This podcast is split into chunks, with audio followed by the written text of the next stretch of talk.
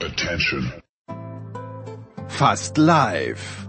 Aus einem Berg von nicht einmal zur Hälfte ausgepackten Umzugskartons voll mit Utensilien aus den geschliffenen David Alaba Studios kommt die Big Show von Sportradio 360.de. Hier sind Namen weder Schall noch Rauch. Hallo, das ist der Thomas Muster. Hallo, hier ist Fabian Ambüchen. Hallo, das ist Viktoria Regensburg. Hier wird sorgfältige Recherche noch groß geschrieben. Das ist die nächste depperte Frage. Fällt Ihnen nichts Scheineres ein jetzt? Und hier weiß jeder, wovon er spricht. Hallo, hier ist Roger Fedor und ihr hört Sport 1 360. Nee, nur Sportradio 360. Sportradio 360. Die Big Show. Jetzt. Die Big Show 475 Sportradio 360. Wir freuen uns sehr, wir freuen uns sehr, dass es äh, mit Fußball weiter und losgeht und wir haben wieder eine illustre Runde am Start. Zum einen von der Zone von RTL Marco Hagemann. Guten Morgen, mein lieber Marco. Einen wunderschönen guten Morgen zusammen. Dann, weil wir gerade von RTL sprachen, Thomas Wagner. Guten Morgen, lieber Thomas. Schönen guten Morgen nach München und in die Republik. Die Laune ist großartig und jetzt wird sie, jetzt, jetzt bricht sie, jetzt, jetzt, jetzt, jetzt explodiert sie fast. Denn Alexi Menüsch ist auch am Start von der L'Equipe. Servus Alexi. Servus zusammen. Wir müssen ganz brandaktuell beginnen und alle waren darauf vorbereitet, dass wir mit diesem Thema beginnen. Marco, du hast gestern Abend äh, Leicester gegen Arsenal kommentiert und ähm, Mesut Özil nicht mal auf der Ersatzbank gesessen. Ist es an der Zeit, jetzt schon die Abschiedsrede auf Mesut Özil als Fußballspieler zu schreiben, äh, wo, wo, wo wird er denn hingehen können? Oder verdient er so gut bei Arsenal, dass er sich sagt, ist mir doch wurscht, dann spiele ich halt nicht und nehme die Kohle mit. Marco, was, was passiert mit Mesut Özil? Naja, genau das ist es ja, was du gesagt hast. Ähm, ähm, ich glaube, so ein bisschen wurscht ist ihm das tatsächlich gerade bei Arsenal mit einem Vertrag, der glaube ich, ich weiß gar nicht, was er wirklich kriegt, auf jeden Fall genug, ähm, den einfach auszusitzen. Das ist, das ist, das ist einfach so. Und ähm, ich glaube, dass was Mesut Özil, ich sehe ihn auf jeden Fall nicht irgendwo mehr in, in Europa, nenne mir ein äh, Team, wo er, wo er wirklich von, von, funktionieren könnte. Also das ist, ähm, ich glaube, dass das Spiel auch bisschen zu schnell geworden ist für, für Mesut Özil inzwischen. Bei Arsenal werden wir ihn, das sage ich ganz klar, ähm, nicht mehr sehen. Das kann ich mir beim besten Willen leider nicht vorstellen, wenn gleich Mesut Özil, ich habe ihn jahrelang häufig auch verteidigt, weil er ja ähm, auch, sagen wir mal, nicht alle äh, auf seine Seite so ziehen konnte. Ein großartiger Kicker und Fußballer, aber ähm, ich glaube, das ist es einfach tatsächlich ähm, im europäischen Spitzenfußball ähm, auf jeden Fall gewesen für, für Mesut Özil. Das heißt, er sitzt den Vertrag aus bis 21 bei Arsenal und dann müsste er ja auch schon irgendwie 32, 33 sein. Äh, da sollte er dann äh, äh, entweder will er noch einen in Amerika oder so, aber ansonsten äh, in Europa nicht mehr. Das kann ich mir nicht vorstellen. Ich bin komplett bei Marco Thomas. Ich war auch immer ein Fan von Özil, auch die Art und Weise, wie er gekickt hat. Ich meine mich erinnern zu können, Du hast damals nicht ganz verstanden, warum wir Mesut Özil auf den Titel unseres WM-Magazins 2018 gepackt haben. Ja, gut, ich meine, über Geschmack lässt sich ja immer streiten. Ich äh, bin kein Mesut Özil-Fan. Ich war auch noch nie Mesut Özil-Fan. Ich finde, er ist ein begnadeter Fußballer, der natürlich auch eine Zeit lang in dieses, äh, dieses technische Spiel der Nationalmannschaft zum Beispiel sehr gut reingepasst hat. Ich glaube, es gibt kaum einen Spieler, den du unter Bedrängnis so anspielen kannst, der immer was mit dem Ball anfangen kann wie er. Das äh, möchte ich überhaupt nicht abstreiten. Nur für mich ist dann so absolute Top, Top, Top Weltklasse sind Spieler, die sich auch alleine mal gegen Niederlage äh, dagegen stemmen und äh, ein Spiel umdrehen. Das kann ich mich bei ihm eigentlich gar nicht äh, dran erinnern. Ähm, und leider ist er so seit zwei, drei Jahren in eine Rolle reingeklitten. Immer der Leidende, ja, ich werde ja so falsch verstanden und ich kann ja eigentlich gar nichts dafür, aber jetzt äh, wende ich mich mal von der ganzen Welt ab. Ich mache einfach mal die Augen zu wie ein Kind beim Verstecken oder ich habe irgendwas angestellt zu Hause. Wenn ich sie nicht sehe, dann sieht die Welt mich auch nicht. Und ähm, was ich als drittes noch sage ist, weil Markus gerade angesprochen hat, was macht er jetzt noch? Äh, ich werde das nie verstehen, auch wenn es polemisch klingt. Wenn ich so viel Geld verdient habe wie Özil oder Götze, dann möchte ich doch einen vernünftigen Abschluss meiner Karriere auch haben. dann würde ich alles versuchen zu sagen, ähm, ich mache mich irgendwie nochmal fit und spiele wegen mir auch für drei Millionen im Jahr bei irgendeinem ambitionierten Verein, wo ich nochmal mit einer guten internationalen Saison aufhöre. Anscheinend ticken sie alle anders und deshalb wird er irgendwo wahrscheinlich äh, vielleicht noch in der Türkei, vielleicht irgendwo in den Emiraten oder irgendwo in Nordamerika enden, aber die Karriere von Isul ist auf großem Niveau. Und das Schlimme ist ja, Vicky, ähm, wenn man sich überlegt, er, was, was war das für ein Hickhack um den, um den neuen Vertrag bei Arsenal vor, äh, war das, vor drei, vier Jahren roundabout. Ähm, da ging es um Alexis Sanchez und Mesut Özil. Beide wollten ähm, die, die Gehaltsstruktur bei Arsenal im Grunde genommen wirklich, ja, ich will, ich will das böse Wort untergraben nennen, aber ähm, erstmal aus den Fugen äh, nehmen.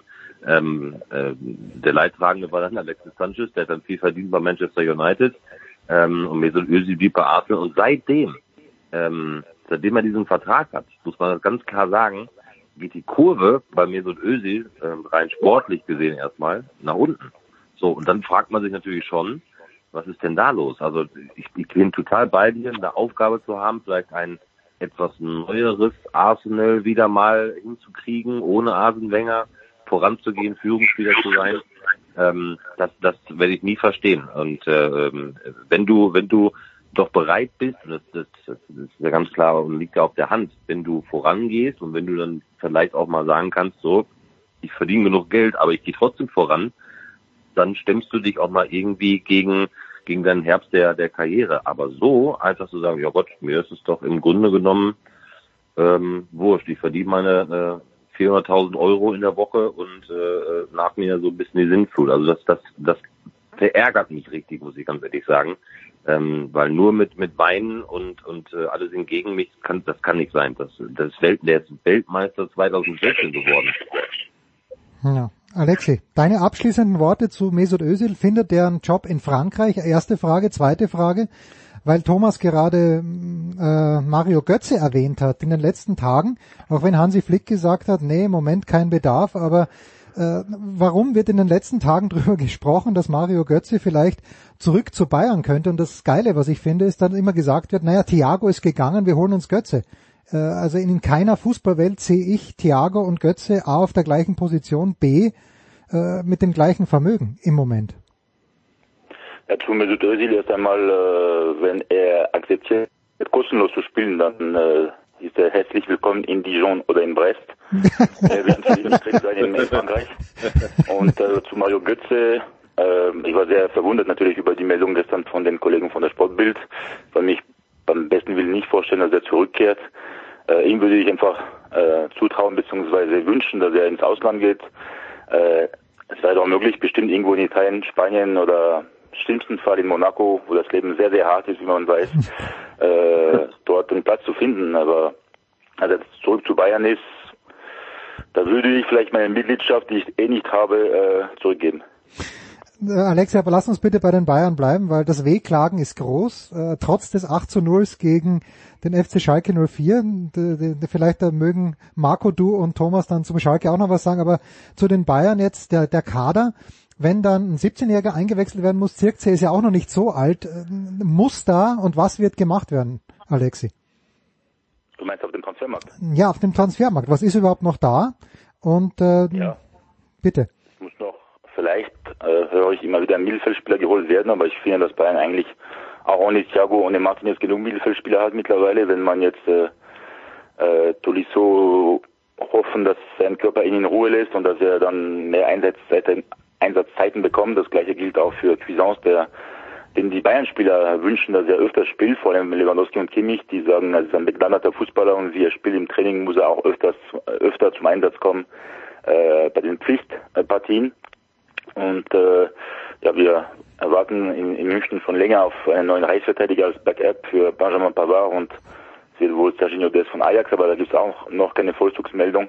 Also, also man sieht schon, dass, dass der Kader ein bisschen zu dünn besetzt ist, wenn man alle äh, Spiele sieht, den unglaublichen Spielplan demnächst der Bayern, äh, heute Supercup, europäischer Supercup, äh, Sonntag in Hoffenheim, dann deutscher Supercup, dann gegen Hertha, dann drei Länderspiele und ein paar Stunden nach dem Länderspiel, nach dem dritten Länderspiel gibt schon DFB-Pokal 48 Stunden später nicht mal jetzt nach Bielefeld zu Marco Hagemann und dann drei Tage später geht's mit Champions League los. Also wie willst du das wir, alles? kommen äh, gleich, wir kommen gleich die Tränen. Ich weine gleich um die Bayern. Das ist ja ein Stress gegen Düren zu spielen. Wahnsinn. Ja, ich weiß, als HSV-Fan hat man mehr Schwierigkeiten, aber trotzdem äh, bei so einem Spiel, bei einem so einem Spielplan muss man schon noch zwei, drei Spieler holen, aber ich befürchte, dass die Verantwortlichen äh, und Hansi Flick da nicht auf denselben äh, Nennern sind und dass der deutsche Trainer da sich mit einem oder zwei maximal Neuzugängen noch äh, freuen kann. Mehr wird wohl nicht drin sein, auch weil die Zeit knapp wird, aber auch weil die Münchner Verantwortlichen da äh, zum ersten Mal seit langem wieder auf ihre Kassen schauen. Ja, Moment, man muss aber auch mal ganz klar sagen, letztes Jahr, also das ist ja eigentlich ein Witz der Geschichte, äh, über den wir eigentlich noch gar nicht geredet haben. Hernandez, 80 Millionen, jemand, der in vier Jahren Atletico Madrid ein Tor geschossen hat. Coutinho, 20 Millionen, der gar keine Rolle gespielt hat. Und Trainer Kovac, so ist man in die Saison gegangen. Also immer dieses, ich kann mich noch erinnern, Rummenigge hat gesagt, Hernandez wird der beste Abwehrspieler der Bundesliga. Fakt ist, dass der Stamm an Spielern, die sie, den sie haben, ob äh, Neuer, außer also damals die das Jahr lang mit seinem Fuß das Problem hatte, ein Kimmich, ein Alaba, ein Lewandowski, also diese Achsenspieler, die sind ja seit Jahren fit. Die sind auch nicht verletzt und die wollen ja auch alle immer spielen. Also das ist das Einzige, ich finde ja an, an Bayern ganz wenig, was ich richtig gut finde. Aber dass die Spieler sich auch nie beschweren über diesen Drei-Tages-Rhythmus, das finde ich schon, und auch diese Gier, die sie an den Tag legen, das finde ich schon bemerkenswert. Deshalb glaube ich, die brauchen gar nicht so einen großen Kader. Und wenn sie dann doch Verletzte im Winter haben, dann sind sie immer in der Lage, finanziell nachzu. Ich glaube, es ist viel wichtiger, Zufriedenheit im Kader zu haben bei den Bayern, als äh, drei Spieler mehr. Siehst du ja an Thomas Müller, wenn er nicht spielt, ist ein Faktor in der Kabine negativer. Wenn er spielt und so spielt wie in den letzten Wochen, dann ist er ein positiver Faktor. Ja. Marco, und äh, da sehen wir dieses 8 zu 0 am Freitagabend und dann lese ich aber am Sonntag, dass die Mannschaft, die in der Bundesliga am meisten Spaß macht zuzuschauen, wenn es nicht sogar Raphael Honigstein geschrieben hat, dann doch der BVB wäre, mit diesem jungen Sturm da mit Haaland, mit Sancho, äh, mit den anderen, mit Bellingham, die da halt dazugekommen sind. Mir mir ging das ein kleines bisschen zu schnell und ich weiß, du bist dem BVB zwar freundlich, aber auch kritisch gegenüber eingestellt, Marco. Das, äh, mir fehlt hier äh, Veteran Leadership, wie wir Österreicher sagen. Also nur nur nur hinten, also nur hinten Mats Hummels, das ist mir ein kleines bisschen zu wenig, Marco. Wie siehst du das? Ich meine, mittlerweile ne, darfst du ja und ihr da in Österreich auch sehr viel sagen, weil ihr habt einen Grand Slam Liga, ne? Ja, natürlich. All, und wir müssen Englisch reden. Ja. Absolut, absolut. Ja, mir geht das auch ein bisschen zu schnell. Also ich finde schon, dass, dass, dass Borussia Dortmund mittlerweile eine Mannschaft durchaus hat, da, da stimmt schon mehr ähm, auf eine, wie man so schön sagt, die Balance im Team. Also man hat ja schon noch so ein paar, die die, die Führungspositionen ähm, übernehmen können. Ähm, ob das jetzt Mats Hummels ist, ob das äh, ähm, Witzel ist zum Beispiel. Also ich finde das jetzt gar nicht so so sehr, dass, dass da vielleicht äh, eine fehlende Führungskraft fehlt. Denn die Jungs, die mit unglaublich viel Talent gesegnet sind, ähm, aufziehen können, natürlich sieht das dann immer gut aus. Aber das haben wir über Borussia Dortmund ja die vergangenen Jahre schon gesagt. Ähm, wenn sie, wenn sie die jungen Spieler ähm, geholt haben und die haben dann mal ein bisschen aufgedreht und dann sieht das ja auch mal ganz gut aus. Die Frage wird immer so sein, wie lange ziehen sie es immer durch? Ähm, ich habe ich hab das, glaube ich, auch hier auch schon mal immer gesagt. Ähm, ein Bellingham ist gerade mal volljährig äh, oder in der Nähe der Volljährigkeit und, und hat vielleicht das, das, das erste Barthaar gekriegt. Ähm, Sancho ist auch noch nicht so alt. Dann hast du Gio Reyna. Ähm, die Jungs, die werden weiterhin auch Fehler machen. So und ähm, auf diesem Niveau, auf dem man sich dann sieht oder auf, auf dem Niveau, äh, zu dem man irgendwann mal hin will, ähm, Richtung, ob man eine Rolle spielen, eine weitere Rolle in der Champions League, ein bisschen weiterzukommen, braucht dann eben auch eine gewisse, eine gewisse Konstanz. Und die hast du natürlich bei einer sehr jungen Mannschaft ähm, nicht immer gegeben. So, und das, das muss man einkalkulieren. Das ist einfach so. Und, äh, schön anzusehen, ja, wenn es läuft, mit Sicherheit. Aber die Frage ist dann eben, wenn es mal nicht so läuft, ähm, was machen sie dann? So, und dann reichen eben äh, Axel Witzel oder Mats Hummels ähm, dann eben nicht mehr aus, logischerweise. Also das ist, das ist dann immer manchmal so ein bisschen Fluch und Segen zugleich. Ja, auf der einen Seite einen Spieler zu, zu holen mit Riesenpotenzial und großem Talent, die dann weiterzuentwickeln. Und dann wird die Frage natürlich dann aufkommen, bleibt er oder geht er? Ja, und das wird, Das wird bei, bei Haaland oder bei Sancho dann spätestens ähm, im nächsten Sommer ähm, dann die große Frage sein. Aber Marco, das ist doch die von Uli Hoeneß kritisierte Philosophie, dass diese Spieler Dortmund nur als Durchgangsposition sehen. Deshalb hat er sich ja, ja. am Schluss auch direkt auch noch um Bellingham beworben und um Sancho, von denen ja. die vorher gar keine Ahnung hatten. Dann können sie sich auch direkt zu Bayern kaufen. Ne? So war das ja. Ja, ja genau, genau. Nein, es ist ja, es ist ja außergewöhnlich, ähm, finde ich. Jetzt haben sie den nächsten, äh, das nächste Talent von Manchester City, ähm, was dann in Dortmund kommt.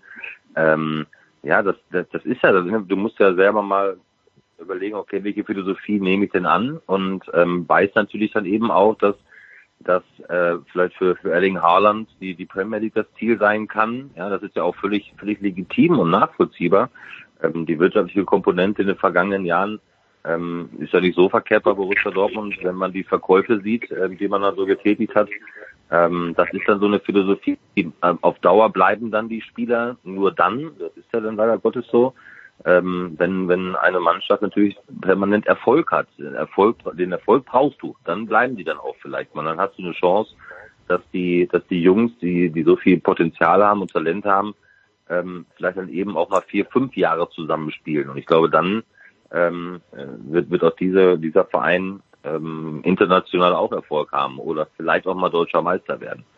Aber das, die, die Jungs musst du zusammenhalten, das ist das A und O. Das ist aber schwierig. Alexi, sind wir ein kleines bisschen überrascht, dass Lucien Favre im Moment überhaupt nicht in der Kritik steht? Weil ich, es gab ja in der vergangenen Spielzeit äh, Wochen, wo es eigentlich nur darum ging, äh, die Abschiedsrede und die, die Abfindung für Lucien Favre klar zu machen. Ich hatte das Glück, mit ihm ein, Inter ein langes Interview zu führen in den letzten Tagen und er wirkte unglaublich entspannt, äh, total fokussiert äh, auf seine Aufgabe, aber Jetzt ist er über 60, aber er wirkt wirklich, ähm, er hat nicht das Gefühl, zumindest oder gibt er nicht das Gefühl, dass es womöglich sein letztes Vertragsjahr ist, also seine, seine, seine letzte Saison äh, beim BVB ist. Er genießt einfach die Arbeit mit all diesen jungen äh, Juwelen, äh, mit der er arbeitet jeden Tag und ähm, er hat einfach nach wie vor Spaß. Man spürt bei ihm, obwohl er so lange schon Trainer ist auf dem äh, höchsten Niveau, dass er einfach, dass die Leidenschaft nach, nach wie vor da ist.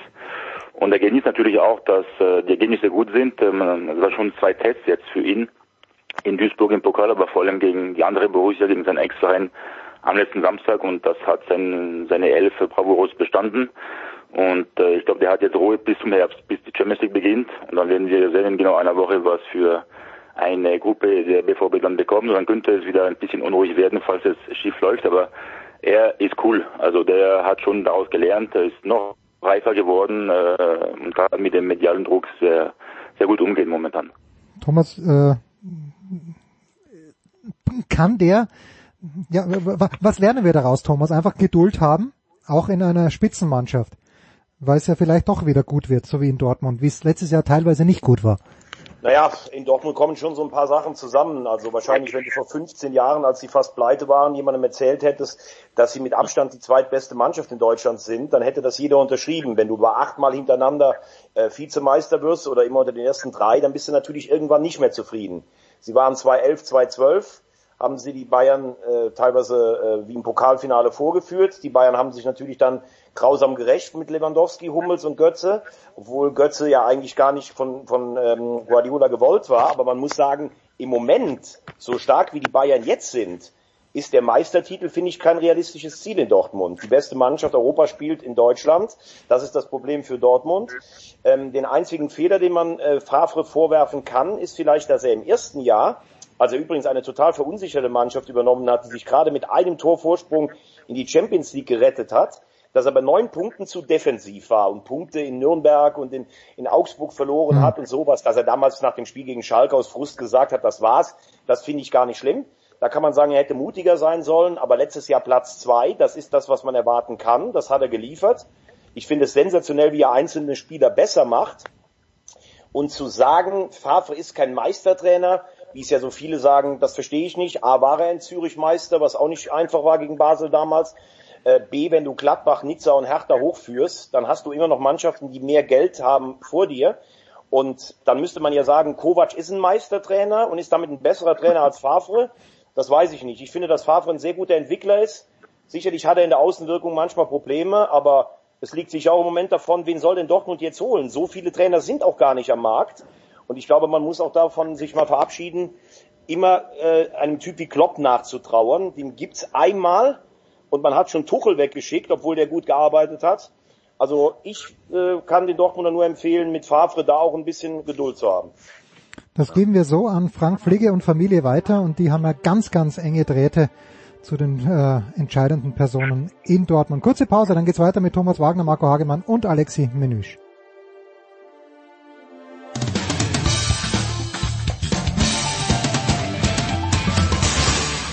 Hallo, Herr Roskopf, Tischtennis-Bundestrainer und ihr hört Sportradio 360.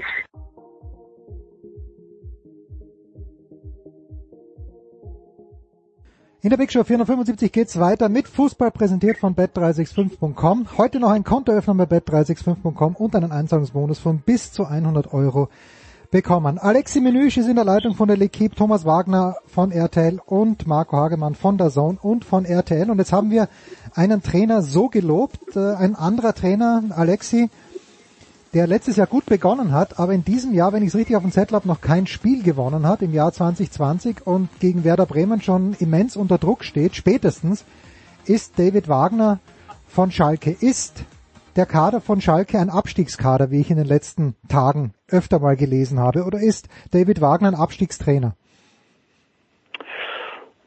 Der Schalke, FC Schalke 04 ist ein Abstiegsverein, vor allem hm. wenn man die Entwicklung sieht, die letzten Jahren Entschuldigung Thomas, aber es ist der zweite HSV. Äh, immer wieder Wechsel in der Vereinsführung, auf der Sportdirektorposition, auf der Trainerposition, keine vernünftige Kontinuität im Kader und äh, irgendwann muss da wieder bei Null angefangen werden, weil ansonsten wird da wird Schalke 04 spätestens nächstes Jahr dann äh, in die zweite Liga absteigen. Man, wenn man den Kader sieht äh, oder anschaut heute oder die Elf, die in München begann letzten Freitag, ist es eigentlich ein Kader, der unter den ersten zehn sein müsste, normalerweise. Viele erfahrene Spieler, dazu ein paar jungen äh, Talenten. Ähm, David Wagner stand 90 Minuten, und zwar waren die ersten zehn Minuten vielversprechend eigentlich bei, bei S04, da war das Spiel relativ ausgeglichen, bis das 1-0 fiel. Aber im Großen und Ganzen, wenn man die Entwicklung sieht, finde ich, müsste man ganz oben anfangen und äh, bei der Mannschaft dann äh, beenden bzw. Die, die Sanierung dann komplett durchführen. Also ich finde alles richtig, was Alexis gesagt hat. Den Vergleich mit HSV, Werder ist vielleicht auch so ein, so ein Thema. Ich finde die Mannschaft, die am Freitag auf dem Platz stand, ich habe die ersten elf gesehen am Spielberichtsbogen. Ich fand die Mannschaft nicht so schlecht. Also immer zu sagen, äh, mit der Mannschaft kannst du nicht mehr rausholen. Ich finde aber auch, dass äh, zum Beispiel Jochen Schneider eine ganz, äh, ganz schlechte Figur abgibt.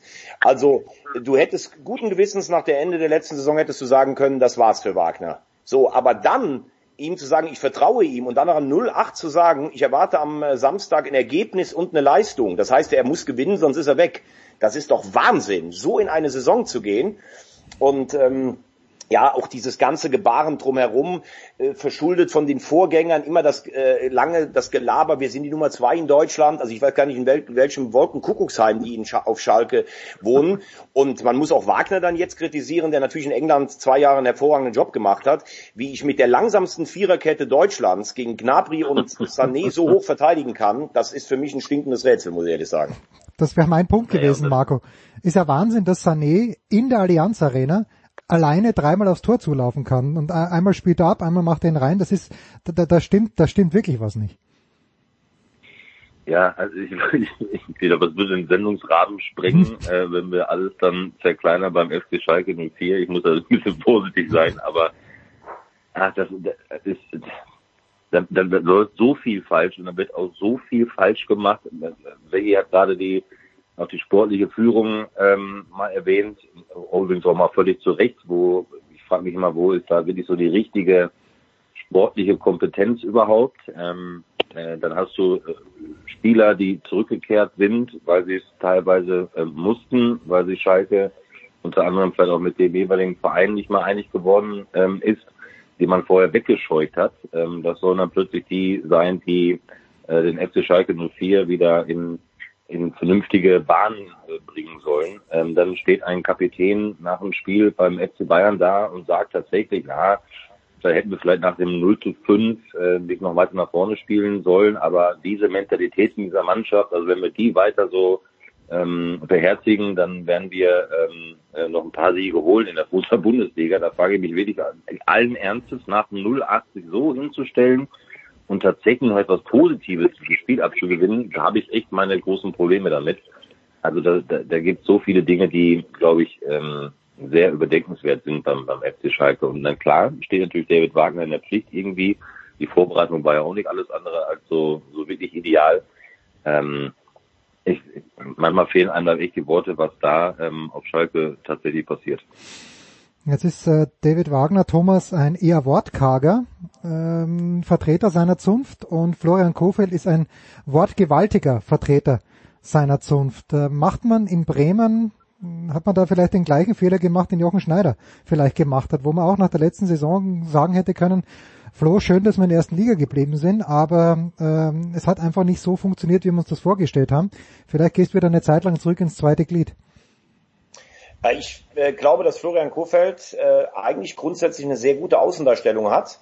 Und ähm, ich weiß auch gar nicht, ob man letztes Jahr aus voller Überzeugung an ihm festgehalten hat, weil man dachte tatsächlich, ähm, er schafft's, oder ob man einfach gesagt hat, okay, wir machen es jetzt mal anders, wir schmeißen den Trainer nicht raus, hoffen einfach, dass es irgendwie mit einem blauen Auge weggeht und da können wir nachher davon noch sprechen, dass es eine langfristige Strategie war. So ist es ja letztlich auch ausgegangen.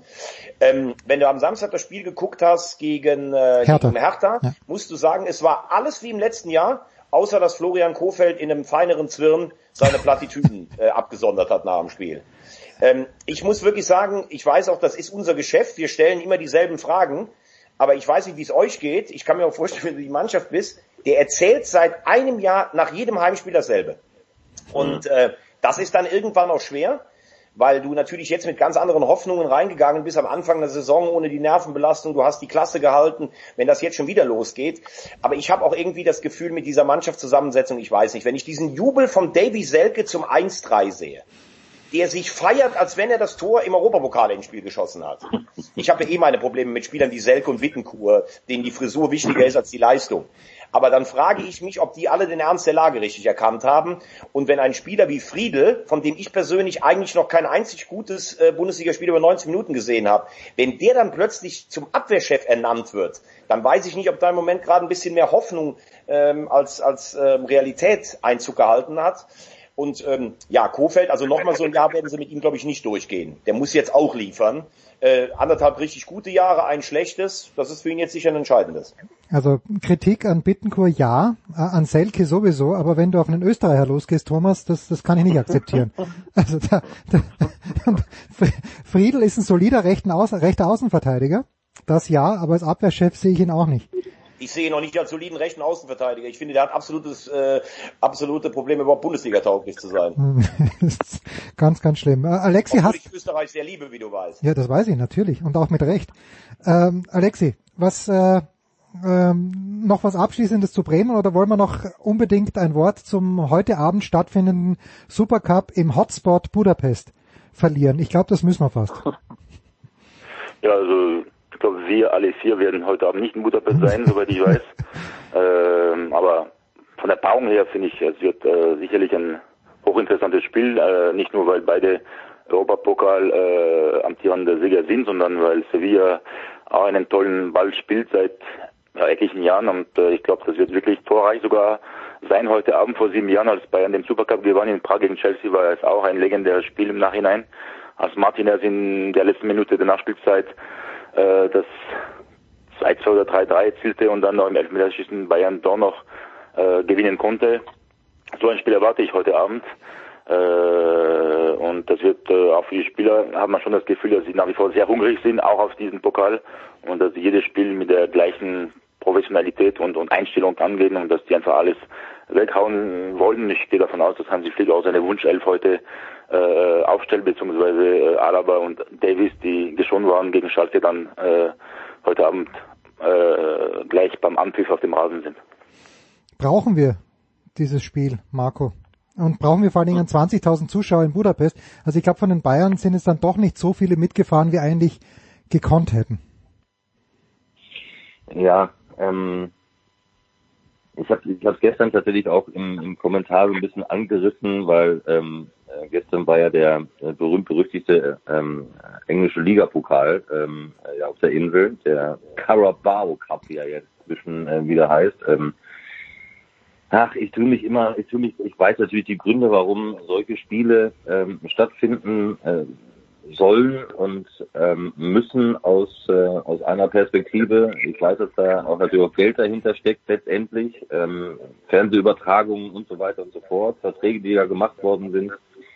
Ich, ich habe halt so gerade dieser jetzigen Zeit meine ganz großen Probleme damit, ähm, einen europäischen Supercup äh, auszutragen. Ich habe auch meine Probleme damit, ähm, ähm aufgrund auch der, der Enge des Terminkalenders. Ja, das, das trifft ja jetzt nicht nur äh, den FC Bayern, ähm, der, der ganz gut mit umgegangen ist und auch weiterhin ganz gut umgehen wird.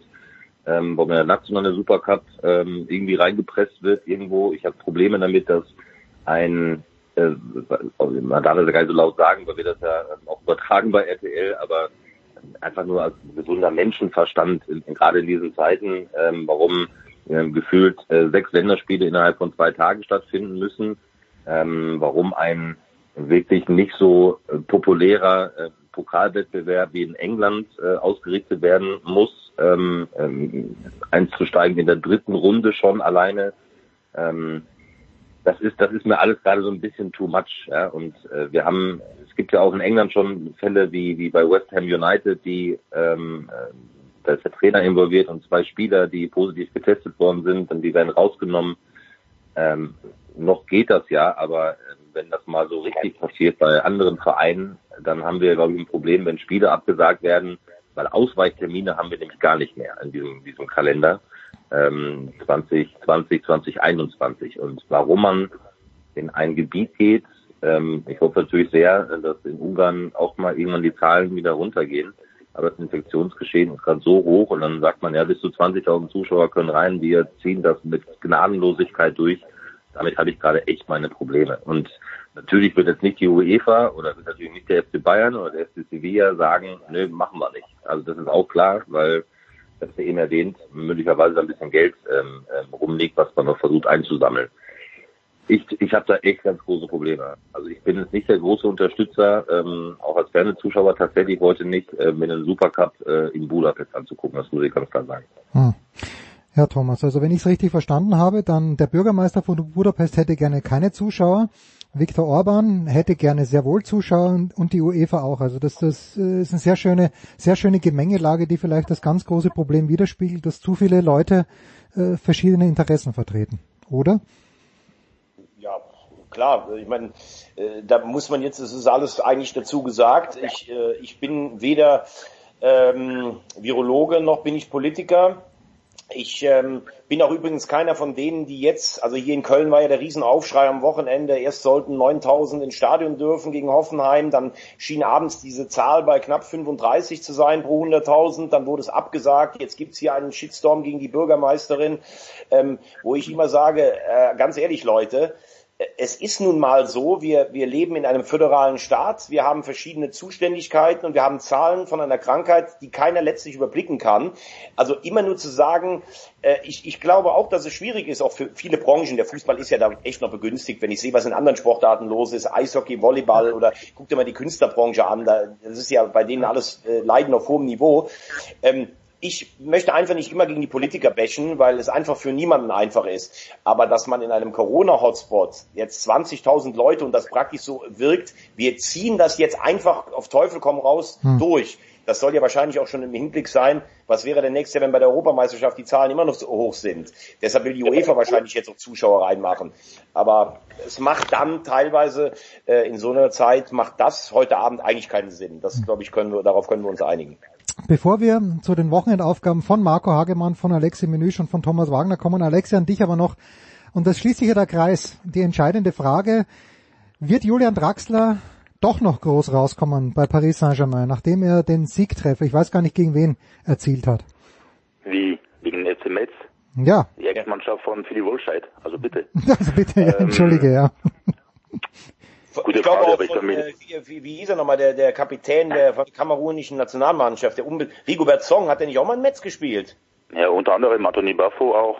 Ja. Also wir können eine Stunde über den FC Metz machen, wenn, wenn ihr, wenn ihr wollt. Ich hab Nein, aber, also, also Draxler äh, wird demnächst wieder weniger spielen, weil Neymar und Mbappé äh, zurück sind oder zurückkehren. Er hat jetzt das Glück, in Anführungszeichen, dass die Maria für vier Spiele gesperrt wurden gestern Abend, nachdem äh, er Alvaro González angespuckt hat beim äh, Traumspiel gegen Olympique Marseille vor knapp zwei Wochen.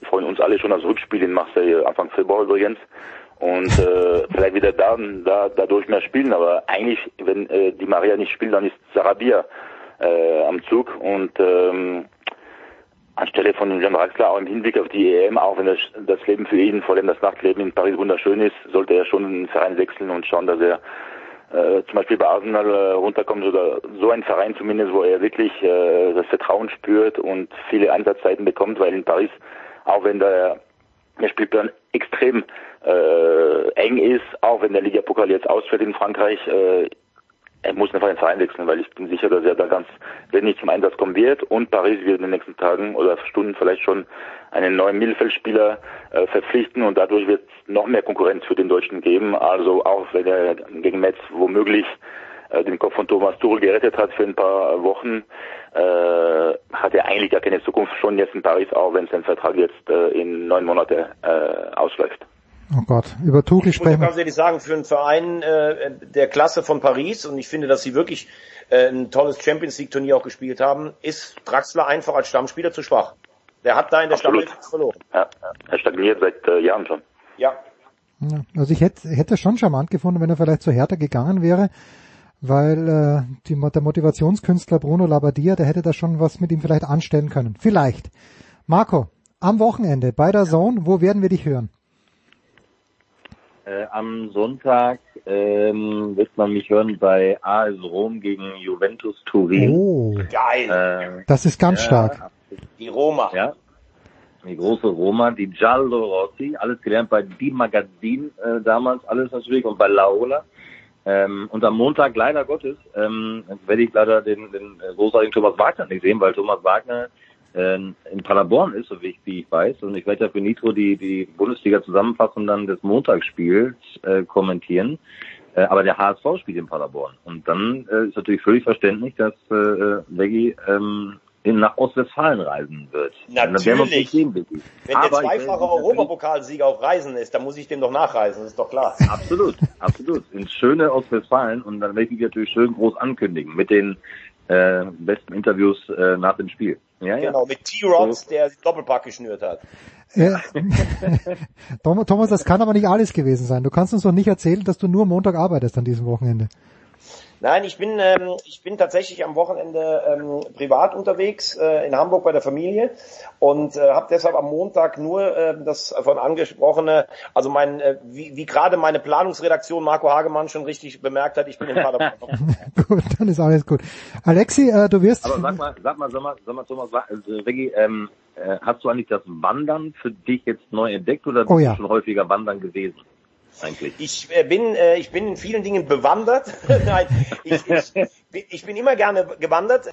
Äh, ganz kurze Anekdote, ich war zehn, wir waren im kleinen Walzertal wandern, da ist der höchste Berg der Hohe Ifen und es gibt so ein Wanderheft und dann kannst du oben abstempeln, Gold, Silber und Bronze ja. und sowas und ich kam am Hohen Ifen an und der Stempel war weg. Ich habe geheult wie ein Schlosshund, weil ich wollte noch diese goldene Wandernadel.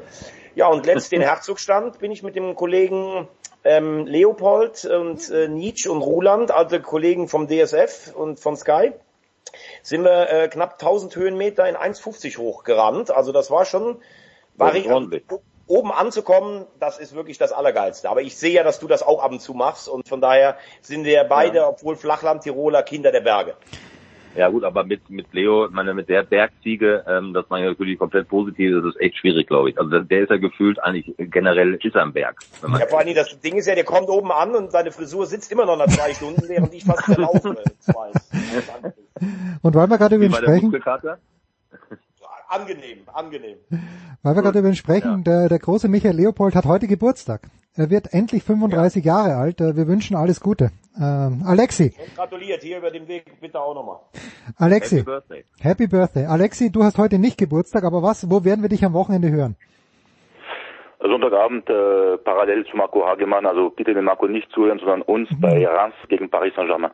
Mit wem als Hauptkommentator? Stefan Gala, wie immer. Ah, Stefan Gala, okay, alles klar. Bei der Zone ist das... Äh, Da fällt mir, da fällt mir ein, lieber Jens, ich muss dich ganz kurz nochmal unterbrechen. Ähm, apropos Hauptkommentator. Ich habe jetzt gehört, dass natürlich Alexis Menüsch weltweit bekannt ist, weil ich habe gehört, dass er zuletzt auch ähm, in Kanada zu hören war. nein, nein. Von, von wem hast du das, das gehört? richtig? Und heute Abend auch, ja. Bayern Sevilla für der Zone Kanada. In Montreal, Quebec, ja französisch. Und ich habe das Vergnügen gehabt, gestern ähm, Kiew gegen Gent zu kommentieren. Die Vorbereitung hat drei Wochen gedauert. Und äh, vorgestern Maccabi Tel Aviv gegen Salzburg. Ah, über, Heute über, wird einfacher. Weltweit geht's jetzt. Bei, dem, also bei dir geht's jetzt richtig los, glaube ich, um den Globus. jetzt geht's dahin. Bei mir klingelt der Postbote. Ich bin raus. Ja, danke schön. Danke Thomas Wagner, danke Marco Hagemann, danke Alexi Menüsch.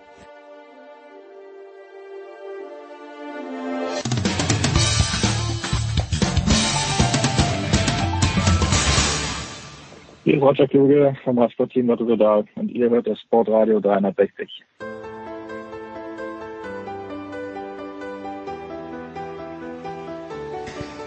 Die Big Show 475, es geht weiter mit der NFL und das heißt, ich kann mich gemütlich zurücklehnen, denn Nicolas Martin hat wieder ein paar Minuten Zeit für uns. Servus Nicolas. Du kannst dich gar nicht gemütlich zurücklehnen. Du darfst jetzt erstmal klären für heute Nacht.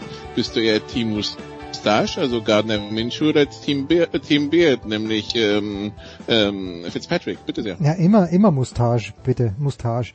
Äh, Das Geburtstagskind von heute, Michael Leopold, trägt ja auch eine Mustache, aber der, der ist noch in, in den Stehen. Ich glaube, er traut sich nicht so richtig, der Leo. Nicola hat wieder Gäste. Das ist zum einen Andreas Renner von der Zone. Hi Andreas. Hallo. Und äh, auch von der Zone die Legende Günter Zapf. Servus Günni. Hallo, servus. Günni, hast du jemals einen Mustache getragen, Günni? Äh, selbstverständlich. Ich war Ja. auch mal jung. Ja, weiß es schon. nicht. Ja. Es, gibt, es, es gibt Gott sei Dank äh, kaum äh, Fotomaterial, das online verfügbar ist, weil das gab es natürlich zu den Zeiten, als ich noch äh, Schnurrbart trug, gab es noch kein Internet. Ja, ich dachte keine Fotoapparate. Ja, schwarz-weiß gab es schon. Und ich glaube übrigens, dass, äh, also ich habe nie, je- also Günther glaube ich auch nicht, aber Andreas, dich habe ich nie unrasiert gesehen. Also du bist in die David Alaba Studios immer perfekt rasiert gekommen. Ich kann mir bei dir, Das ist äh, nur, nur extra wegen dir jetzt. Ja, aber- Nee, aber, äh, aber die Wahrheit ist, also ich meine, ich habe jetzt nicht so einen extrem starken, starken Bar Bartwuchs und neige eher zum Blondsein. Das heißt, äh, ich, bei mir reicht's, wenn ich mich jeden zweiten Tag rasiere und ich sehe immer noch so aus, als wäre ich ordentlich rasiert. herrlich, großartig. Äh, bitte, Team Mustache äh, besteht also aus Günni und mir. Außer Nikola, du hast dazu auch was Ich beizutragen. war übrigens nie so jung, dass ich einen Schnurrbart hatte. Ah, okay, gut, dann ist gut. Ich, ich möchte mich in diese Aussage einreihen, dass ich nie so jung war. Da war das schon längst, da war das schon längst passé. Aber gut, dann gehen wir halt in die Jugend, in die Jugend von Günther, weil die NFL trauert um Gay Sayers, Günther, und da muss ich sagen, da bin ich einfach zu jung für. Was, äh, wenn die NFL trauert, um wen trauert sie? Ja, um einen der, der größten Spieler natürlich, auf jeden Fall, auf allen Positionen, die es erlaubt, äh, Touchdowns zu erzielen. Liest man natürlich jetzt, aber ist ja auch bekannt, seine sechs Touchdowns gegen San Francisco.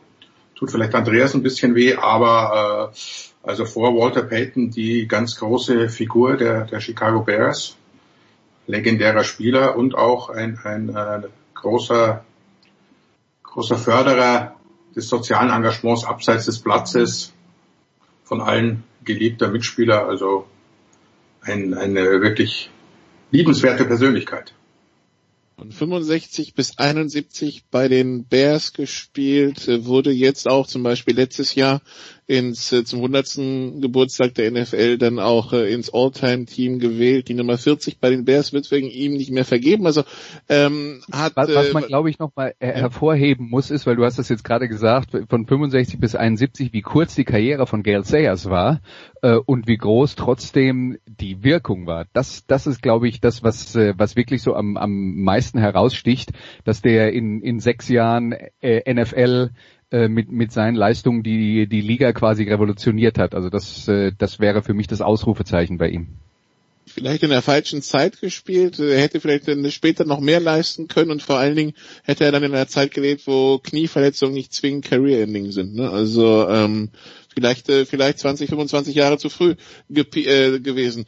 Ähm, Gut, das also zu, zu, zu Gay Sayers. Dann kommen wir zu einer relativ seltsamen Geschichte, skurrilen Geschichte, die die Los Angeles Chargers betrifft.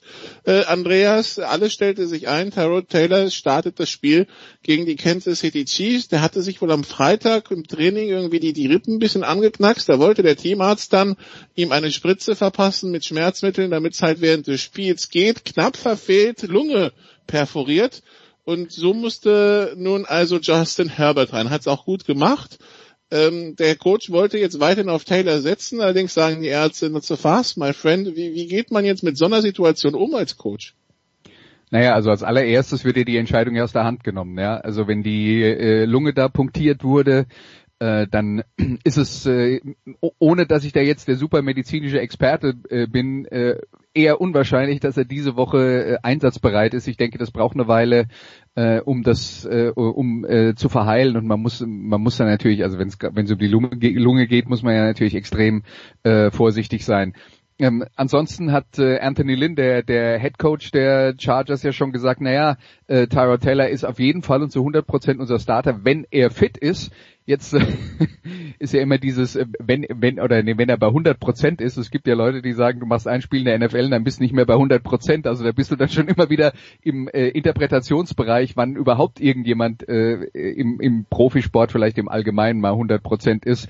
Es ist, ist immer eine Hintertür offen. Jedenfalls äh, glaube ich, was man dann echt mal sagen muss, ist, äh, Justin Herbert ist in dieses Spiel reingekommen, wusste selber bis kurz vor äh, Kickoff nicht, dass er spielen soll. Ja, zum Cointoss hat, hat sich wohl entschieden, ne? Ja, und hat sich äh, äh, hat sich dafür wirklich super aus der Affäre gezogen, besser als äh, als das irgendjemand vorhersehen konnte. Man darf nicht vergessen, Justin Herbert war von den Erstrunden Quarterbacks schon einer, an dem es doch erhebliche Zweifel gab. Und die, der erste Eindruck war jetzt äh, wirklich äh, sehr gut.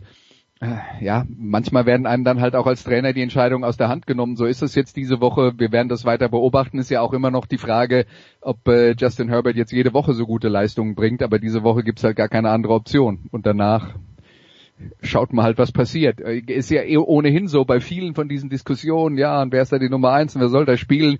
Gerade nach dem, was wir in der letzten Woche gesehen haben, ganz häufig ähm, passieren ja dann Dinge, die einem diese Entscheidung aus der Hand nehmen. Ja, was man natürlich schon äh, an dieser ganzen Situation auch mal ansprechen sollte, ist, äh, wie, äh, wie Spieler fit gespritzt werden, immer wieder. Das ist ja jetzt äh, nur ein Beispiel von vielen, aber es ist gang und gäbe nach wie vor, dass Spieler halt äh, schmerzstillende Spritzen kriegen, teilweise dann nochmal in der Pause nachgelegt, damit sie überhaupt äh, den Spiel durchhalten können. Und das äh, ist meiner Ansicht nach schon, schon irgendwo auch bedenklich ein Quarterback und dann Rippengegend äh, hat sich das ja wohl schon im ersten Spiel äh, zugezogen, hat dann durchgespielt. Im Training hat man es natürlich gemerkt, das ist schon, äh, also ich finde das schon am Rande dessen, was, was, äh, was normal ist. Klar, wir wissen alle, Football ist extrem hart und, und wenn du am Montag aufwachst, tut dir alles weh, heißt so schön, aber, aber dass nach wie vor so viel halt äh, sich wirklich dann äh, fit spritzen lassen, manche tun es ja nicht, äh, das, äh, ja, ich weiß auch nicht, was man davon halten soll. Ja, weißt du, das ist ja, da hat sich ja jetzt in den letzten Jahren auch offensichtlich nichts geändert. Wir erinnern uns ja alle an die Geschichte von Brett Favre, der ja den Rekord hält für die äh, für die längste Serie von äh, äh, Einsätzen hintereinander in der NFL über, ich weiß jetzt nicht mehr die genaue Zahl, aber über 300 Spiele am Stück hat er äh, auf dem Platz gestanden. Naja, aber zwischendurch hat er, hat er ja auch mal eine äh, Schmerzmittelsucht zu überwinden. Ja, also das ist, äh, man zahlt immer einen Preis dafür. Also die diese Geschichte gehört zu den Skurrileren in der NFL. Äh, gab mal den, den Panther von Jacksonville, der sich in der Kabine mal eine Axt ins Bein gerammt hat. Ähm, es, es gab mal, das klingt, das klang dann unangenehmer, Jerome Bettis hatte mal wohl vorm Spiel den Bedarf wegen einer Leistengeschichte eine Schmerzspritze zu bekommen. Da hat anscheinend der Arzt auch daneben gestochen und hat einen Nerv getroffen. In der Region will man es sich lieber nicht vorstellen. Also ähm, ja, irgendwie ja. vom Teamarzt ausgenockt zu werden, ist dann nochmal ganz, ganz spezielles. Ja, Andreas? Ja, ist skurrile Sportverletzung. Ich will nur sagen, meine liebste skurrile Sportverletzung ist, dass äh, irgendein skandinavischer Fußballspieler mal ausgefallen ist, weil er beim Joggen mit dem Elch zusammengeprallt ist. Und ich glaube, besser wird's nicht. Ja, das, äh, das, das klingt auch schön. Dann äh, wollen wir mal zusammen schauen, was uns am Wochenende erwartet. Und äh, da ist, äh, da ist äh, viel Spitzenspiel angesagt. Unter anderem äh, Sunday Night, die, die Saints haben die Green Bay Packers zu Gast. Äh, Günther, die Saints, die 1 und 1 sind, weil sie in Las Vegas verloren haben. Und ähm, ja, das Problem an der, also und es hat direkt Diskussion wieder angestoßen. Wie schaut's mit Drew Brees aus? 41 Jahre ist das doch der Anfang vom Ende. Ordne das ein, Günther, bitte. Äh, so wie es mir persönlich tut, äh, sah es in der Tat so aus. Schon in der ersten Woche, jetzt auch in der zweiten, ungewöhnlich für, für Drew Brees, hat er äh, weit offene Receiver, also wirklich offen, nicht getroffen, hat ein paar Würfe unterworfen. Dann die Interception war natürlich auch, äh, gut, vielleicht sieht er den Linebacker nicht, aber völlig untypisch für ihn. Hat dann natürlich auch so seine typischen äh, tollen, exakten Pässe gezeigt, das Spiel äh, geführt, aber letztlich äh, hat man schon das Gefühl, irgendwas fehlt. Ist es Michael Thomas, kann, kann natürlich durchaus eine, eine Rolle spielen, auch im Hinterkopf, dass er nicht ganz so schnell wirft, weil er sich eben nicht 100% sicher ist, dass, dass die anderen Receiver dann auch, auch das Ding fangen. Aber momentan der Eindruck, es sind erst zwei Wochen und, und wir kennen Drew Brees aus der Vergangenheit und Sean Payton, das sind nicht die absoluten Schnellstarter, die kommen normal im Laufe der Saison, würde ich also noch nicht abschreiben, aber wenn wir das letzte Playoff-Spiel noch mit reinnehmen, äh, dann sieht's in der Tat leider Gottes so aus, als würde sich Drew Brees äh, äh, körperlich doch äh, jetzt den 41 Jahren nähern und nicht mehr vielleicht auf dem höchsten Niveau spielen können. Während beim Gegner, der da jetzt ansteht, äh, Andreas, die Green Bay Packers, man das Gefühl hat, dass Aaron Rodgers nach, nach dem Draft, wie er lief, sagt, Backup Quarterback, welcher Backup Quarterback? Ich brauche keinen, ne? Ja, also Aaron Rodgers hat äh, jetzt zwei Wochen hintereinander ganz gut gespielt. Das, äh, tatsächlich waren die Statistiken jetzt in dem Spiel nicht so überragend, was die Trefferquote angeht. Aber ein Problem, das die Packers weiter haben, ist, das war in der ersten Woche so, das war jetzt auch wieder so, dass er ja, ähm, seine Receiver des Öfteren bedient und sie halten die Bälle nicht fest. Also da waren jetzt auch wieder vier, fünf Drops äh, dabei, also wirklich äh, klare Receiver-Fehler äh, in diesem äh, in diesem Spiel. Aber ähm, weißt du, was die Geschichte mit Jordan Love und äh, Aaron Rodgers angeht, wenn wenn die Packers sagen äh, oder am Ende feststellen, dass Aaron Rodgers, der das wollen wir nicht vergessen, bei allem physischen Talent, das er hatte, in den letzten vier, fünf Jahren nicht das Niveau hatte wie vorher. Das ist ja mit Sicherheit einer der Gründe, warum die Packers sich überhaupt nach einem neuen Quarterback umgeschaut haben, der ja sowieso nicht äh, eingeplant war, dass der, dass der sofort spielt. Aber wenn das dann dazu führt, dass Aaron Rodgers ähm, sozusagen die innere Motivation findet und sagt, hier, den zeige ich nochmal, den Deppen, ja, und das kommt dann dabei raus, dann ist das ja, ist das ja okay. Die Packers Offense hat äh, in den letzten beiden Spielen äh, wirklich insgesamt äh, stark ausgesehen. Ich glaube, das liegt nicht zuletzt daran, dass Aaron Rodgers zum einen ähm, selbst über sich gesagt hat, na, in den letzten Jahren habe ich ein bisschen mit meiner äh, mit meiner Technik geschludert, ich habe daran gearbeitet, ein bisschen besser in der Balance zu sein, wenn ich werfe, da werden die Pässe wieder präziser. Und die andere Geschichte, die sich jetzt aus meiner Sicht festgesetzt zu haben scheint, ist, ähm, das war ja das Problem am Ende der McCarthy-Ära äh, und ich meine jetzt den Head Coach McCarthy und nicht den Kommunistenjäger. Ähm, am Ende der McCarthy-Ära, dass äh, Aaron Rodgers da offensichtlich auch die, die Anweisungen von der Seitenlinie ignoriert hat und jeder Spielzug hatte einen bestimmten Rhythmus und es gab ein Ziel bei jedem Spielzug und hat es immer ignoriert und den Ball so lange gehalten, dass es am Ende halt alles improvisiert wurde. Das war muss man mal ganz klar sagen, schlechter Football, das hat den Packers nicht geholfen, das macht er jetzt nicht mehr er hält sich an den Rhythmus. Diese Offense, die Matt LaFleur hat, die ist auch eine, die sehr strukturiert ist, die vom Quarterback klare Dinge verlangt. Und da ist es wichtig, dass der Quarterback umsetzt, was der Head Coach von ihm will. Das hat letzte Saison so, naja, geklappt. Äh, mal besser, mal schlechter. Bis jetzt in dieser Saison klappt das hervorragend. Und wenn diese Teile ineinander greifen und das physische Talent von Aaron Rodgers ist ja immer noch da, dann, äh, ja, dann haben die Packers auch äh, eine Chance, wirklich sehr weit zu kommen dieses Jahr also den inneren Stinkstiefel quasi endlich mal in positive, in positive Sachen umge, umgewandelt. Auch gut. Dann, also das, das Spiel ist das, das Sunday Night Spiel, äh, die, die Saints übrigens Favorit mit drei, aber das ist dann eigentlich nur der Heimvorteil und der Heimvorteil in dem leeren Dom wird eh so eine Sache sein. Äh, anderes Spiel, Günther, ähm, das schon um 19 Uhr. Die Bills haben die Rams zu Gast und die Rams die offensiv, jetzt wo sie anscheinend auch wieder eine stabile O-Line haben, so langsam sich wieder dem nähern, was äh, wo wir sie irgendwann 2018 irgendwie vermisst hatten. Ne? Also bis, bis Mitte 2018 war es super und dann ging es steigend runter, inklusive letztes Jahr und jetzt geht's wieder hoch anscheinend in der Offense.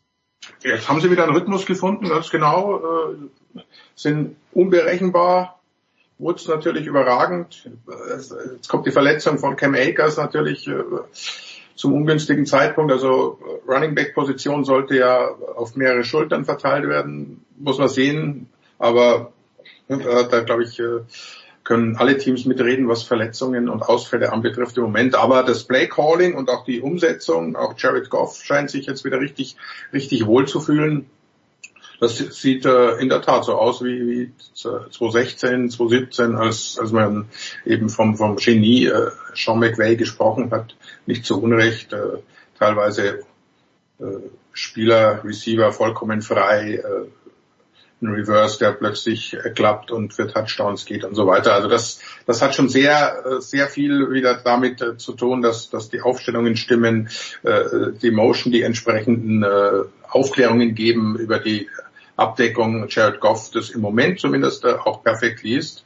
Das greift ein Rad ins andere und dann sieht das wirklich so, so aus wie momentan und, und das sieht gut aus. Gegen Bills, Andreas, wo, äh, wo ich dann viele lobende Worte über Josh Allen lese und wie gut Steven, äh, Steven Dix äh, dem Lockerroom tut und so weiter. Also man hört Positives von der Offense der Bills. Ich weiß nicht, mehr, Stefan Dix auch nicht war. immer, oder?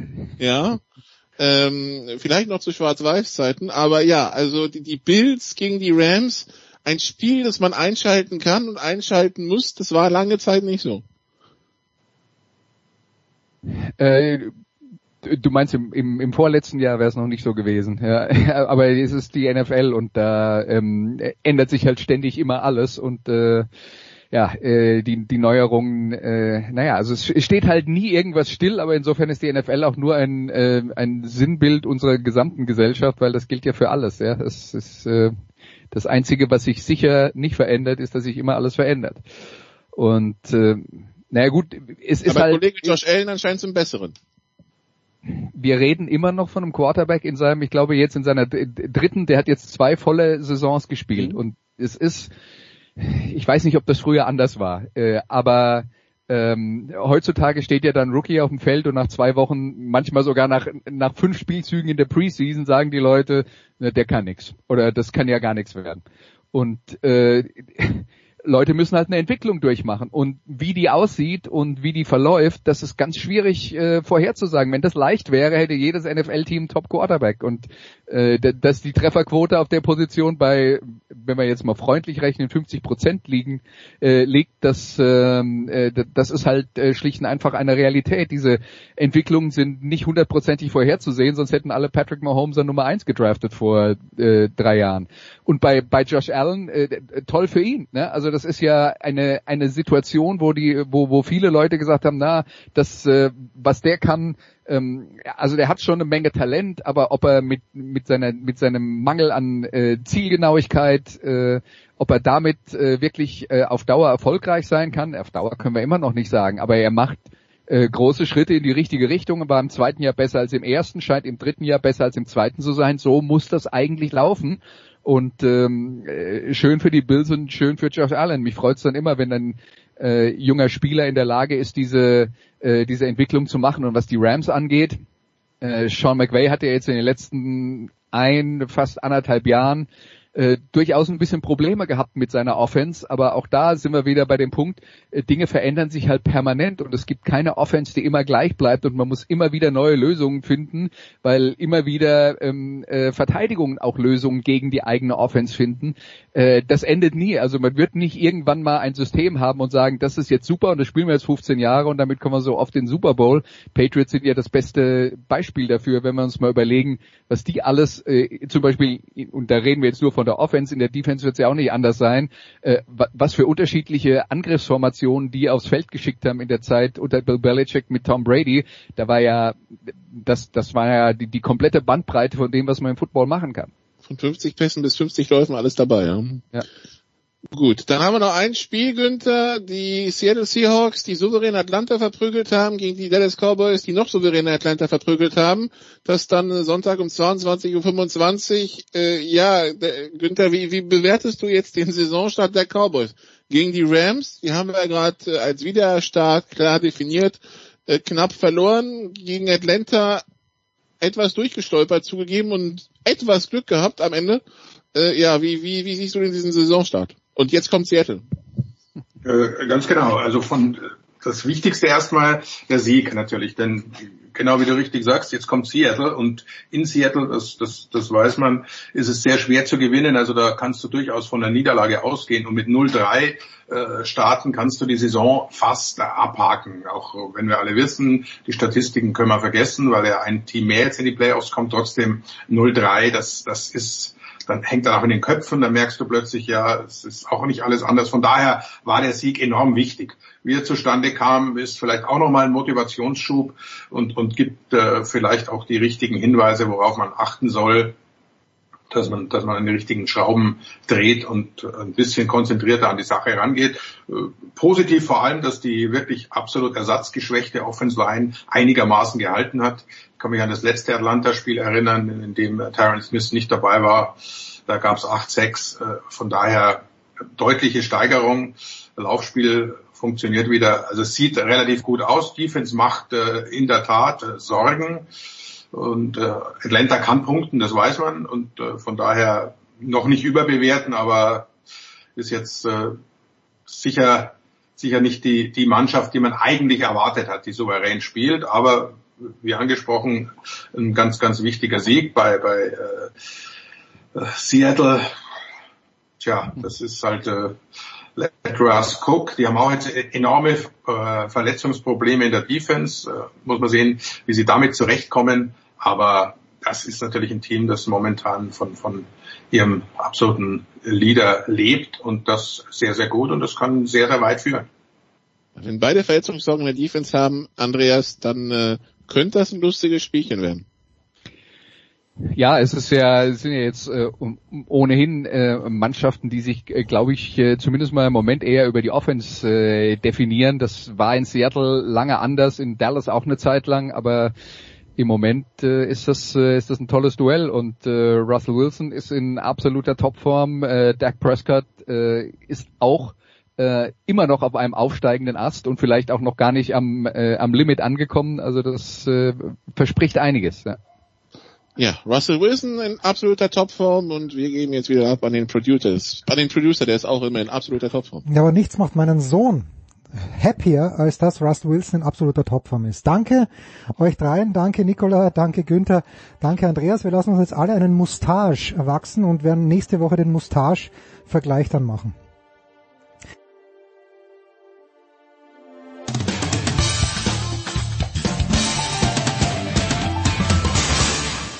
Servus, hier ist der Markus Rogan und ihr hört Sportradio 360.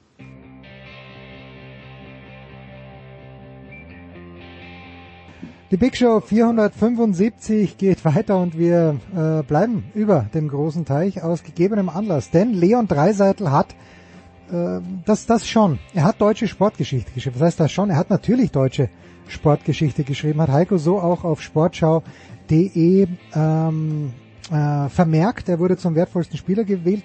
Nicht nur das, äh, der herausragendste Profi ist er auch noch geworden. Ähm, und Heiko Olderb ist jetzt in der Leitung. Heiko, grüß dich. Hallo, grüß dich. Heiko ist natürlich jemand, der, der, der Leon schon seit Jahren in den USA verfolgt, aber mindestens ebenso akribisch schaut sich Lars Mahndorf den guten Leon an. Lars, grüß dich. Moin. Lars, du schreibst für das Eishockey-Magazin, oder? Habe ich das richtig auf dem Zettel? Ja, auch. Ja. Auch. So. Und wenn ich es richtig mitbekommen habe, Lars, dann teilst du nicht, du teilst zwar die Euphorie, aber du teilst nicht das Votum, das Leon Dreiseitel zum MVP gemacht hat. Habe ich das richtig verstanden? Das hast du richtig verstanden. Ja. So, und jetzt, jetzt muss die Begründung kommen. Ich lehne mich zurück, hol mir das Popcorn. Du hättest jetzt sagen müssen, in the right corner. ja, uh, genau. Lars, uh, with the weight of 200 I don't know, 17 pounds, ja. Ja, Lars Marendorf and on the other corner, the challenger o- oder Mhm. andersrum. Ja. Nein, nein, der Lars ist der Herausforderer. Du bist der, du bist der Haben wir- reigning haben champ. Gong, Gong im, haben wir einen Gong im Hintergrund? Ich versuche einen zu organisieren. Äh, Lars, was passt dir denn nicht an dieser Wahl? Ähm, was passt mir nicht? Also aus deutscher Sicht ist das natürlich erstmal toll. Ähm, Leon Dreiseitel ist auch ein, äh, würde ich persönlich sagen, je nachdem wie du ein Ranking machst, Top 5, Top 10 NHL-Spieler. Äh, aber er ist nicht der MVP. Er ist ja nicht mal, meine These ist, er ist nicht mal in seinem eigenen Team der wertvollste Spieler. Und ähm, er ist derjenige mit den meisten Punkten. Er ist vielleicht auch, wenn man jetzt diese Spielerwahl nimmt, da ist, die heißt ja nicht der wertvollste Spieler, sondern ich meine der, der herausragendste Spieler. Das, darauf könnte ich mich noch einigen, aber wenn ich dann andere Kandidaten für den MVP mir anschaue und auch anschaue, wie das MVP-Voting in den letzten Jahren war, dann kann Leon Dreiseitel meiner Meinung nach nicht der MVP sein. Äh, Wenn man sich die anderen Spiele anguckt, beispielsweise einen Panarin in New York oder dann vor allem, bei dem habe ich das größte Problem, Nathan McKinnon in Colorado, da muss man eben Man sagen... muss dazu sagen, äh, Lars ist Avalanche-Fan. Na, das hat aber, also ganz ehrlich, in dem Fall muss ich sagen, hat das weniger mit der Avalanche zu tun, sondern mit der Konstanz, wie gewählt wurde. Also Nathan McKinnon war vor zwei Jahren auch schon fast MVP. Da hat man aber Taylor Hall gewählt von New Jersey mit der Begründung, Nathan McKinnon hat ja mit Mikko Rantanen und Gabriel Landeskog eine super Reihe und der hat zwei äh, Teamkameraden, die haben ähnlich viele Punkte, die sind ähnlich gut und deswegen kann man ihn nicht zum MVP wählen und äh, Taylor Hall hatte, keine Ahnung, 40, 45 Punkte mehr als die Nummer zwei bei New Jersey. Das ist der MVP. So, jetzt gehen wir zwei Jahre weiter, dann haben wir einen Leo Dreiseitel, ähm, der hat 110 Punkte, Conor McDavid hat 97 Punkte, hat aber auch äh, sieben Spiele weniger gemacht, war zwischendurch verletzt. So, das heißt, wenn der seine sieben Spiele macht, sind die beide ungefähr gleich auf. Äh, bei Colorado habe ich äh, Nathan McKinnon mit 93 Punkten und die Nummer zwei ist ein Rookie, Kale McCarr mit 50. Das sind 43 Punkte Unterschied. Äh, Nathan McKinnon hat teilweise einen Monat ohne eben genannte Rantanen und Landeskog gespielt und Colorado ist auf Platz zwei gewesen, als die Saison beendet wurde, mit einem Spiel weniger im Westen als St. Louis. Also die hätten durchaus auch Nummer eins im Westen werden können. Und meine These ist ganz einfach, wenn ich bei Edmonton Leon Dreiseitel wegnehme, ändert sich das Resultat nicht so wie bei Colorado in diesem Jahr. So und deswegen ist für mich Nathan McKinnon wertvoller als äh, Leon Dreiseitel. Was an der Leistung von Dreiseitel, die ist historisch und die ist auch super, was an der Leistung aber für mich nichts ändert. Go for Jetzt it, ist Ich werte hier gerade mein, mein Aufzeichnungsmaterial von der von der Videokamera aus. Ich habe ja ein, ein Dreiseitel-Denkmal ge, Denkmal gebaut gestern und dann sehe ich hier um 0.30 Uhr kommt Lars Marendorf dahin und pinkelt an mein Dreiseitel-Denkmal. Kann ja wohl nicht sein. Und ich hab's hier aber auf Video. Hab's auf Video, ne? Ich, dann spuckt er nochmal dagegen, holt richtig tief und rotzt dann nochmal gegen.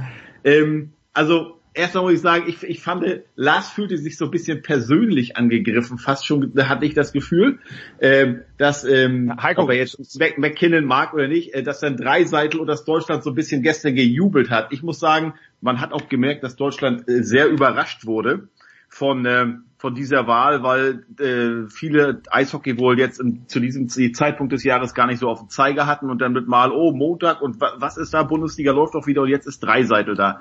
Ähm, aber es war ja endlich mal ein, Tagesthema, so wie ich es mitbekommen habe aus der Entfernung. Ähm, mir ist das letztlich total egal, ob ein Leon Dreiseitel erster, zweiter oder dritter wird. Deshalb haben wir, wenn er zweiter oder dritter geworden wäre, dann hätten wir hier trotzdem heute in Boston einen wunderschönen Sommertag.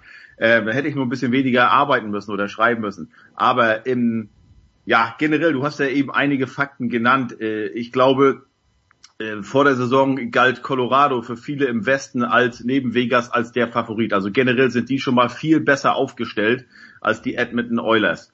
Äh, wenn du sagst, dass ein Nathan McKinnon so viel mehr Punkte hat als der Zweitbeste, dann hast du den Grund vielleicht auch schon mitgegeben, weil nämlich Rantanen und äh, Landeskog lange Zeit verletzt waren.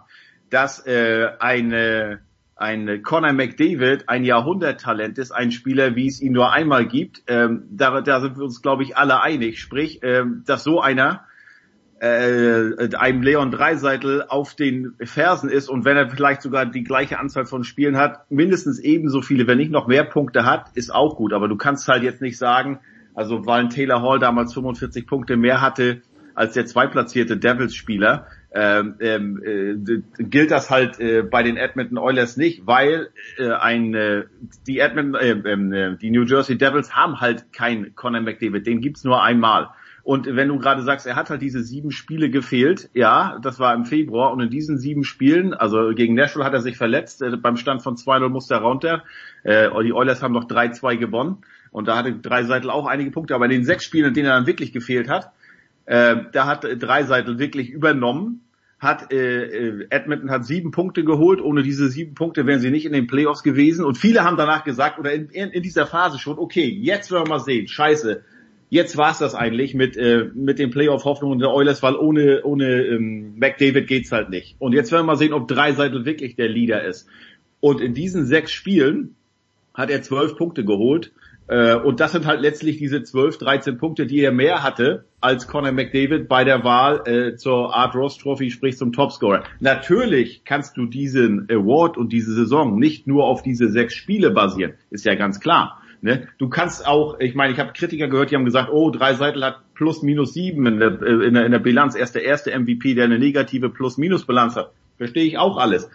Ähm, ich äh, sehe dann aber auch, was waren es? 91 Journalisten äh, haben drei Seiten auf eins ge gesetzt. Und dann frage ich mich, ja, sind die dann alle, schreiben die alle nur für die Edmonton Oilers? Wurden die einen Tag vorher von Peter Dreiseitel und vielleicht auch Franz Reindl noch schön bezahlt oder in Puff eingeladen, damit die so gewählt haben? Also äh, so ganz so blind äh, können die dann ja doch nicht alle sein. Was ich sagen will, ich könnte auch locker mit Nathan McKinnon als Nummer eins äh, äh, äh leben. Ähm, aber ich finde, wenn du Nathan, wenn ein Landeskog und ein Rantanen spielen in Colorado und Nathan McKinnon ist raus, ist der Impact nicht so groß, als wenn aber wir reden über diese Saison, Heiko. Wir reden ja. nicht über, wir reden über die Saison. Und wenn du ja, in der Saison, in dem, du hast, du hast gesagt, die sechs, sieben Spiele waren entscheidend, dass Edmonton in die Playoffs gekommen ist. Als nein, und Landes... Nein, nein, ich, ich, ich habe gesagt, in diesen Punkt, in diesen, in diesen Spielen, da hieß es, oh, jetzt werden wir mal sehen. Äh, ich glaube, jetzt fällt Edmonton wahrscheinlich raus aus dem Playoff. Genau. Und ähm, sind sie aber nicht, sind sie drin geblieben. Unter anderem, weil halt drei, äh, weil Dreiseitel äh, wirklich das Team auf seine Schultern geladen hat, gesagt, komm, jetzt bin ich euer Anführer. Und er hat in diesen sechs Spielen halt zwei Punkte pro pro Spiel erzielt und die haben sieben Punkte geholt. Die haben, weiß ich noch, in Carolina gewonnen, die haben sogar in Florida gewonnen. Ähm, das waren schon, äh, sage ich mal, Siege, wo du denkst, also hm, vor, vor, äh, vor der Verletzung oder äh, vor den Spielen ohne McDavid schaffst du das alles. Und ich finde, da war Dreiseitel überragend. Äh, wie gesagt, ich basiere aber das nicht nur auf diese sechs Spiele, aber da hat er halt wirklich gezeigt, dass er über diesen Zeitraum, sind 20, sind 30 Spiele, keine Ahnung, ob er das hätte äh, schaffen können, aber er kann ein Team auch führen und auch ohne äh, Conor McDavid kann das Team gewinnen. Ähm, und ähm, du musst ja auch immer sehen, äh, natürlich ist es nicht Conor McDavid äh, Fehler, aber wertvoll, ich, ich übersetze dieses valuable mal mit wirklich mit wertvoll, finde ich, ist nicht nur, wie viele Punkte er hat, sondern das sind vielleicht auch Sachen, ähm, ähm äh, also die man, die man so also generell den, den Wert im gesamten Team, das gesamte Auftreten. Und vielleicht gehört so ein kleines bisschen, das sind ja alles subjektive Sachen, Lars, ist doch klar, wenn wir rausgehen, dann siehst du Sachen anders als der Jens oder als ich, aber dann vielleicht gehört auch so ein kleines bisschen dazu, ähm, dass man halt in jedem Spiel dort ist, dann ist man halt wertvoller für das Team, wenn man nicht verletzt ist. Es ist kein Vorwurf an Conor McDavid, absolut nicht. Aber was mir auch schon immer bei Dreiseitel aufgefallen ist, ich glaube, der hat die letzten drei Jahre nicht ein Spiel verpasst. Der hat halt wirklich mittlerweile den Körper, obwohl er härter angegangen wird. Das, ähm, ähm, das denke ich, würde ich auch in diese Kategorie wertvoll so ein kleines bisschen mit mit äh, mit reinbringen. Also zum Thema, zum Thema Voting und wer da äh, votet, würde ich nur folgendes Beispiel noch bringen. Es gab ja die Lady Bing Trophy, die für äh, Gentleman-like ähm, Verhalten rund um das Spiel äh, ja verliehen wird. Ähm, da war Austin Matthews Nummer zwei. Ähm, ich fand die Tatsache, dass er nominiert war, schon ein bisschen komisch. Dass er dann noch auf zwei gelandet ist, äh, ist eigentlich ein Skandal, wenn man mal googelt, was der letzten Sommer so gemacht hat. Ähm, ja. Also das zum Thema Voting, das ist immer ein bisschen, wie gesagt, für mich ist Dreiseitel MVP geworden, weil er die meisten Punkte hat. Und das ist für mich dann kein MVP. Also da, dafür gibt's die Art Ross Trophy. Ähm, und äh, das ist halt für mich so ein bisschen das Problem. Wenn wir jetzt, wir könnten jetzt in die Tiefe gehen. Du hast bei McKinnon könnte ich sagen, er hat den ersten Monat quasi so gespielt wie drei Seitel deine sechs Spiele oder sieben Spiele. Da hat er irgendwie, ich glaube, in den zehn Spielen, wo die beiden nicht da waren, Renton und Landeskog, 24 Punkte gehabt. Ähm, was bei Dreiseitel für mich auch ein Problem ist, und das finde ich dann, hat man jetzt in den Playoffs deutlich gesehen und dann bei McKinnon zum zweiten Mal eben genau das Gegenteil gesehen. Ähm, er ist halt defensiv du teilweise. Weißt aber, dass Hart, das Hard Trophy nur Regular Season ist. ja, das ist mir klar, aber ich sehe ja trotzdem, wie der Spieler spielt. Und ich habe das zum Beispiel mal bei McKinnon schon gesehen in den letzten Jahren, wie man, wie der dann auch in Spielen, wo du den Unterschied machen musst, äh, spielt. Spiel 7 mal ausgenommen gegen Dallas, da war er grottenschlecht. Aber ähm, zum Beispiel Dreiseit als Defensive und das ist ja nicht nur in den Playoffs so, sondern eben dann auch in der Regular Season, wo es vielleicht nicht so raustritt. Aber er war für mich am Ende der Serie gegen Chicago sehr, sehr schlecht. Also gefühlt war der bei jedem zweiten Gegentor auf dem Eis. Und dann auch so, dass er eben irgendwie sich nach links gedreht hat, wo er nach rechts musste und so weiter. Er hat die Dinger nicht alleine verloren. Aber das ist halt auch so ein Punkt, wo ihm für mich vielleicht noch ein bisschen was fehlt zu einem kompletten Spieler, was ja auch, wenn du es jetzt weiterspinnen willst, wenn du das Niveau von Crosby siehst, den Riesenschritt zum Beispiel, den Crosby gemacht hat oder den auch früher einen, einen Steve Eiserman gemacht haben, ist für mich dann, super offensiv zu sein, ist das eine, aber nochmal auch hinten äh, sicher stehen zu können und hinten eben auch dafür zu sorgen, dass du kein Gegentor bekommst, das ist für mich halt auch wahrscheinlich auch für einen Conor McDavid noch das, was fehlt. So, Absolut. Und, und äh, also ich, ich glaube, viele waren in Deutschland verwundert, dass Edmonton in der ersten Runde äh, rausgeflogen ist gegen Chicago. Aber klar, also für mich ist das nach wie vor nur ein Team mit äh, maximal zwei Sturmreihen. Und äh, wenn dann äh, ich meine, plus minus, gut, einige mögen es, andere mögen es nicht. Plus minus kannst du. Nein, aber äh, die kommt natürlich auch insofern zustande, dass Dreiseitel natürlich dann auch immer auf dem Eis ist oder mehr auf dem Eis ist oder in den Schlussphasen, wenn du den Torwart rausnimmst, wenn du sagst, okay, wir müssen noch mal ein Tor schießen, ähm, alles drum und dran. Aber klar, du bist nicht der Erste, der sagt, naja, also sein Defensivverhalten ist aber auf jeden Fall noch verbesserungswürdig und ich glaube, da wäre auch der, da, da hat auch kein Problem, das, äh, das zuzugeben. Also äh, ganz, ganz klar. Und ich glaube, die Szene, die du angesprochen hast gegen Chicago, war da, war sogar das entscheidende Tor im Spiel, im, vier, im vierten Spiel. Äh, da verliert er den Puck und dann macht, glaube ich, war es Taste oder so, macht das Tor. Irgend so eine Szene habe ich da noch äh, vage im Hinterkopf. Ähm, äh, klar, aber äh, jetzt könnte ich auch sagen, na ja, aber mit Defensiv, äh, da gibt's ja noch die Selkie Trophy, also sprich für den äh, besten äh, äh, defensiven Offensivspieler, dran. Wie gesagt, Lars, ich äh, habe überhaupt kein Problem damit, wenn jetzt Nathan McKinnon gewonnen hätte. Ich fand's toll für ein fürs deutsche Eishockey, dass das deutsche Eishockey hier mitten im äh, Herbst mal einen Tag wirklich präsent war in den deutschen Medien und äh, dass Leon Dreiseitel, ich glaube, da hätte er selber nicht mitgerechnet, äh, dass er die drei Dinger da abgeräumt hat. Von mir aus kannst du sagen, okay, Art Ross Trophy, sprich äh, Topscorer, war absolut verdient. Er selbst sagt ja auch, die ähm, äh, Ted Lindsay, äh, der Ted Lindsay Award, der halt von seinen Spielern, äh, von denen wurde er ja als herausragender Akteur gewählt. Das bedeutet ihm eigentlich am meisten, weil das halt die Leute sind, gegen die du jeden Abend auf dem Eis stehst. Und wenn die sagen, boah, das ist ja wirklich der herausragende Spieler, dann hat das was. Ich weiß nicht, vielleicht waren die auch alle einfach gesagt, ach komm, weißt du was, wir wollen nicht schon wieder einen Kanadier. Vielleicht hatten McKinnon einfach nicht den großen Namen gehabt, Panarin sowieso nicht. Ähm, ich weiß nicht, vielleicht lag es auch einfach daran, komm, jetzt geben wir ihm das Ding und dann sind wir durch damit, wie bei Taylor Hall damals. Ich habe keine Ahnung. Das, wie gesagt, das ist alles subjektiv, aber ich fand es jetzt kein Skandal, dass äh, ein Leon Dreiseitel da MVP geworden ist und ähm, ja, äh, letztlich, aber klar, wissen wir beide äh, oder viele andere auch noch, ähm, wenn du dann die Vergleiche auch siehst, oh, jetzt ist er auf den Spuren von Wayne Gretzky und so, da hat man auch wieder gesehen, wie viel da in den deutschen Medien doch noch mitunter Nachholbedarf in Sachen Eishockey und nordamerikanisches Eishockey äh, besteht, weil ja, also ähm, bloß weil ihn einige German Gretzky nennen und er jetzt das erste Mal MVP ist und ein Wayne Gretzky neunmal ist und ach, da gibt's noch so viele andere Fakten, äh, ist der äh, nicht ein Millimeter auf Wayne Gretzky Spuren und aber es ist schön, dass auch selbst in der Tagesschau mal darüber berichtet wurde und ja. Was haben wir gelernt? Trotzdem ist er ganz, trotz, trotzdem ist er ganz weit, ganz, ganz weit vom Stanley Cup entfernt. Ja, Leon Dreiseitel und das haben wir schon bei Quentin Tarantino gelernt. The D is silent bei Leon Dreiseitel. Lasst uns noch ganz kurz, weil es sind gerade zwei Spiele gespielt zwischen den Dallas Stars und den Tampa Bay Lightning. Äh, es steht eins zu eins.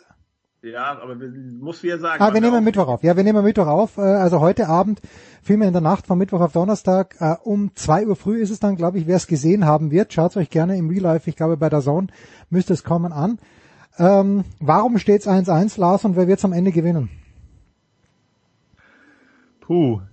Also warum es 1-1 steht, äh, Spiel 1 hat Tampa so ein bisschen äh, verschlafen, finde ich in dem Sinne, dass sie nicht äh, bereit genug waren und in Spiel 2 haben sie sich am Ende ins Ziel gerettet, so aus Sicht von. Äh, aus Sicht von Dallas Spiel 1 ist optimal gelaufen, Spiel 2 sind sie zu spät aufgewacht, also so ein bisschen umgekehrt der, der Verlauf. Wer wird's gewinnen? Ganz ehrlich, ich tue mir unfassbar schwer mittlerweile Dallas zu tippen. Das ist so eine Mannschaft, ich glaube, das hat Heiko zum Beispiel mal irgendwie zwischendrin getweetet. Ähm, du denkst, die kommen halt in die Playoffs, ja, gewinnen vielleicht auch eine Runde und dann sind sie halt draußen und so richtig hast du es auch nicht gemerkt, dass sie jetzt da waren in der Saison. Ähm, aber mit dem Stil sind sie jetzt ins Stanley Cup Finale gekommen und was ich halt sagen muss, sie werden immer besser, finde ich, und sie werden äh, kriegen einfach immer mehr Selbstvertrauen. Und sie haben natürlich hinten einen Goalie äh, mit Kodobin, der, wenn er denn wirklich heiß ist, äh, dir eben nicht nur ein Spiel, sondern auch eine Serie klauen kann. Und bei Tampa ist eben die Frage, können sie weiter geduldig spielen? Können sie dann eben auch solche Spiele wie jetzt das letzte 3-2 gewinnen am Ende? Ähm, ich habe ja bei mir, ich habe in meiner Vorschau gesagt, irgendwann wird es auch ein Spiel geben, wo sie mal sechs, sieben Tore machen. Da sind sie einfach für gut. Frage ist eben, reicht das? So, und äh, jetzt weiß ich nicht, was, was Heiko drüben mitkriegt, was noch so aus der Nähe vielleicht noch so ein bisschen. Ich finde es halt bemerkenswert, dass Dallas überhaupt an, da ist, wo sie jetzt sind. Also das überrascht mich unheimlich. Ja, also ich weiß auch gar nicht, ob, weil du sagst, die werden immer selbstbewusster. Ich glaube, äh, deren T-Shirts und Hemden, die platzen schon und Jerseys platzen schon eigentlich, weil die haben so eine große Brust, weil wenn du, ja, du hattest recht, ich hatte mal geschrieben, für mich war Dallas immer so ein typisches Team, ja, na klar, die sind in den Playoffs, äh, 16 Teams müssen es ja schaffen, aber irgendwie nimmt man sie nicht so richtig wahr, weil spätestens zweite Runde ist immer Schluss. Letztes Jahr war es ein bisschen spektakulärer, da haben sie gegen den späteren Meister St. Louis erst im siebten Spiel äh, knapp verloren.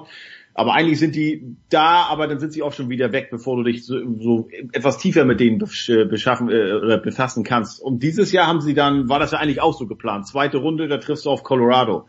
Also die und Vegas waren von, ich glaube, 95 Prozent als Favoriten im Westen getippt worden. So, dann hauen sie erst Colorado raus, dann sagst du, okay, aber jetzt ist Schluss, weil jetzt kommt Vegas. Und Vegas war ja wirklich überragend davor. Dann hauen sie Vegas, äh, unter anderem wegen des von Lars angesprochenen äh, Torhüters, ähm, Anton Chodobin, äh, the fucking Russian Machine, sagt nicht ich, sondern sagen seine Mitspieler.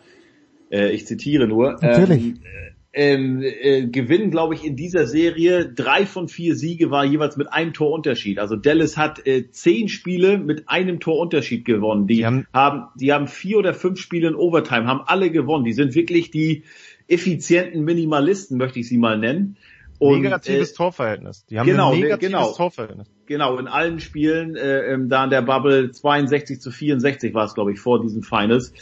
Ähm, ja, und dann brauchst du jetzt nicht sagen, okay, jetzt haben wir Colorado rausgehauen, jetzt haben wir Vegas abgeräumt, jetzt sind wir im Finale, naja, aber jetzt haben wir keine Chance gegen Tampa. Nein, also die Brust ist breit, die Nase ist hoch, das Kinn auch.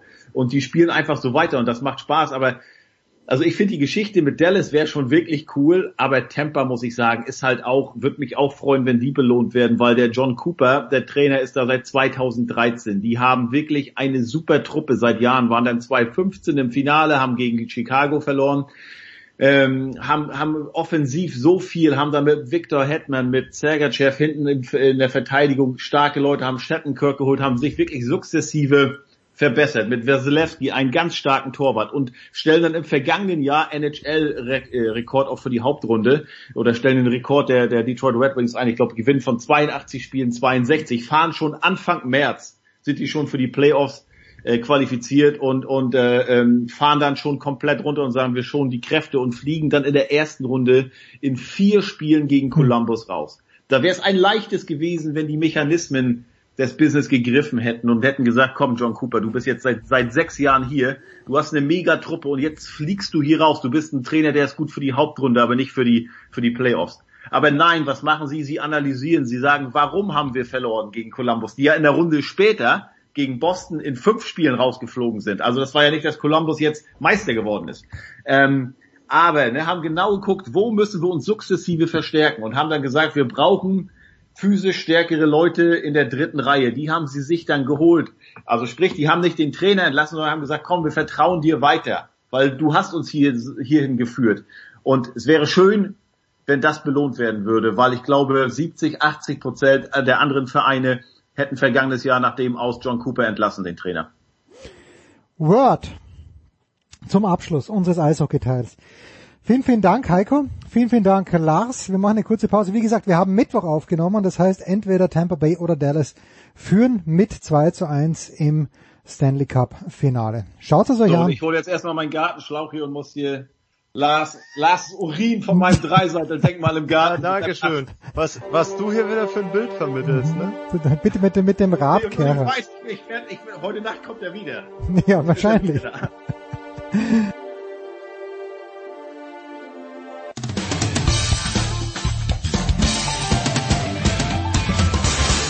Servus, das ist der Felix Neureuter und ihr hört das Sportradio 360.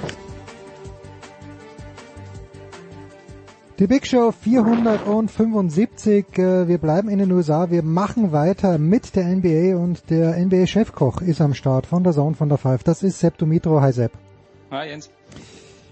Die Amerikaner, die leben ja von Wortspielen und oder machen es gerne. Manchmal sind sie besser, manchmal weniger gut. Aber Tyler Hero, auch wenn man ihn anders schreibt, äh, besser wird's fast nicht mehr, oder? Gerade nach diesem Spiel 4 zwischen den Miami Heat und den Boston Celtics. Wo kommt er her?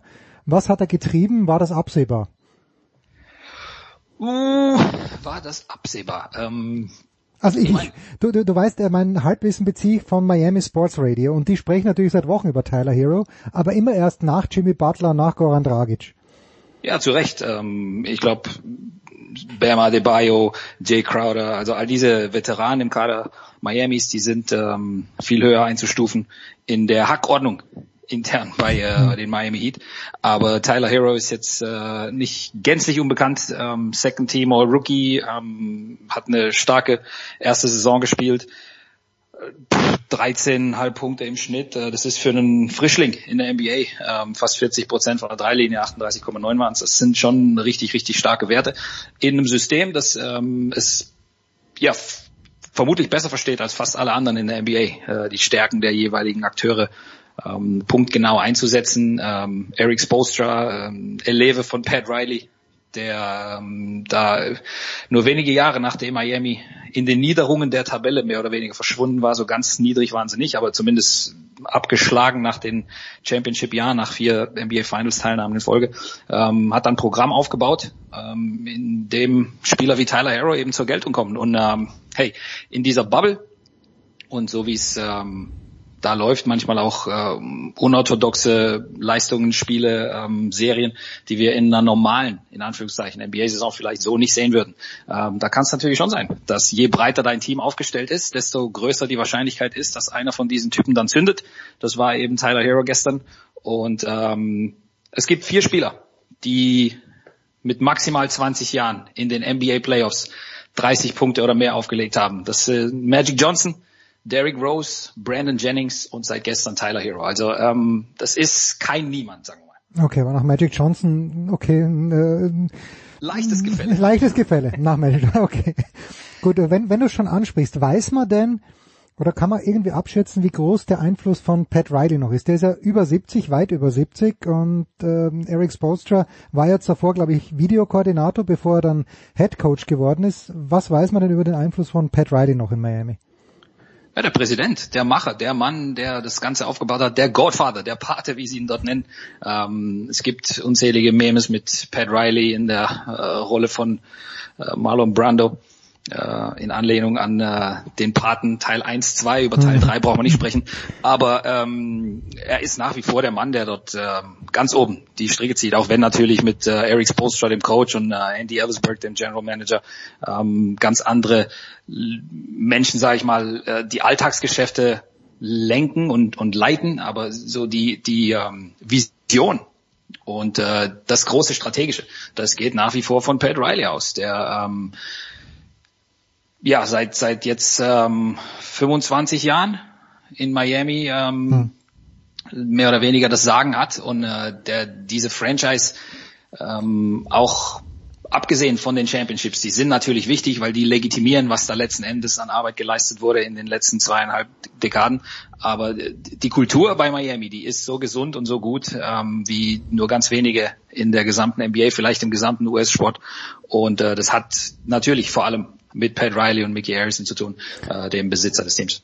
Aber die äh, diese Championships, die legitimieren natürlich oder die machen es ja auch einfacher, dann wahrscheinlich Free Agents anzulocken oder? Natürlich, also, das ist ja diese alte Legende, als äh, LeBron James ähm, im Sommer 2010 ähm, überlegte, wo geht er jetzt dahin, wo schließt er sich mit seinen Freunden Dwayne Wade und Chris Bosch ähm, zusammen, um äh, als Big Three die Titel zu holen. Ähm, da war Miami nur eine von mehreren Adressen. Ähm, hat natürlich geholfen, dass Dwayne Wade schon im Team war und es hat geholfen, dass Pat Riley da ins äh, Players Owners Meeting kam und ähm, sich vor LeBron hingesetzt hat und einfach mal die Championship-Ringe auf den Tisch geschmissen hat. Hm. Das sind nicht nur die aus Miami, ähm, sondern das sind natürlich auch die vor allem äh, aus seinen Lakers-Zeiten mit dem bereits angesprochenen Magic Johnson. Also Pat ist schon ewig dabei.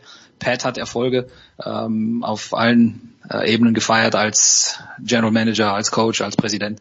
Und ähm, Pat ist auch derjenige, der diese Kultur letzten Endes ähm, zu dem ähm, Erfolgsgaranten gemacht hat. Denn äh, ohne diese berühmte Miami Heat Kultur, Jens, äh, wird es diesen Erfolg in diesem Jahr so nicht geben. Wir haben hier außer Jimmy Butler keinen legitimen Superstar. Und selbst bei Jimmy Butler würde man sagen, ja, Moment mal, also äh, der ist nicht auf dem äh, selben Level wie LeBron James, wie ein äh, Antetokounmpo, wie ein James Harden etc. etc. Also ähm, das ist schon sehr sehr teamdienlich, das ist schon alles sehr äh, handfest, was hier äh, zusammengestellt wurde und Miami mit Capspace ausgestattet, äh, glaube ich nicht am Ende dieser Planung. Also es ist jetzt nicht so, als wäre das hier ein fertiges Produkt, sondern man hat hier über Jahre gute Arbeit geleistet und hat nach wie vor Optionen in der Zukunft ähm, sich ja vielleicht sogar zu zementieren als einer der größten Championship-Favoriten.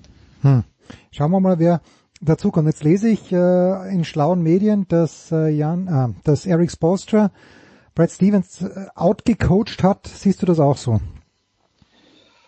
Ah, boah, ähm, ich sag mal so, äh, wann immer ein Team 3 zu 1 führt, dann ist es einfach äh, ein Coach als Genie darzustellen und, und den, den anderen als, äh, als Dummbatz. Ich sehe es nicht unbedingt so. Ähm, ich glaube, Miami hat einfach ähm, ein paar Dinge auf seiner Seite, äh, den Brad Stevens bei aller Qualität, die er hat, ähm, auf die er nicht zurückgreifen kann. Das sind unter anderem äh, Jimmy Butler als bester Spieler in dieser Serie, selbst wenn Celtics-Fans jetzt vermutlich aufschreien würden und sagen, Moment, was ist mit Jason Tatum?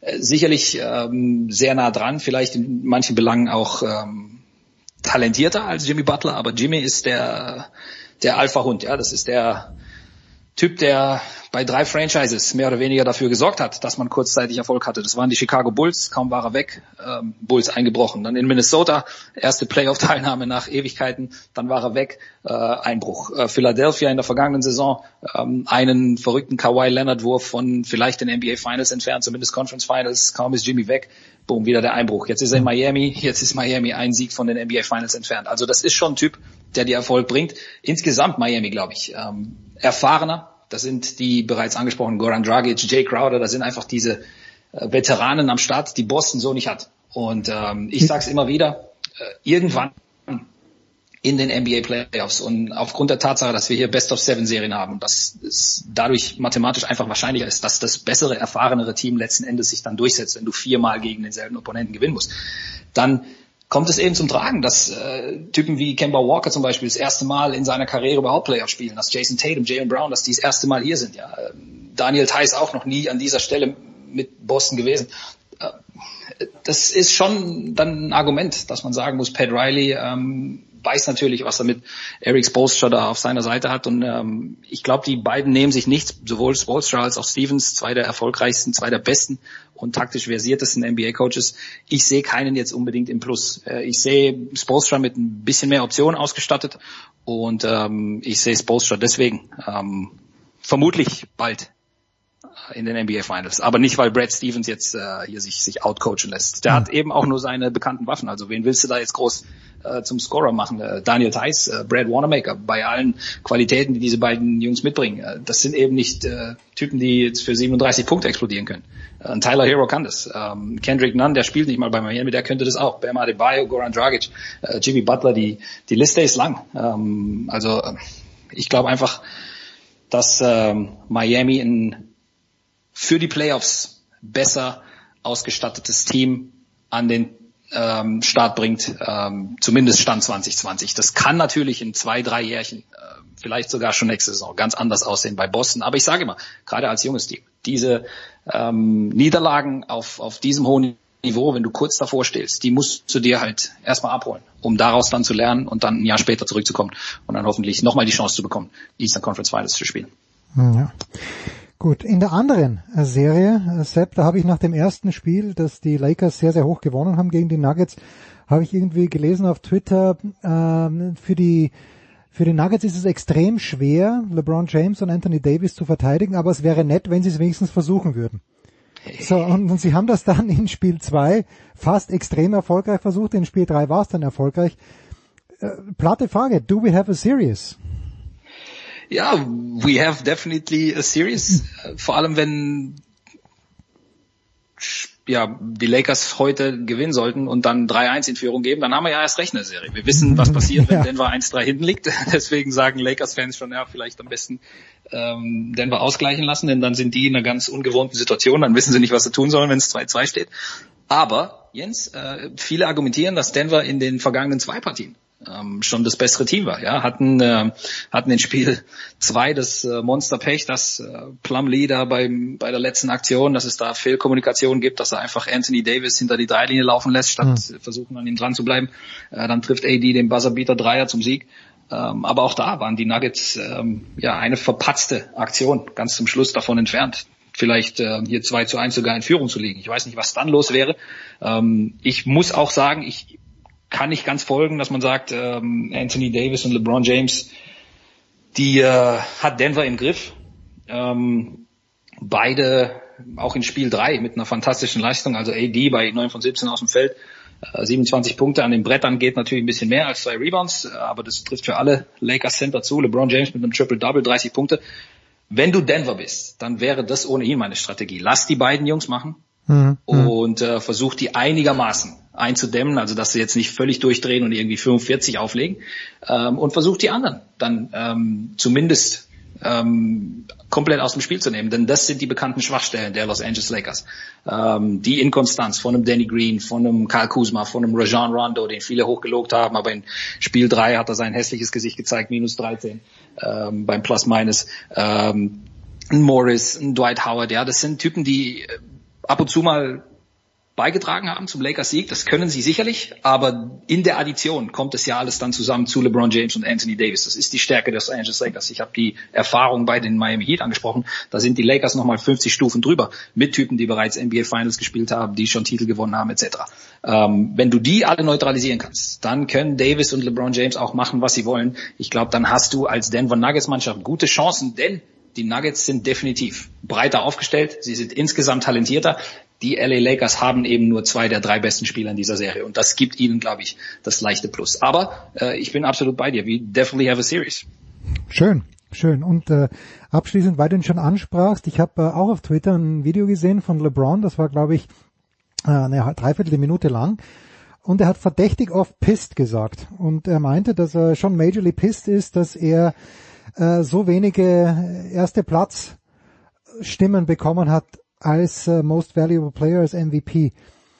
Siehst du das auch so? Es ist, äh, ich meine, ich, ich schaue mir das Ganze immer nur von der Weite an und ich denke mir, es ist immer ganz nett, auch damals als Charles Barkley, oder nee, was, Karl Malone war es, nicht Charles Barkley, Karl Malone war es, glaube ich, in den Jordan-Jahren MVP geworden ist. Das, das dünkte mich fast so, als ob es den Voters langweilig gewesen wäre, weil Jordan natürlich immer noch der bessere Spieler war und vielleicht auch der wertvollere Spieler. Wie, wie pisst dürfte deiner Ansicht nach LeBron James sein? Ja, ein bisschen pisst sicherlich. Äh, LeBron James hält sich selbst nach wie vor für den besten Spieler der Welt. Ähm, mit Recht, Sepp, mit Recht oder, oder nicht mit Recht? Ja, also äh, insgesamt äh, sicherlich mit Recht. Also ich glaube, die letzten paar Jährchen haben natürlich ähm, so ein bisschen aufgezeigt, dass auch er nicht äh, ewig ähm, die absolute Nummer eins bleiben kann. Äh, da haben einige schon am Thron mehr oder weniger gerüttelt. Aber äh, LeBron James ist wieder zwei Siege nur von den ähm, NBA Finals entfernt.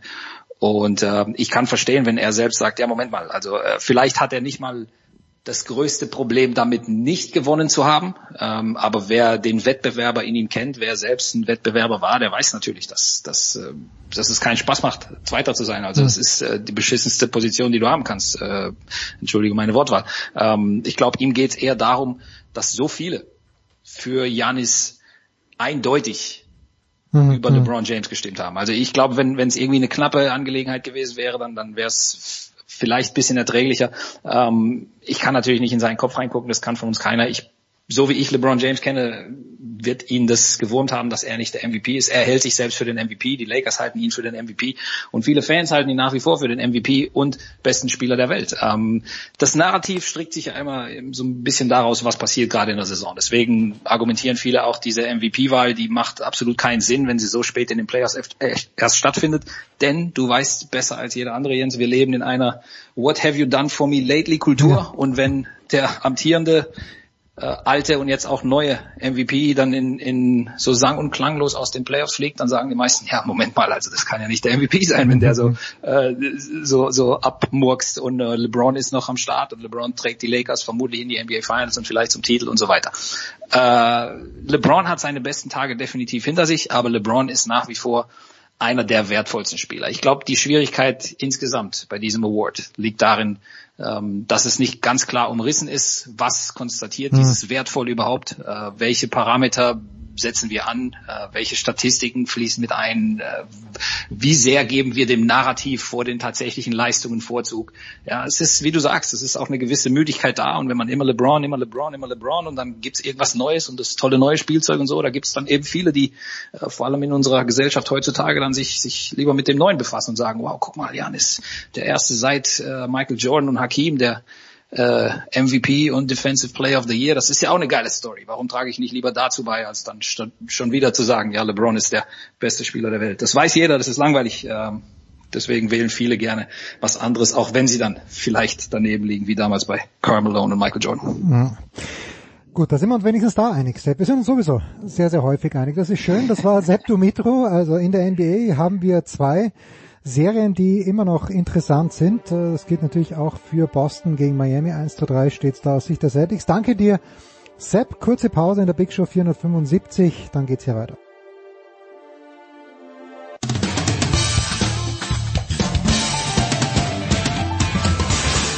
Hi, hier ist Dritter Steffen und ihr hört Sportradio 360.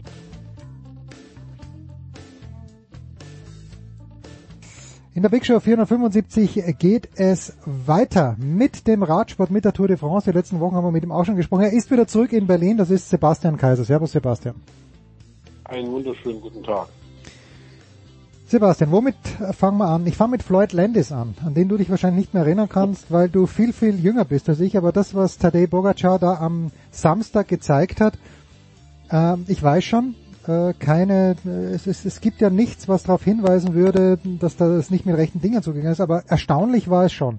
Gestehst du mir das zu? Ja, natürlich gestehe ich dir das zu. Natürlich erinnere ich mich an Floyd Landis, weil so jung bin ich ja auch nicht mehr. Ähm, klar, also es war für uns alle überraschend und es war selten äh, so ruhig in einem Pressezentrum wie bei der Zieldurchfahrt am Sonnabend, weil sämtliche Kollegen, inklusive meiner Wenigkeit, ihre Geschichten umschreiben mussten, ähm, weil natürlich alle an äh, Primus Rockets geglaubt haben und äh, die Geschichten mit ihm, mit seiner Freundin, mit dem Buch, das sie über ihn geschrieben hat. Da gibt es so viel zu erzählen, so viele schöne Sachen, die weit über das hinausgehen, dass er mal Skispringer in seinem früheren Leben war. Hm. Ähm, und das war natürlich dann eine Geschichte, die habe ich so eben noch äh, selten erlebt, dass da auf einmal Totenstille herrscht, weil alle an ihren äh, Laptops schweißgebadet sitzen und je nach äh, Andruckzeit ihrer Blätter dann natürlich erstmal das komplette über den Tag in die Tasten gehauene äh, wegschmeißen können und ähm, ja erstmal schauen müssen, wer ist eigentlich dieser Tadej Pogacar, der ja nur Insidern etwas gesagt hat und ähm, ja, der jetzt auch nicht der gesprächigste ist oder der lockerste ist, der ist eher noch so ein bisschen schüchtern. Und äh, ja, deswegen war das natürlich für alle überraschend und äh, ja, das gestehe ich dir zu, diese Meinung. Es war ja auch deswegen, glaube ich, überraschend, wenn man sich so die Berge tappen. Vielleicht war dein Eindruck ein anderer, aber mein Eindruck war schon, dass äh, Pogacar in den Bergen zuvor äh, eigentlich nie angegriffen hat oder angreifen hätte können, sondern dass Roglic das schon eigentlich im Griff gehabt hatte. Hattest du einen anderen Eindruck?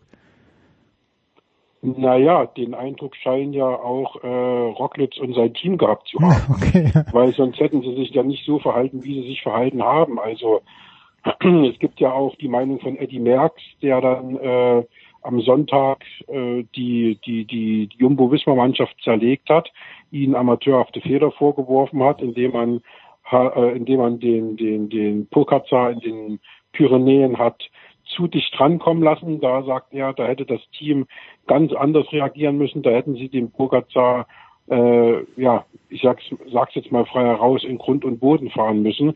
Und er hätte nie näher als 90 Sekunden an Rocklitz rankommen dürfen, so. Und es waren eben, wie gesagt, 57 Sekunden, die äh, Rocklitz Vorsprung hatte vor dem Zeitfahren. Auch eine Sache, die reichen müsste.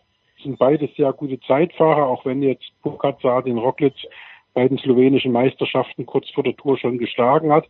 Aber wie gesagt, 57 Sekunden, äh, ja, das hätte er auch ins Ziel bringen können. Und umso größer war natürlich der Schock, dass es nicht geklappt hat, vor allem weil das Team ja alles getan hat und eben auftragsgemäß den Sportkameraden Rocklitz an der Ziellinie abgeliefert hat im gelben Trikot. Und den einen Schritt, den er wirklich allein gehen muss, das Zeitfahren, da kann er eben nicht auf Unterstützung vom Team zählen. Den ist er eben dann nicht gegangen.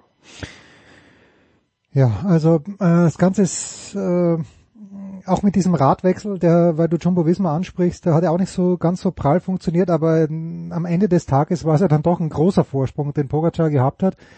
Und äh, weißt du, wenn mich Roglic dann erinnert hat, war so ein bisschen Bjarne Ries 1996 war es, glaube ich, äh, als Ries zwar die Tour gewonnen hat, aber wo eben beim Zeitfahren dann auch, da ist er das, was die äh, beim Tennis oder auch bei anderen Sporten, sagt man, der, der war dann auch bisschen tight.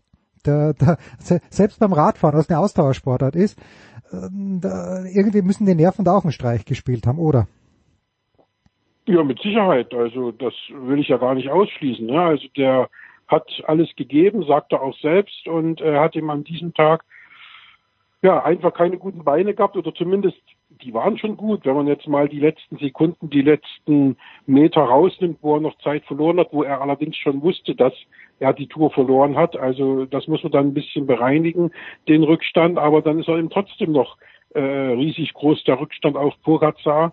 Und äh, wenn man, wie gesagt, die äh, Zeit bereinigt, dann wird er in dem Zeitfahren auch Dritter oder Vierter. Ne? Also das, äh, der ist schon ein gutes Zeitfahren gefahren, aber der äh, junge Mann ganz vorn ist eben ein überragendes Zeitfahren gefahren und äh, war die ganze Zeit äh, verdammt clever und äh, da meine ich eben die gesamten drei Wochen ähm, ist nicht zuzeitig ins mhm. gelbe Trikot gefahren, so dass er gefangen werden konnte oder gejagt werden konnte, sondern er hat das richtig clever angestellt, im Grunde genommen ohne Mannschaft, also er war ja immer allein ja. Und äh, Rocklitz hat ein sensationelles Team um sich gehabt mit Top-Leuten wie Tony Martin, wie Tom Dumoulin und so weiter. Und ja, es hat eben nicht gereicht. Und das ist natürlich dann, da muss sich das Team natürlich Gedanken machen, wie es gegen einen Mann verlieren kann. Hm. Gut, jetzt, äh, also hoffen wir mal, dass äh, die Zweifel nicht berechtigt sind. Auch ich melde Zweifel an, weil 21 ist für einen Ausdauersportler natürlich ein extrem junges Alter.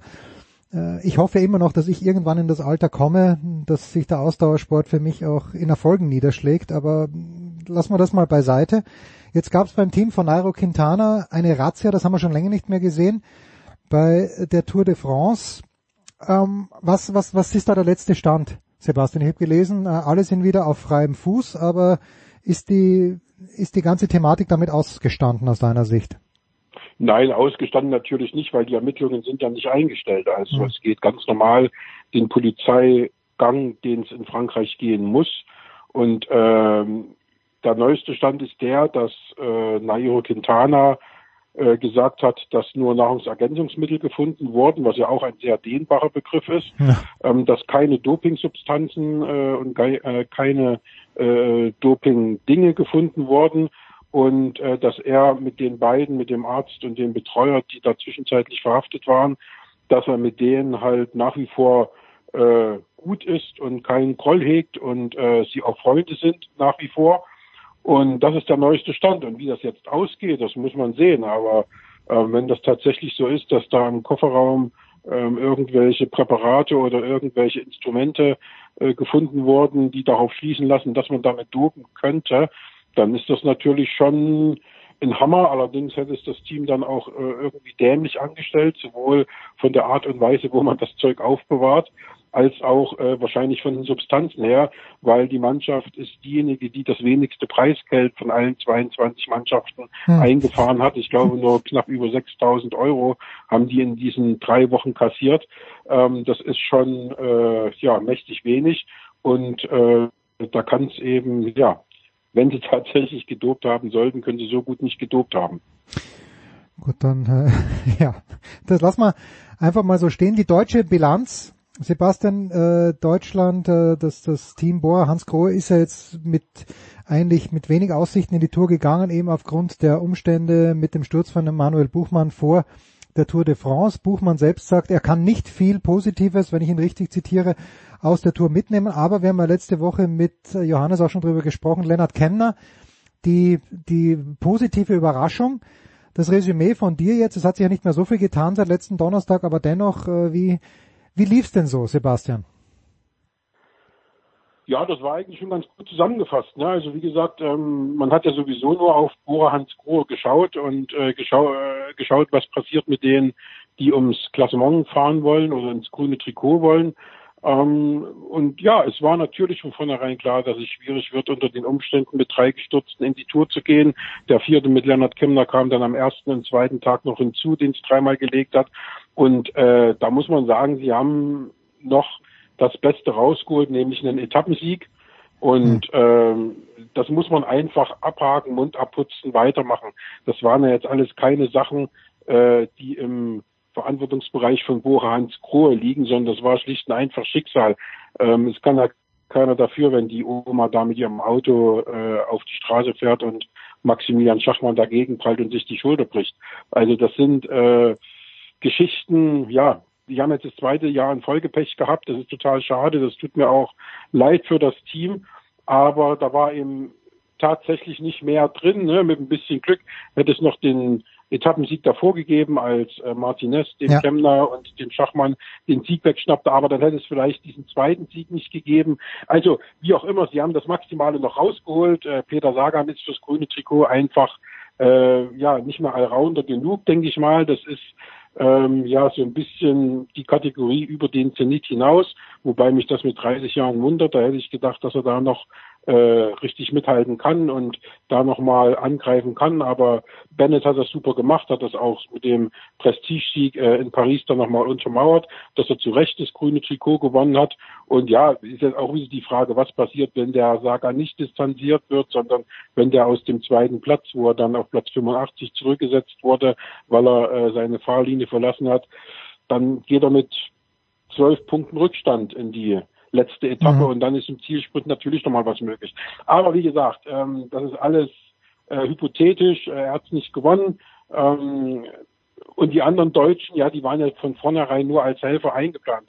Äh, Toni Martin hatte ich ja schon kurz gesagt, der hat natürlich einen sensationellen Job gemacht, ist der Patron des Feldes, hat das Feld im Griff, ähm, ist einer, der eben seine Polizistenrolle nicht nur im wahren Leben äh, irgendwann ausleben wird, sondern der die jetzt schon hier äh, in der äh, in seiner Radsportkarriere so ein bisschen andeutet und äh, hat auch im Team, in Jumbo, im Jumbo-Visma-Team einen super Job gemacht hat, mit seinen Teamkollegen den Rocklitz, wie gesagt, in Gelb an der Ziellinie abgeliefert.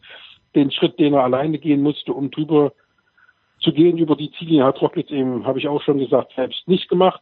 Äh, und ja, die Geschkes, Purlitz, ähm, Jonas Koch mit seiner ersten Tour, das waren eben alles die klassischen Helfer, die man ab und zu mal in der Fluchtgruppe gesehen hat.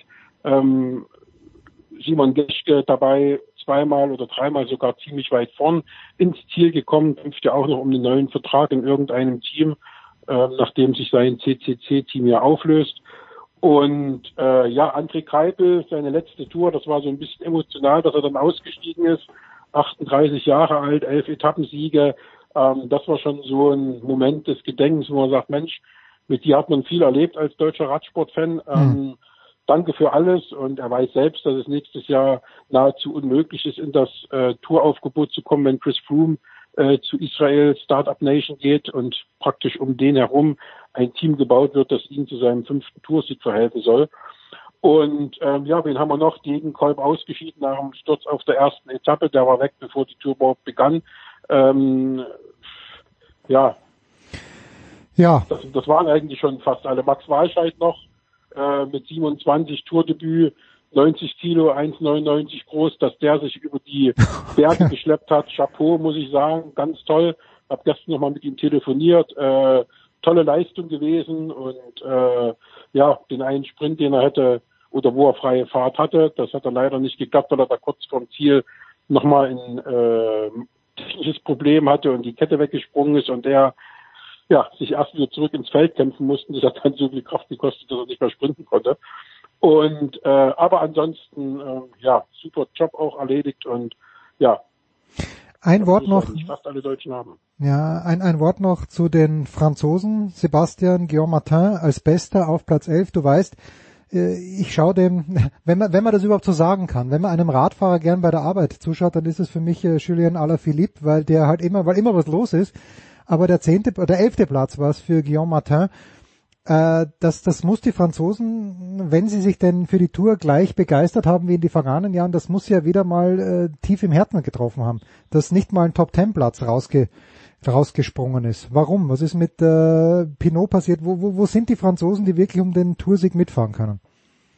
Ja, das fragt man sich schon seit 1985. Also ähm, da gab es den letzten Toursieg durch Bernard Hinault von einem Franzosen und ähm, ich weiß gar nicht, da müsste man jetzt mal nachgucken, wann das letzte Mal kein Franzose unter den Top Ten war. Also in den letzten Jahren war es ja immer so, dass äh, zumindest Romain Bardet mal Zweiter war, Dritter war. Äh, es war immer irgendwie einer noch in zumindest auf Tuchfühlung zum, zum, zum gelben Trikot.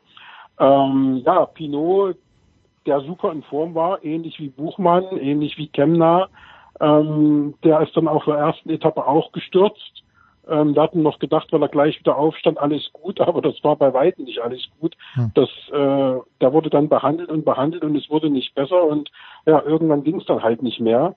Und äh, er hat sich dann praktisch über die Tour geschleppt. Also der war ja auch im Grunde genommen seit der ersten Etappe dann nicht mehr in Form und war raus und ähm, konnte nur noch Schadensbegrenzung betreiben. Äh, Romain Bardet ist sogar ausgestiegen aus der Tour. Also da hat es auch nicht so richtig geklappt. Das war auch so einer, der äh, ja nochmal angreifen wollte, der es auch äh, ewig versucht, äh, die Tour zu gewinnen, ähnlich wie Nairo Quintana übrigens, der Kolumbianer, der auch schon mal Zweiter und Dritter war, so ging es auch D. aber irgendwie scheint das mit diesem letzten Schritt auf den ersten Platz nicht möglich zu sein. Guillaume Martin, muss ich sagen, der hat zwischendurch in der ersten Woche war da mal Dritter in der Gesamtwertung und so ist jetzt äh, aber für mich keiner, der auch nur annähernd irgendwie in Frage kam, äh, aufs Podium zu fahren. Und Julian Alaphilippe hat ja letztes Jahr bewiesen, dass er es kann, ist Fünfter geworden, hat äh, zwei Wochen Gelb getragen. Ja, und der hat sich ja, ja dieses Jahr dann so ein bisschen selbst rausgenommen. Ich glaube, das war so ein psychologischer Knackpunkt auch hm, irgendwo ja. mit dieser mit der Trinkflasche, die er ja. Äh, vor dem Ziel angenommen hat, obwohl er das in dieser Zeit nicht mehr durfte, was ähm, er wissen muss, aber vor allem muss es das Team wissen wie die Regeln sind und dass die sich auch jeden Tag ändern von der Distanz her, in der man das nicht mehr annehmen darf, die Trinkflasche. Und äh, ja, da war mit Sicherheit das ein ganz, ganz großer Faktor, dass er dann auch nicht mehr so reingekommen ist, äh, wie er normalerweise im letzten Jahr gezeigt hat, dass es kann. Also bei der zweiten Etappe, die er gewonnen hat, haben doch alle gesagt, das war vorprogrammiert, da konnte man auf gar keinen anderen tippen als Alaphilippe.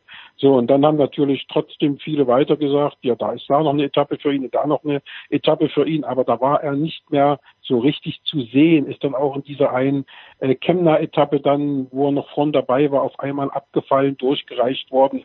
Das war schon ja, das war schon schwierig zu sehen. Also keine Ahnung, was da mit ihm jetzt genau war, aber ich glaube, dass diese Geschichte da mit der Trinkflasche ihm da einen echten Knacks versetzt hat. Hm. Gut, äh, im Großen und Ganzen ist also, wie, wie sagt man so schön, gut ist gegangen, nichts ist geschehen. Schauen wir mal, was da bei Nairo Quintana rauskommt. Ja. Hoffen, hoffen wir mal, dass äh, in Slowenien alles mit rechten Dingen zugeht. Äh, wir werden das selbstverständlich mit dem Sebastian, aber auch mit Johannes äh, in den nächsten Monaten, wie sagt man so schön, wir, wir werden es erfahren. Wir, wir werden es erfahren. erfahren. Auch, ja. auch, auch, der, auch der Sportkamerad Bernal, der ja letztes Jahr im Alter von 22 Jahren die Tour gewann, auch da hat man ja gezweifelt, wie kann nach so vielen Jahren, ich glaube acht Jahre lang waren die Toursieger über 30. Also waren die über 30 oder hm. zumindest in den späten 20ern. Ähm, wie kann das sein, dass da jetzt ein 22-Jähriger kommt und da Rambazamba macht und äh, auch Bernal das alles, äh, ja, ich sage jetzt mal gut überstanden dieses Jahr und diese Vorwürfe und ich hoffe auch inständig, dass da bei äh, Pogacar nichts ans äh, ja nichts ans, ans ans Licht kommt und nichts mit unregelmäßigen Dingen äh, äh, zugegangen ist. Wie gesagt, wenn, dann gehört er genauso vernichtet und ähm, an den Pranger gestellt, wenn er irgendwas gemacht haben sollte. Aber wie gesagt, es gibt nicht den geringsten Hinweis, das muss man das kann man gar nicht oft genug wiederholen. Das kann auch immer leicht in Rufmord ausarten, wenn man jemanden des Dopings verdächtigt oder in die Nähe rückt und der hat wirklich nichts getan. Ne? Und solange es nicht den kleinsten Hinweis bei ihm gibt, dass er damit irgendwie in Zusammenhang steht, ähm, sollte man äh, immer wachsam sein, aber die Füße vor allem äh, mit Verdächtigungen wirklich stillhalten und ja, man kann letztendlich für niemanden die Hand ins Feuer legen, aber äh, man kann hoffen, dass es wirklich ein sauberer Toursieger 2020 war. Ja, bei Floyd Landis, um den Kreis zu schließen, ist man relativ bald drauf gekommen, dass er sich was an seine wunderschönen Hoden geklebt hat, damals auf dieser Etappe, die er mit, glaube ich, 13 Minuten oder 11 Minuten Vorsprung gewonnen hat.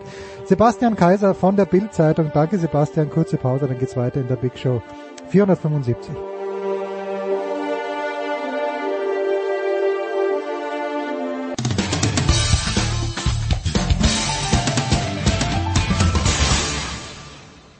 Ja, hier ist Heiner Brand und Sie hören Sportradio 360.de.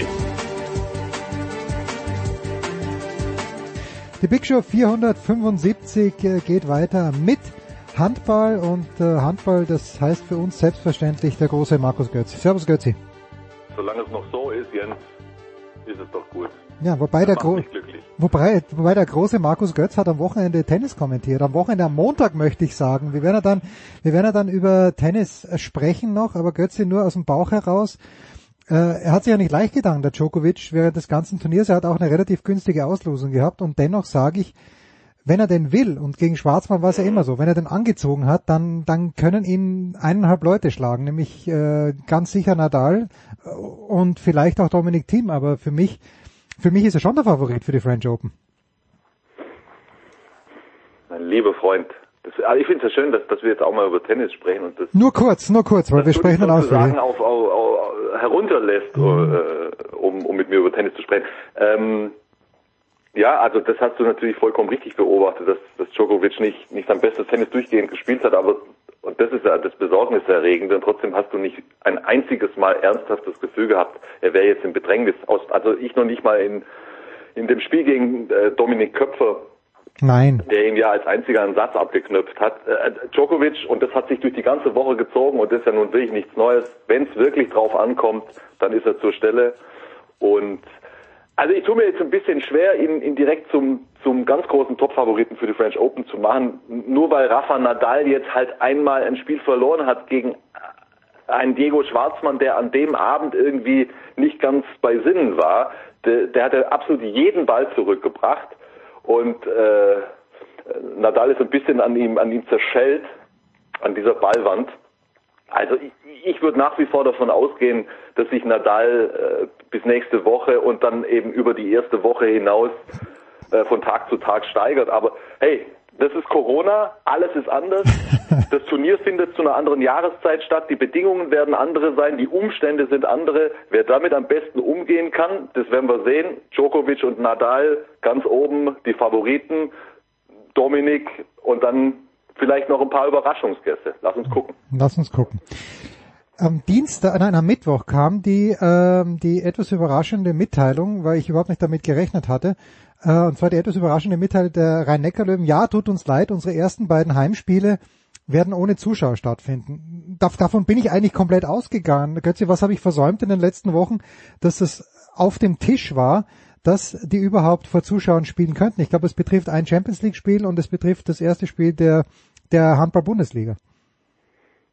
Na, weil äh, vielen Standorten äh, ein gewisses Quantum an Zuschauern. Auch in der Halle. Also das, das ist ja das Überraschende. Also Ja, auch ja, in der. Halle. Ja. Ja, logisch, ja, logisch.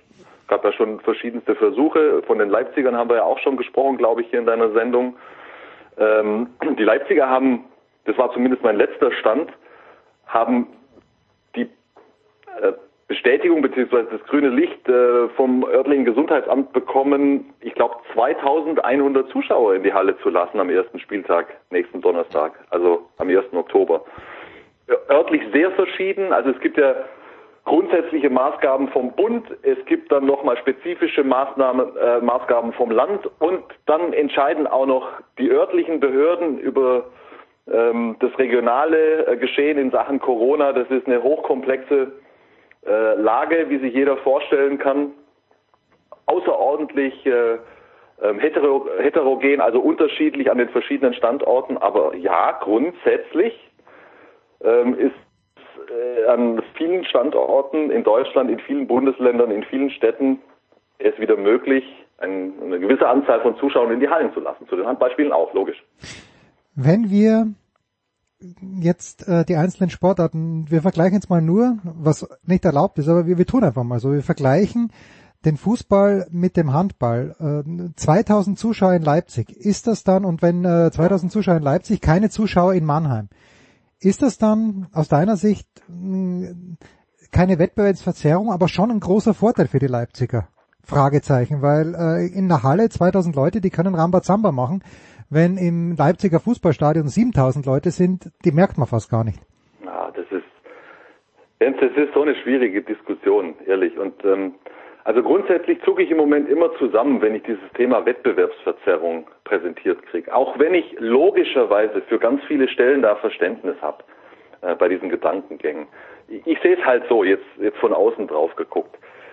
Es ist nun mal so, dass die äh, Gegebenheiten überall unterschiedliche sind und wir sollten aus meiner Sicht immer vor Ort an dem betreffenden Standpunkt das maximal Mögliche machen. Dass du das im Moment nicht in eine einheitliche Linie bringen kannst, das versteht sich einfach von selbst. Das, das bringt die Situation mit.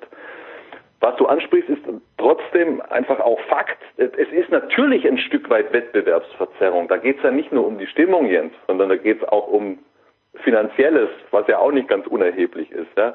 Also wenn, wenn, wenn der eine so und so viel Zuschauer reinlassen kann hm. äh, und der andere gar keine, dann geht es da ja auch um Kohle. Aber das ist, das ist wirklich mega komplex.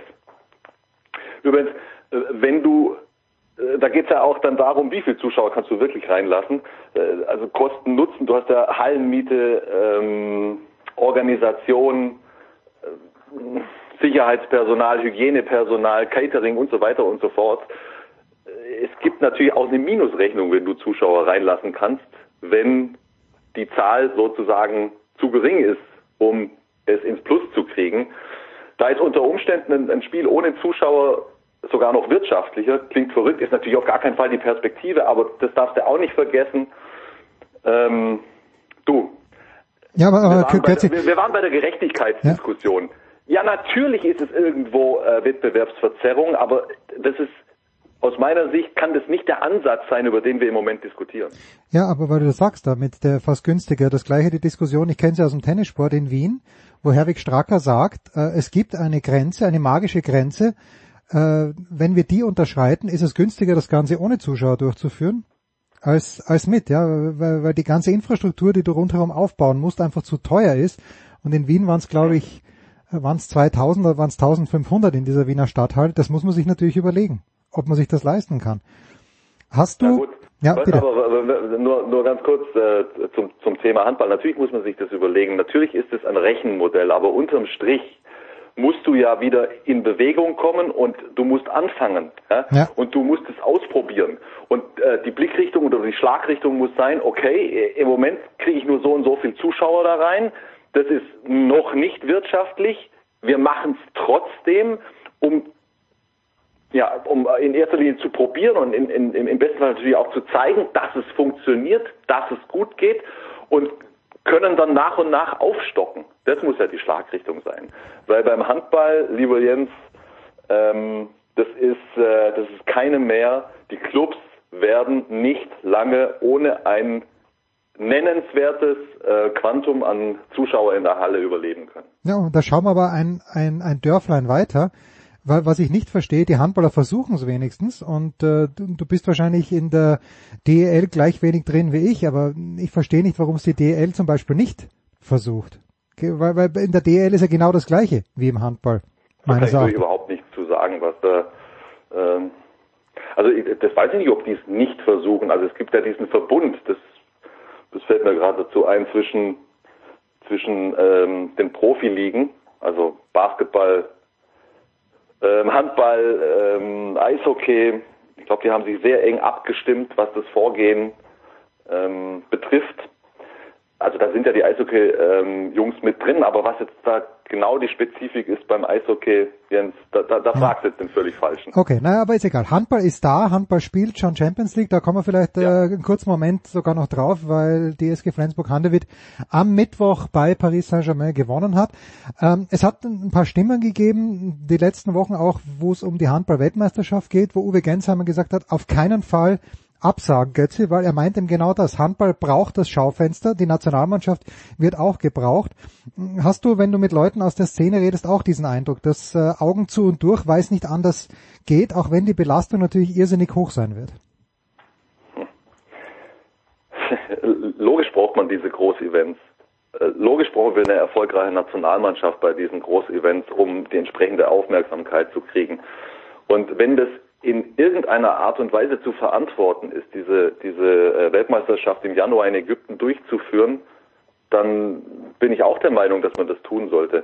Jetzt muss ich ganz offen und ehrlich sagen, über die ähm, Umstände und Verhältnisse in Ägypten weiß ich aktuell ja. relativ wenig zu berichten. Was ich allerdings schon mitgekriegt habe, ist, dass ähm, noch ganz schön viel zu klären ist dort. Also das, äh, das Hygiene, das Sicherheitskonzept, das gesamte Konzept, wie diese WM stattfinden soll unter diesen Umständen, das ist nach meinen Informationen noch nicht so weit, dass man echt seriös sagen könnte, okay, äh, äh, unter diesen Vorgaben kann das stattfinden.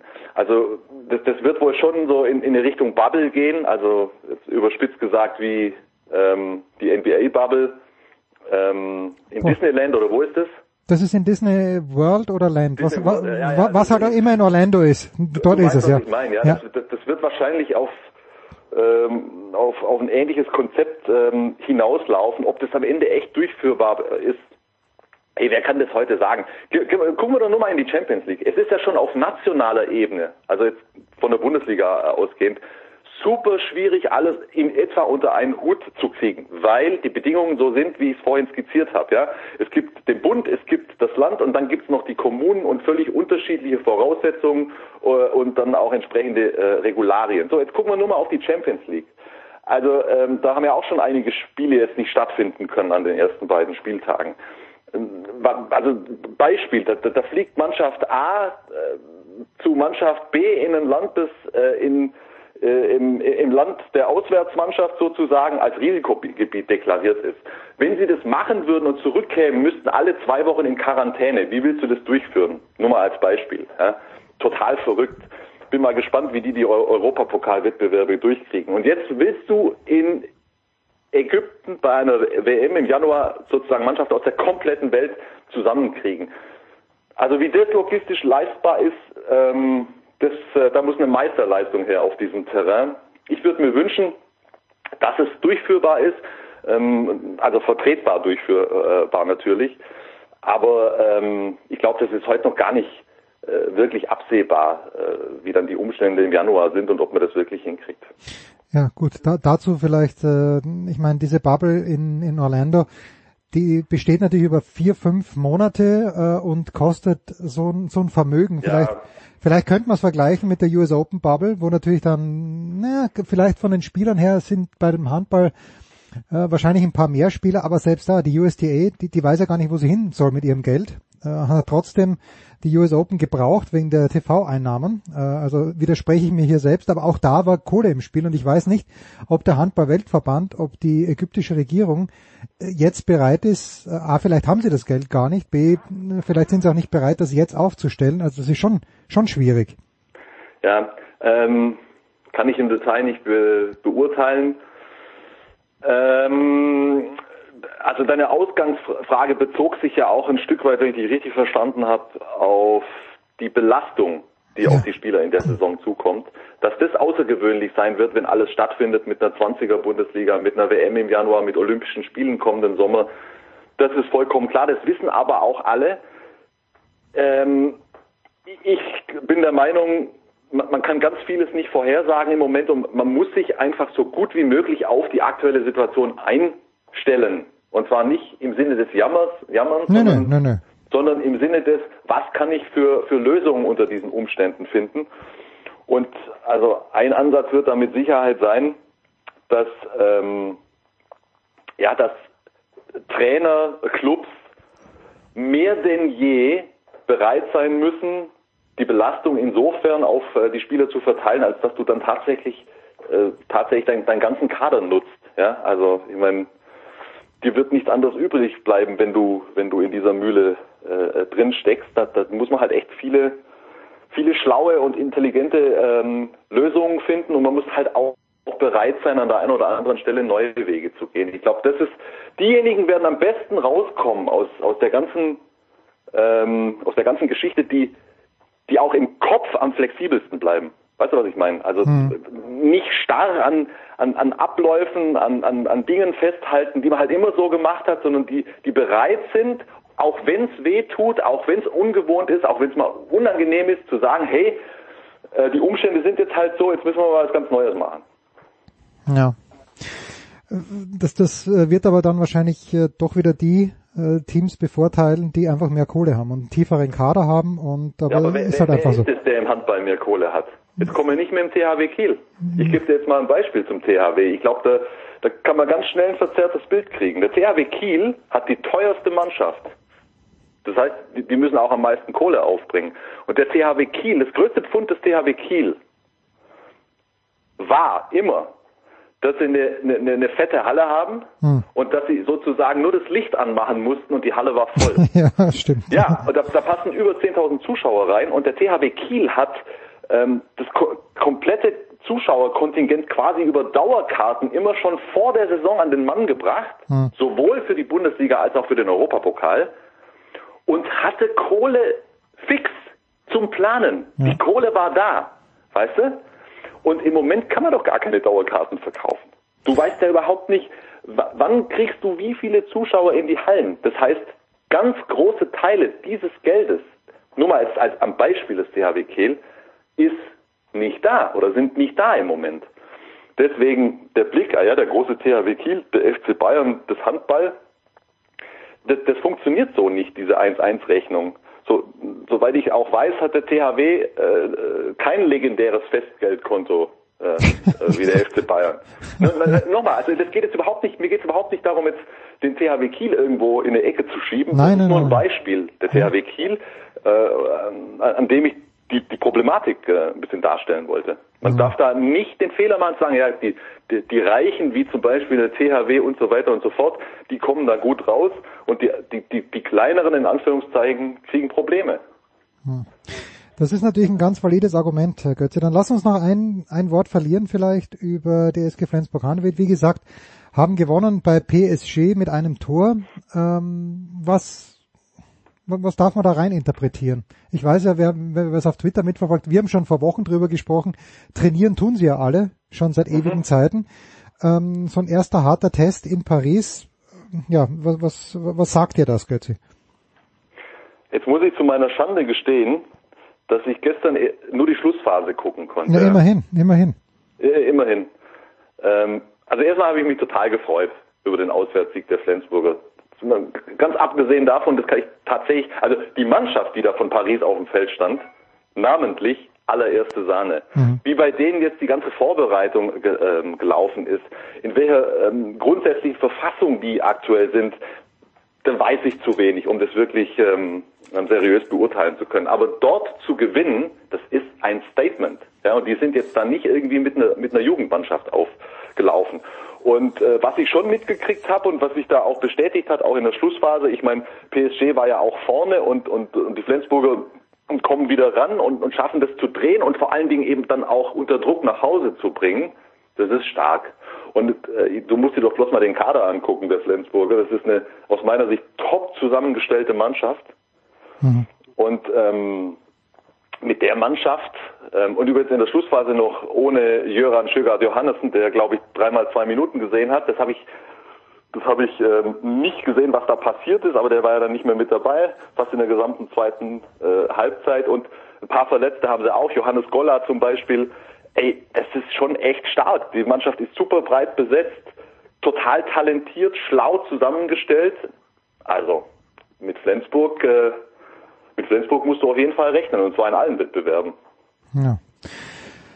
Das ist mein Word von Markus Götz als Abschluss unseres Handballteils. Götzi, äh, vielen, vielen Dank. Werden wir dich am Wochenende bei Sky vielleicht irgendwo Natürlich. zu hören? Ja, und bitte, dann erzähl doch ein bisschen.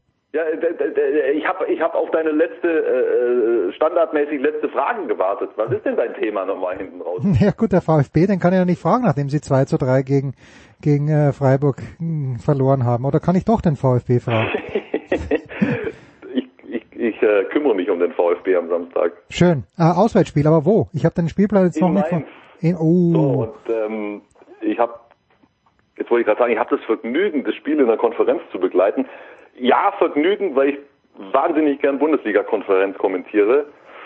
Aber ob es ein Vergnügen aus VfB-Sympathisant-Sicht wird, das lassen wir mal dahingestellt. Ja. Du, der VfB, wie siehst du den VfB? Also mich hat's gefreut, dass der Kalajdzic ein Tor geschossen hat. Ja. Weil ich glaube, dass der äh, in, in näherer Zukunft der beste österreichische Stürmer werden könnte. Der hat natürlich jetzt eine wahnsinnig schwere Verletzung gehabt und äh, das ist natürlich, wenn man sich dieses Spiel so ein bisschen, ich habe es nur in der Konferenz gesehen, angeschaut hat, dann fragt man sich schon, naja gut, also ein 3-3 wäre, wäre mindestens verdient gewesen. Freiburg, Ja. Freiburg nicht unglücklich äh, und, und der VfB schon eher unglücklich, war so mein Eindruck. Ja, was heißt unglücklich? Ich meine, so wie der VfB am Anfang Anfang verteidigt hat, das war halt schon sehr naiv. Also äh, Freiburg einfach machen lassen und mal so ein bisschen geguckt und jedes Mal irgendwie vorsichtshalber zwei, drei äh, Meter Sicherheitsabstand äh, gehalten zum Gegenspieler. Das war echt brutal naiv und dann hast du ein 0-3, Freiburg ist effizient und dann rennst du dem hinterher. Der VfB hat definitiv eine talentierte Mannschaft. Also oder besser gesagt, eine Ansammlung von, von wirklich talentierten ähm, Spielern. Super jung. Und äh, jetzt ist die große Frage, kriegst du das so zusammen, dass die Anforderungen, in der Fußball-Bundesliga zu bleiben, erfüllt werden? Das ist das große Fragezeichen. Also ähm, Sven Mislint hat, dass der was von seinem Job verstehen muss, versteht sich, glaube ich, von selbst, wenn du äh, nur auf die Vita guckst, nur so ein bisschen von außen drauf geguckt. Es sind halt auch viele Einzelprojekte. Ja, da, da ist der super talentierte 17, 18, 19-Jährige und den können wir jetzt unter Umständen relativ günstig kriegen, den holen wir jetzt mit dazu. Das ist ein, ein spannendes Projekt, das ist unter Umständen ein richtig gutes Invest. Du brauchst halt trotzdem gewisse Sachen auch noch on top, um in der Bundesliga bestehen zu können. Und ich, das weiß ich einfach noch nicht, ob das alles da ist in dieser VfB-Mannschaft. Ja? Wenn, wenn der, V- ich glaube, das ist jetzt echt wichtig, dass wir jetzt in den nächsten Spielen punkten, weil äh, das, das Naja. hat sich bei mir als VfB äh, ähm, Fan echt eingebrannt, dass wir die letzten Jahre immer Probleme zum Saisonstart hatten und dann war eigentlich der Weg für die gesamte Saison vorgezeichnet. Wenn der VfB es schafft, jetzt zu punkten und sich so ein bisschen aus dem Gröbsten raushält und diese junge Mannschaft so diesen Megadruck, weißt du, von Anfang an Abstiegskampf vielleicht nicht hat, das käme, glaube ich, äh, der Mannschaft in der Konstellation zugute. Ja.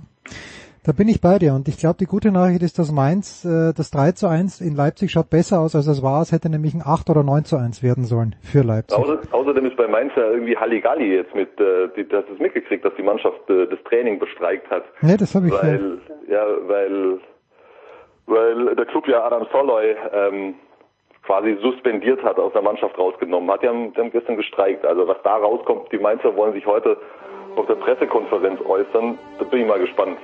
Schaut es euch an, am Samstagnachmittag bei Götzi in der Konferenz. Danke Götzi. Kurze Pause in der Big Show 475.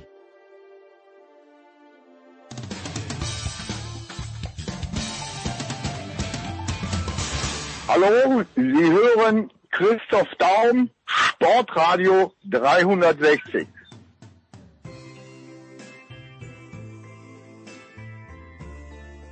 Es ist Wochenende. Ah, ja, das stimmt, ja. Das, das stimmt. das stimmt natürlich. Moment, ich muss mal hier alles ein bisschen lauter drehen, weil ich höre mich kaum. Was ist da los? So, gut. In der Big Show 475 geht es weiter mit Golf. Was haben wir letzte Woche geflaxt? Der Gregor Biernat und ich äh, über DJ und äh, Bryson DeChambeau. Das wird nichts werden und ich freue mich sehr, dass, dass es wirklich nichts geworden ist mit Bryson DeChambeau. Ich freue mich noch mehr, dass Gregor schon wieder Zeit hat und auch mit dabei ist Gerald Kleffmann von der Süddeutschen Zeitung. Servus Gregor, Servus Gerald. Grüß euch. Grüß euch miteinander. Gerald, ich möchte mit dir beginnen. Werden wir jetzt einen Run auf die Fitnessstudios erleben und alle Golfer spätestens in Jahresfrist dann aufgepumpt sehen? Du hast, glaube ich, in deinem Artikel geschrieben, wie Hulk. Ähm, ich weiß nicht. Ich bin da ein bisschen skeptisch, um ehrlich zu sein. Es gibt ja wahnsinnig viel äh, Resonanz in diese Richtung, gerade auch wenn ich die amerikanische Golfpresse lese, führende äh, Organe wie, wie Golf Digest und so weiter, ESPN Golf, haben wir alles Top-Schreiber. Ähm, da wird schon von einer ganz neuen Ära vielleicht ein bisschen, ähm, ja, wird spekuliert drauf. Ähm, ich weiß es nicht. Ich, ich halte diese Geschichte Bryson DeChambeau für eine, eine sehr, sehr spezielle, sehr stark auf eine einzelne Vita zugeschnittene, ja, Geschichte mit jetzt mit dieser Zuspitzung. Also ich, ich wage zu bezweifeln, dass das irgendwie jemand überhaupt mal, ich sag mal, duplizieren kann, diese Art, weil da kommen so viele Komponenten zusammen. Äh, einfach ein Körper, der das mitmachen muss, ein Kopf, der so eine ganz spezielle Motivation braucht. Es braucht einen irre Aufwand, um, um, um, um diesen Status aufrechtzuerhalten, den er da anstrebt. Und ähm, aber der Fitnessaspekt ist ja schon, das ist ja schon bekannt seit langem, äh, ist im Golf enorm wichtig und äh, möglicherweise aber würde es bei dem anderen noch mehr dazu führen, dass er tatsächlich noch mehr auf den Körper achtet. Herr Gregor, äh, deine Einschätzung. Also der erste, der auf den Fitnessaspekt, wenn ich mich richtig erinnere, wirklich Wert gelegt hat, war ein gewisser Tiger Woods. Äh, das haben ihm dann viele nachgemacht, aber was das, was Bryson DeChambeau in der Offseason gemacht hat, das äh, ist natürlich eine ganz neue Dimension. Ja, ist es und ich sehe es aber ähm, eins zu eins so wie Gerald. Ähm, ich glaube auch, das ist eine, eine Einzelperson und es ist das ist irgendwie so lustig, das verfolgt man im, im Golf seit, keine Ahnung, seit, seit es Golf gibt. Es, es gibt einen, der ist in irgendwas richtig gut, warum auch immer, und dann glauben die Leute, ähm, okay, wenn es das und das ist und das Material und diese gleich langen Eisenschäfte, die er hat, und jetzt ist er so aufgepumpt und so, ähm, dann kann man das kopieren und nachmachen. Und ähm, Gerald hat, hat was vom Kopf gesagt und das ist es. es du stellst da jetzt 200 Jungs hin, die sind alle 18 und riesen Golftalente und äh, die trimmst du auf genau diese Art vom One-Plane-Swing und ähm, von, von körperlicher Statur und Muskelmasse wie Deschambeau und nicht einer von denen kommt auch nur annähernd an Deschambeau ran, weil bei ihm dieses komplette Gesamtpaket genau, genau so zusammenpasst und er sich selbst quasi so dahin gezüchtet hat. Ähm, es wird ein bisschen ein Problem werden, was die, äh, was so die Konkurrenz angeht. Ich meine, wenn der, der arbeitet jetzt äh, an einem Driver, der ist noch länger, den haut er noch länger, noch höheren Ballspeed. Und wenn er die Dinger auch noch gerade ausschlägt, dann, ähm, ja, dann fängt er irgendwann an, Golfplätze auseinanderzunehmen, wenn es so weitergeht und der nicht irgendwann auch mal Nerven zeigt oder irgendwas anderes passiert und gewinnt jedes Turnier mit zehn Schlägen Vorsprung. Es kann sein, dass der erstmal so dominant wird mit dieser, mit dieser mehr oder weniger neuen Art des Golfspielens wie, wie damals Tiger. Warum auch nicht? Tiger ist der, der angefangen hat mit dem, mit der Fitness. Tiger hat ähm, einen Kopf zu der Zeit gehabt, der, ähm, der war besser als von allen anderen. Und äh, der Deschambeau, wenn der sich jetzt so ein bisschen in diese Richtung entwickelt, jetzt natürlich nochmal ein riesen Selbstvertrauen aus dem US Open Sieg ziehen wird, dann kann es sein, dass der erstmal allein auf weiter Flur steht. Aber ich sehe es auch so, dass ähm, ich glaube nicht, dass die Leute jetzt plötzlich alle anfangen, mit diesem auf diese Art und Weise zu schwingen. Und ähm, das kann auf Dauer auch nicht so wahnsinnig gesund sein, dass der, wie der sich ernährt und ähm, was er seinem Körper so antut. Ähm, das kann zum Beispiel auch eine Sache sein, dass der in sechs, sieben Jahren ähm, was weiß ich was, dermaßen eine Rücken oder sonst was Probleme bekommt, äh, dass dann die Karriere zu Ende ist. Das sind ja alles Sachen, die, die weiß man noch gar nicht. Aber wenn ich mir die Statur angucke und die Art der Ernährung, glaube ich nicht, dass der die nächsten 30 Jahre so weitermachen kann. Hm. Gerrit, aber jetzt äh, hatten wir ja, nachdem äh, Colin äh, Morikawa gewonnen hat, das die PGA Championships, dann dachte ich mir, Brooks Köpker die letzten Jahre, der wird dominieren. Ist es nicht auch ein Zeichen im Golf, dass wir jetzt, äh, natürlich der gewinnt mit sechs Schlägen Vorsprung an der Deschambeau und wir denken uns vielleicht ein kleines bisschen, der könnte dominieren. Aber ist das nicht das Charmante auch am Golf? Oder ist es äh, vielleicht das Uncharmante am Golf, dass es fast keine Dynastien mehr gibt? Also Kepka wäre noch derjenige gewesen, wo ich mir gedacht hätte, ähm, der kann jetzt wirklich dominieren. Wie, wie, wie ist da die Kurzzeitprognose von dir, Gerald? Also ich glaube, man kann es nicht charmanter sagen, als es du gerade gesagt hast. ähm, wir, wir, haben tatsächlich in den letzten Jahren immer wieder diese, diese Ausreißer nach oben gehabt, wo mal für eine gewisse Phase einfach eine, eine, eine echte Dominanz so greifbar schien von irgendeinem Spieler. Ja, da gab es immer mal einen, wo man dachte, ja unglaublich, da kann man ja noch weiter zurückgehen mit, mit, mit Jason Day und, und also da gab es ja immer Phasen, äh, da wirkten manchmal Jungs äh, fast unbezwingbar und ähm, dann dachte man, okay, der setzt sich oben fest, aber ich sehe es genauso wie du. Das ist einfach dieses Besondere, dieses auch für mich auch als als Zuschauer, äh, als als Begleiter, ja packende, dass da einfach dieser Golfsport so kompliziert ist, so komplex ist, so so so nuancenreich und vor allem auch so, so empfindlich. Also wenn irgendwas nicht stimmt irgendwo, dann äh, die zerbröselt es ja nicht mal die Jungs, aber dann sind die einfach mal vier, fünf Schläge mal zurück und dann bist du halt schon mal hinten drin irgendwie. Und ähm, also mich fasziniert einfach dieser Sport, ähm, auch als Zuschauer. Ich spiele nicht wahnsinnig oft. In fünf Jahren habe ich einmal gegen den Ball geschlagen, hm. Aber ähm, mich fesselt er und ich finde es nach wie vor fast schon erschreckend, wie wenig Interesse es am Leistungssport Golf in Deutschland gibt, weil äh, für mich ist er einer der, der faszinierendsten Sportarten überhaupt. Und ähm, die Dramaturgien, die diese Turniere immer wieder schreiben und diese Typen, die, die, die er hervorbringt und produziert. Auch dieser, diese Geschichte mit Bryson DeChambeau ist ja eigentlich mal ganz salopp gesagt der völlige Wahnsinn, was da alles drinsteckt an, an Zutaten. Und ähm, ich habe auch intern gemerkt in der Redaktion, dass sehr viele nicht Golfer oder fast schon, ich will jetzt nicht sagen Golfhasser, aber ihr, ihr, wisst ja, es gibt ja diese Aversion gegen Golf, das sei kein Sport. Ja, auf einmal ist dann Begeisterung, was ist da los? Das kann ja nicht wahr sein und so. Und das macht es so ein bisschen auch so ein bisschen ja fast schon wie so ein Streetgolfer, so ein bisschen bodenständiger. Da kommt einer mit der Kraft und äh, da, da steckt ja auch was, was ganz Archaisches irgendwie drin. Und ähm, wie gesagt, das ist jetzt gerade so ein bisschen die Geschichte, sehr spannend, wenn man an DJ denkt, das war einer, der kam mehr, kommt auch mehr über das natürliche Bewegungstalent, der könnte auch wahrscheinlich in fünf anderen Sportarten Profi werden. Ähm, also wie gesagt, ich finde es faszinierend und ich bin selber sehr, sehr gespannt und freue mich auf die nächste Zeit. Mal gucken, wohin der Weg auch von Bryson DeChambeau geht, weil wie Gregor auch sagte, ähm, ich glaube nicht, dass das sein Körper allein schon so auf diesem Level mitmachen kann. Das ist ja auch irgendwie ein, ein riesiges medizinisches Experiment. Es ist ja auch fast schon ein kleines bisschen gruselig, darf man vielleicht sagen. Ja, stimmt. Ja, also der Eindruck, äh, der schließt sich mir auch. Gregor, jetzt hatten wir letzte Woche gesprochen über diesen, diesen Wingfoot-Kurs und dann plötzlich am Donnerstag spielen so viele Leute unter Paar, dass man es gar nicht glauben konnte. Und im Endergebnis ist dann nur noch einer unter Paar. Was, was hat sich denn geändert? Sind die Grüns härter geworden über die äh, letzten drei Tage? Weil das Ergebnis ist ja jetzt eigentlich so, wie es die USGA gerne hätte, nämlich, dass man sagt, okay, einer meinetwegen darf unter Paar sein und der Rest möge sich bitte abrackern.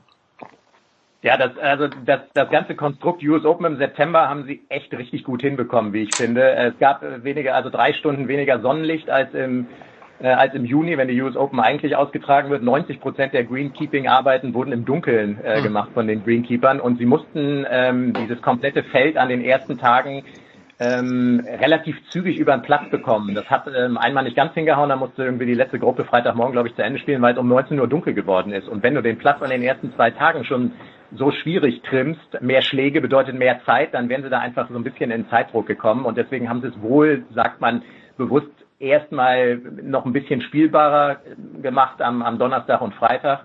Und äh, dann haben sie einfach langsam aufgehört, äh, auch die Grüns zu, ähm, zu wässern und äh, haben sie haben sie härter werden lassen. Das Rough ist auch nochmal äh, in den Zeiten ein paar Millimeter gewachsen, ist alles irgendwie spürbar. Und dann haben sie ihn am Wochenende wirklich inklusive Fahnenpositionen so gehabt, ähm, wie sie es vielleicht im Juni schon von Tag 1 angemacht hätten. Dann hätte Deschambeau am Ende vielleicht auch nicht unter Paar gelegen, aber so ist es tatsächlich so, dass genau US Open würdig so hingehauen hat, dass wirklich der Beste, und das muss man neidlos anerkennen, war in der Woche Bryson DeChambeau als einziger unter Paar gelegen hat. Aber ich glaube, also das haben sie, das haben sie kalkuliert, ähm, dass sie ein bisschen einfacher anfangen, einfach aus ganz pragmatischen Gründen mit Sonnenlicht und ähm, und keine zeitlichen Verzögerungen, so wenig wie möglich, und am Wochenende dann den den echten US Open Winged Foot und den äh, fand ich richtig spannend, obwohl ich immer nicht so ein ganz ausgemachter US Open Fan bin, weil ich es nicht so prall finde, die Jungs aus dem Rough raushacken zu sehen. Hm. Aber die diese Grünkomplexe und so, ähm, das das fand ich äh, das fand ich echt äh, spannend und und gelungen. Das ist also, also einer meiner einer meiner Lieblings US Open Plätze. Na, schön, schön. In 15 Jahren ist dann wieder soweit fürs nächste Massaker. Ja. Jetzt, äh, Gerhard, aus deutscher Sicht waren zwei äh, Männer am Start und beide haben sehr, sehr gut begonnen, nämlich Martin Keimer und Stefan Jäger. Keimer hat dann den Cut verpasst. Jäger hat auch noch eine sehr, sehr gute zweite Runde gespielt. Jetzt äh, frage ich, ich frage uns wieder alle, warum wissen wir auch so wenig über Stefan Jäger? Ich habe mit Gregor ja ganz kurz letzte Woche schon drüber gesprochen, aber der ist irgendwie komplett unterm Radar äh, und, und spielt dann trotzdem die US Open mit, hat jetzt als 34. immer noch ordentlich Geld verdient, aber der ist in Deutschland ein komplett unbekannter Gerhard, oder? Ja, ich denke schon, ja. Also ähm, er ist mit, äh, ich weiß nicht, wie alt er glaube ich war, 17 so um den Dreh, ist er ja aufs College rübergegangen nach nach Chattanooga, Tennessee.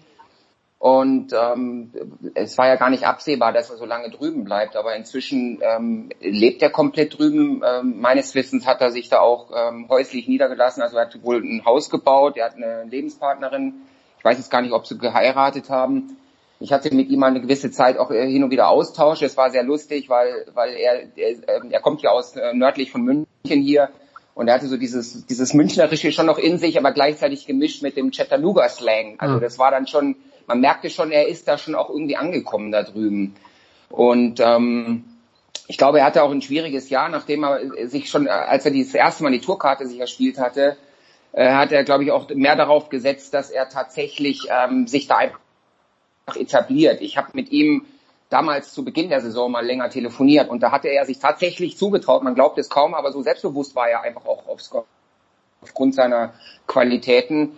Er hätte sich die Tour Championship, äh, die Qualifikation in Atlanta ähm, zu, vorstellen können, dass er das gleich noch schafft. Und er hat die Tourkarte ja noch nicht halten können und ähm, ich habe einen ganz interessanten kleinen Artikel gelesen, da gab es im Internet einen, ich weiß jetzt leider die Quelle nicht, da hat ein äh, Journalist sich die Mühe gemacht, alle 144 Spieler in Mini-Porträts vorzustellen. Und ähm, bei Stefan Jäger hatte er geschrieben, ich dachte auch, was weiß der Mensch über Jäger? Vielleicht weiß der irgendwas über ihn. Und er hat, äh, es war nicht viel, was drin stand, aber eins stand drin und das ist bemerkenswert und so ist auch der amerikanische Blick wohl auf Stefan Jäger. Man sieht ihn als zu gut an für die Corn Ferry Tour, für diese zweite Tour unterhalb der PGA Tour, aber eben noch nicht konstant, stabil gut genug, um auf der großen Tour mitzuhalten. Und ich glaube, da ist ein bisschen was dran. Er ist so ein bisschen ein Scharnierspieler und ähm, man wird jetzt vielleicht einfach auch mal abwarten müssen, ob er jetzt auch ein bisschen reifer wird, wie, wie er sich verändert. Aber ich freue mich jetzt auch schon auf das nächste Gespräch und ich kann es auch hier exklusiv verraten. Ich habe ihn versucht zu kontaktieren und habe es bisher noch nicht geschafft. Große News. ja, sowas, sowas lernt man nur in der Big Show von Sportradio 360. Ganz der genau. Versuch, der Versuch, Stefan Jäger zu erreichen. Äh, Gregor, wenn wir ein Schleifchen dran machen aus europäischer Sicht, ist es nicht wahnsinnig gut gelaufen, weil wenn ich sehe, die, die Runden von McElroy, der sehr gut begonnen hat, eine sehr gute dritte Runde gespielt hat und aber Runde zwei und vier eine absolute Katastrophe war. Äh, die Amerikaner hätte in diesem Jahr ein Ryder Cup stattgefunden, äh, wären stark zu favorisieren gewesen, oder? Ja, wenn man sich das Leaderboard anschaut, da irgendwie so die Top 10 und Top 20, dann wohl mit ziemlicher Sicherheit. Wobei der Ryder Cup Austragungsort ein deutlich anderer als Wingfoot gewesen wäre, aber vermutlich auch nicht, äh, nicht, nicht noch schwieriger.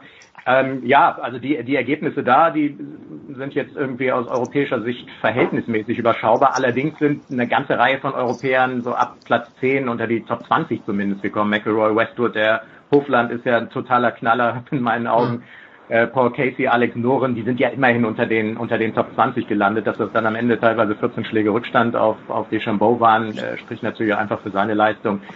Aber ja, auf so einem Platz ist keine Ahnung, du du haust da irgendwie an einem Tag, wo dein Timing nicht so ganz stimmt, haust du dreimal mehr ins Rough als sonst und das sind dann einfach pro Runde drei oder vier Schläge mehr unter Umständen würde ich gar nicht so als Gradmesser sehen. Also auf so einem Platz musst du auch, gerade da musst du eine super Wochenform haben und auch einfach echt so ein klein bisschen Glück. Dem Deschambeau sind da natürlich auch ein paar Putts reingerollt, dann am Schlusstag noch und der Ball mal aus dem Rough wieder aufs Fairway gekickt und alleine der kleine zwei Meter Sprung kann am Ende auch schon wieder einen Schlag ausmachen und so. Aber ist sicher richtig. Also prinzipiell, wenn man sich das Leaderboard anschaut, da ist ähm, Louis Westhuizen aus Südafrika unter den Top Ten und ansonsten haben wir da ähm, außer McElroy nur US-Amerikaner. Ja, Star Spangled Banner. Ähm, Gregor, wann, wann werden wir dich äh, wieder bei, bei Sky hören in Sachen Golf? Ja. Ja, ich habe jetzt fünf Turniere hintereinander kommentieren dürfen und diese Woche ist tatsächlich auch mal ähm, so ein bisschen Abstand gefragt. Äh, das ist, ist auch ganz ganz gut so nach einer Zeit. Irgendwann können die Leute einen wahrscheinlich auch nicht mehr hören und dann geht's aber Nö. geballt nicht weiter mit äh, mit der Scottish Open und ähm, BMW in Wentworth. Das sind zwei Rolex Series Turniere und auch das European Tour Aushängeschild mit der PGA Championship da im Headquarter von der European Tour und ähm, dann mache ich noch die Italian Open in diesem Monat und das sind so meine Einsätze im Oktober. Also ich glaube, ich spreche auch für dich, Gerald. Äh, ich höre den Gregor gerne jedes Wochenende. Absolut. Kann ich gleich unterstreichen. Ja. Äh, Gerald, sehr, sehr fachkundig. Man lernt echt extrem viel. Ich höre sehr gerne zu, Gregor. Schön, das freut mich. Super. Feedback von ähm, Experten ist natürlich immer das Beste. Damit warst du gemeint, Gerald. Ähm, Gerald, für dich die abschließende Frage. Wir werden jetzt ja dann ausführlich über den Tennissport sprechen, aber ähm, ich, ich erwische dich einfach mal ein bisschen blank. Hast du irgendein Gefühl, wie, die Fra wie der Frauenwettbewerb bei den French Open abgehen wird? du bist echt mein liebster Crossover-Spitze. Ja, das, äh, das, die, diese Brücke, über diese Brücke müsstest du jetzt bitte noch ganz kurz gehen. Und ich muss auch hier noch ein Geständnis machen, so blank war ich noch nie. Gut, dann, dann belassen wir es dabei. Dann, äh ich glaube, du hast eine super Runde heute mit guten, äh, tollen ähm, und äh, sehr fachkundigen Kollegen gleich. Ähm, ich freue mich, wenn ihr das mal ausgiebig erörtert. Wir werden mal schauen, wie wir die Nachfolge von Ashley Barty regeln. Das war äh, der Golf in der Big Show 475. Danke Gregor Bierner, danke Gerhard Kleffmann. Kurze Pause, dann machen wir weiter. Dankeschön, meine Herren. Gerne. Danke euch und eine schöne Restwoche. Macht's gut. Bis dann. Ciao. Okay. Ciao. Ciao.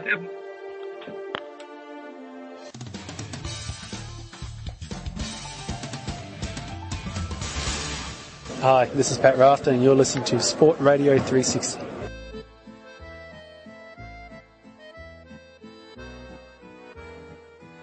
Die Big Show 475 kümmert sich um den Motorsport wie jede Woche selbstverständlich. Wir tun dies äh, wie, ja, die letzten 100 Wochen, glaube ich fast. Ah nein, der Voice war mal im Urlaub, unerlaubterweise. So geht's ja nicht mit Stefan, der Voice Heinrich und mit Stefan Ehlen. Grüße euch. Wir, wir gehen gleich direkt rein. Äh, The Voice, es gibt eine neue Spitze bei äh, Liberty Media und äh, oder Chef der Formel 1, äh, Stefano Domenicali kommt und Chase äh, Carey hört auf. Äh, Stefano Domenicali, das klingt für mich ein bisschen nach Stallgeruch.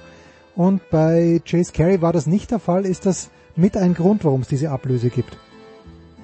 Das ist wohl zu vermuten, in der Tat. Ähm, man fast 40 Jahre lang hat ja Bernie Ecclestone äh, für, sagen wir mal, diskussionswürdige Kontinuität äh, in der Formel 1 gesorgt. Ähm, hat allerdings die Formel 1 tatsächlich aus einem äh, Randsport, aus einem kleinen Motorsport-Randsportbereich äh, ganz an die Weltspitze zu einem der populärsten Sportarten der Welt geführt. Äh, hat sich dafür auch selbst entsprechend belohnt mit äh, Milliarden und Abermilliarden. Ähm, die Übernahme dann 2017 durch Liberty Media war überfällig, aber wir haben alle immer gerätselt, was kommt denn danach, nach Big Bernie? Und tatsächlich haben aber die Amerikaner ähm, die zu einem großen Unterhaltungskonzern gehören, doch ziemlich viel frischen Wind gebracht, auch notwendige Reformen angestoßen, wie natürlich zum Beispiel das neue Concord Agreement, das ja wieder der Formel 1 den Teams, den Sponsoren, allen Beteiligten äh, Stabilität verleiht. Sie haben äh, das neue technische Reglement auf Kiel gelegt, über das wir ja hier bei Sportradio 360, lieber Jens, bei dir auch schon öfter gesprochen haben, das aufgrund äh, der Corona-Krise jetzt noch ein Jahr verschoben wird, aber das kommt plus auch eine völlig neue Geldverteilung und einen Budgetdeckel. Ähm, also das waren alles richtige Schritte.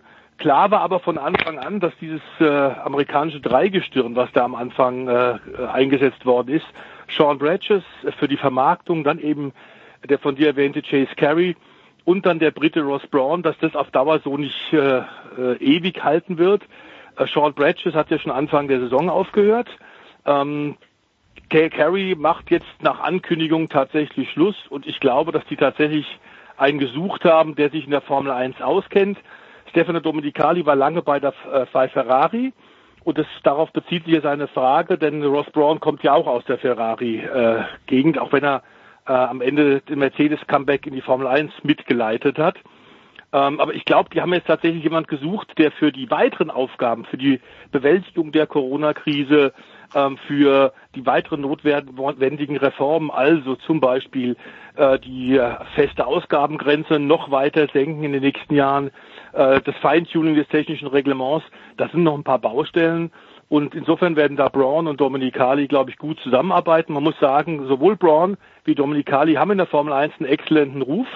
Dominicali hat ja unter anderem bei Ferrari gewirkt, als Kimi Räikkönen auch den letzten Titel für die Scuderia geholt hat, wurde dann abgelöst, war dann lange bei äh, Volkswagen-Konzern, hat da eine Machbarkeitsstudie gemacht, ob eine der VW-Marken, Audi, Porsche oder wer auch immer, tatsächlich möglicherweise in die Formel 1 einsteigt.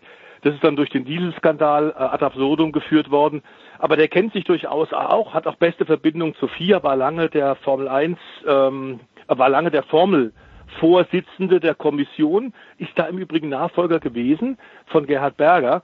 Also Stefano Domicali ist bestens vernetzt und galt schon bei Ferrari nicht als ein Hardliner, sondern hat da oft im Sinne der Formel 1 auch Entscheidungen mitgetroffen, die nicht unbedingt den Italienern gefallen haben. Okay, also äh, Stefan Ehlen, das wäre so meine Frage gewesen. Wir müssen jetzt also nicht nicht fürchten, dass alles im Sinne von Ferrari passiert. Das ist die, die erste Frage. Die zweite Frage an dich gleich dieses von Stefan angesprochene Concord Agreement. Da war es doch früher immer so, wenn ich mich richtig erinnern kann, dass sich Ferrari extrem geziert hat. Äh, wieso ist denn das jetzt so relativ geräuschlos über die Bühne gegangen? Naja, Ferrari hat ja immer wieder getrommelt und gesagt, wir hätten es gern so, wie wir wollen, ansonsten steigen wir aus. Das gab es natürlich auch dieses Mal. Allerdings seit Sergio Marchione nicht mehr der Chef ist bei Ferrari, weil verstorben, da weht ein bisschen ein anderer Wind und man trommelt nimmer so sehr wie in der Vergangenheit. Und jetzt dieses Mal ging es ja darum, dass quasi den kompletten großen Teams alle möglichen Vorteile gestrichen werden. Es kommt ja die Budgetdeckelung, es kommt äh, auch eine Umverteilung des Preisgelds, die bisher sehr zugunsten der großen Teams ausgelegt ist. Und Ferrari hat sich deswegen lang geziert, weil man natürlich die ganzen Vorteile behalten wollte. Und jetzt hm. still und heimlich hat man sich doch wieder an den Verhandlungstisch gesetzt und dann doch scheinbar eine Lösung gefunden. Also es ist vielleicht auch so ein bisschen wie mit der ganzen Motorengeschichte, die wir ja da schon ausführlich diskutiert haben in den vergangenen Wochen und Monaten. Ähm, man hat sich da so ein bisschen geeinigt mit der FIA. Wie genau, was genau, das äh, ja, weiß man natürlich nicht. Aber es stimmt schon. Ähm, Ferrari, so wie das Selbstverständnis da über Jahrzehnte oder Jahre hinweg war, ähm, das ist jetzt auf einmal komisch, dass da sich alle so einfach da fügen und die Unterschrift drunter setzen. Also ich will da jetzt nicht unterstellen, dass da irgendwas gelaufen ist hinter den Kulissen, aber die Möglichkeit sollte man in der Formel 1 nie ausschließen, beziehungsweise wer weiß, was da für, für äh, Machenschaften schon gelaufen sind im Sinne der, der Motorensache da, die da letztes Jahr war. Da gab es ja auch eben diese berühmte Einigung zwischen Weltverband und Ferrari, wo sich bis heute keiner einen Reim drauf machen kann. Wieso sagt jetzt keiner, was wirklich Sache ist?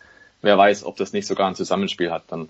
Und ansonsten, wenn wir darüber reden, dass jetzt alles Ferrari ist in der Formel 1, dürfen wir nicht vergessen, Jean Todt, der FIA-Präsident, ja. der war ja ein ehemaliger Ferrari-Teamchef. Der sitzt also an der Spitze des Weltverbands. Wenn man es also wirklich ähm, komplett auf Ferrari hindrehen wollte, dann fehlt jetzt eigentlich nur noch eine Position ähm, gewissermaßen in der Formel 1 der kommerzielle Direktor, der müsste auch noch von Ferrari kommen und dann wäre die komplette Formel 1, die komplette Motorsportspitze in Ferrari-Hand, wenn man so will. Ich glaube, so darf man es nicht sehen. Die haben alle alles andere auch schon äh, äh, erledigt an anderen Aufgaben.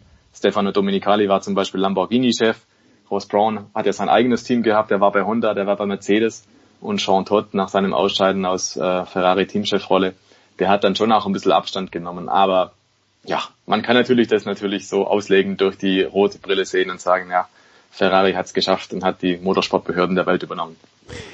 Hat denn die Formel 1 der Voice einen guten Job gemacht, eigentlich? Weil ähm, irgendwie, ich kann mich erinnern, vor dem Österreich Grand Prix, dann der Steiermark Grand Prix, was war das für ein Heckmeck und äh, die Sicherheitsvorkehrungen, natürlich das Corona-Protokoll, was haben wir da alles drüber geredet? Man hört in den letzten Wochen nichts mehr, vielleicht sogar Monaten nichts mehr. Darf ich daraus ableiten, dass die Formel 1 einen guten Job gemacht hat? Ja, das kann man sagen. Es ist natürlich äh, aufgrund der, der weltweiten äh, Corona-Situation und den unterschiedlichen Regelungen auf den unterschiedlichen Kontinenten und in den verschiedenen Ländern für eine weltweite, weltumspannende äh, Serie, eine Sportserie wie äh, Formel 1 besonders diffizil. Äh, wir haben es jetzt mal ein klassisches Beispiel vor der Haustür in, in Deutschland erlebt. Baden-Württemberg sehr streng mit den Corona-Beschränkungen. Deswegen äh, Hockenheim als ein Ausrichter äh, als Ersatztermin durchaus gedacht für die Formel 1, die ja nun versucht, auch nicht mehr zu sehr in Übersee zu sein, das alles hauptsächlich Europa, äh, mittlerer und ferner Osten zu konzentrieren. Ähm, äh, tatsächlich, aber hier darf man keine Zuschauer haben. Die aktuellen Corona-Zahlen beweisen auch die Entscheidung aus Stuttgart der Landesregierung in Baden-Württemberg, dass das wohl richtig ist. Und mir wird bange, wir haben am Montag nämlich äh, tatsächlich dann offiziell auch die äh, Information bekommen, dass am Nürburgring nun ähm, die Gemeinde dort äh, 20.000 Fans auf den Tribünen erlaubt. Ähm, das ist ziemlich, ziemlich wild in der jetzigen Zahl der steigenden äh, Zahlen. Allerdings, das weiß natürlich der Stefan Ehlen ganz genauso wie ich, die Eifel ist nicht sehr dicht bevölkert. Es gibt relativ geringe Corona-Zahlen da. Trotzdem will man sich nicht vorstellen, was da passiert. Wir haben es ja gerade äh, auch bei anderen Sportereignissen erlebt und nicht nur im Tennis, auch im Fußball, gerade was da der Supercup viel diskutiert jetzt in Budapest an diesem Wochenende. Auch dort ist eine, lauert eine große Gefahr. Ich glaube, insgesamt hat die Formel 1 sich sehr viel Mühe gegeben, hat sehr viel mit den nationalen Veranstaltern gearbeitet, mit den äh, Gesundheitsbehörden und ich glaube, sie haben in schwierigen Zeiten ähm, tatsächlich äh, einen sehr guten Job gemacht ähm, mussten natürlich ihren Terminkalender öfter ändern, das war klar. Da haben wir ja bei dir, lieber Jens, auch ausführlich mal wieder drüber gesprochen. Das sind bewegliche Ziele, aber ich glaube, sie haben das ähm, gut durch die Krise geführt. Und man muss sagen, ähm, die können momentan zufrieden sein. Allerdings werden sie sich nicht zurücklehnen. Dazu kennen wir zum Beispiel einen Ross Braun auch gut genug, ähm, der sehr ruhig, mit ruhiger Hand arbeitet, der Sportdirektor der Formel 1, mit enormer Erfahrung. Ähm, und ich glaube tatsächlich, ähm, die lehnen sich nicht zurück und sagen, wir sind jetzt an der Macht, wir haben es, sondern die Aufgabe geht weiter. Denn ähm, noch ist ein, tatsächlich das, das, das Virus unter uns und die Formel 1 hat es deswegen schwer. Äh, werden wir sehen, wie das tatsächlich bei den nächsten Stationen passiert. So langsam hm, geht's ja jetzt am kommenden Wochenende nach Russland, nach Sochi. Ähm, auch dort haben wir ja in den vergangenen Monaten enorm hohe Zahlen gehabt. Es hat sich jetzt wieder ein bisschen beruhigt, die Corona-Zahlen, aber in Zeiten der Pandemie ist, glaube ich, nichts sicher und nothing for granted. Ja, Stichwort Sochi, Stefan Ehlen. Seit 2014 wird dort gefahren. Äh, naturgemäß haben nur Mercedes in dieser Zeit gewonnen. Sebastian Vettel hat es zweimal auf den zweiten Platz geschafft. Ansonsten gab es sogar Doppelsiege für Mercedes. Äh, müssen wir überhaupt drüber sprechen? Äh, Gibt es einen Anwärter außer Max Verstappen auf den zweiten Platz? Hm, wahrscheinlich nicht. Also wenn wir uns darüber unterhalten, wer Dritter wird oder Vierter wird, äh, dann haben wir höhere Trefferquoten, glaube ich. Ähm, ja, es wird auf den Mercedes Doppelsieg rauslaufen, sehr wahrscheinlich. Mutmaßlich ist Sochi auch eine Strecke, auf der Valtteri Bottas ganz gut funktioniert. Also vielleicht heißt der Sieger am Ende nicht Lewis Hamilton. Hat 2017 gewonnen, hat 2017 gewonnen, Valtteri Bottas in, Stimmt, in Sochi. Und hätte auch vielleicht nochmal gewonnen, wenn es da nicht Teamorder gegeben hätte bei Mercedes zugunsten von Lewis Hamilton. Ähm, so oder so, Lewis Hamilton steht jetzt davor, dass er möglicherweise gleichzieht mit Schumi mit 91 hm. Siegen. Momentan steht er bei 90. Könnte also dieses Wochenende passieren. Das ist für mich das größte Fragezeichen, ehrlich gesagt. Dass ein Mercedes gewinnt, ist vollkommen klar. Das Wetter bleibt konstant. Es wird nicht regnen. Es ist warm bis knapp unter 30 Grad. Ich glaube, man ist inzwischen clever genug, um nicht in Reifenprobleme reinzulaufen, so wie in Silverstone. Dementsprechend, es sieht alles aus auf dem Papier, als würde Mercedes das machen. Und dann Red Bull. Das ist vielleicht die Frage, wie nah kommt Max Verstappen ran? Es gibt in der Theorie, weil Sochi so eine lange Zielgerade hat, die Chance, dass man aus der zweiten Startreihe zum Beispiel mit Windschatten vor der ersten Kurve noch vorne liegt. Mhm. Das könnte gehen, hat man in der Vergangenheit schon gesehen, dass es funktioniert. Das ist die größte Sorge von Mercedes, dass irgendjemand nach dem Start vorne ist und das Auto nicht Mercedes ist. Dann aber kommt die Renndistanz, dann gibt's natürlich weiter Windschatten, Überholmöglichkeiten und die Strategie kommt ins Spiel und ich glaube tatsächlich, die Renngeschwindigkeit von Mercedes, die ist trotzdem noch überlegen. Also man hat da in der Vergangenheit, in den vergangenen Wochen nicht alles gezeigt, da bin ich mir auch sehr sicher. Man kann da immer noch eins draufpacken. Und wenn es wirklich gefordert wäre, dann glaube ich, könnte man Max Verstappen selbst im Rennen nochmal abfangen. Also das ist im Prinzip die einzige realistische Chance. Max Verstappen muss beim Start, wenn er nicht vorne steht, ohnehin nach vorne fahren und dann vorne bleiben und hoffen, dass hinten irgendwas quer geht. Aber ich glaube, diese Chance ist recht dünn und ansonsten wird es drauf rauslaufen, wie so oft in dieser Saison. Lewis Hamilton gewinnt vor Valtteri Bottas und Max Verstappen.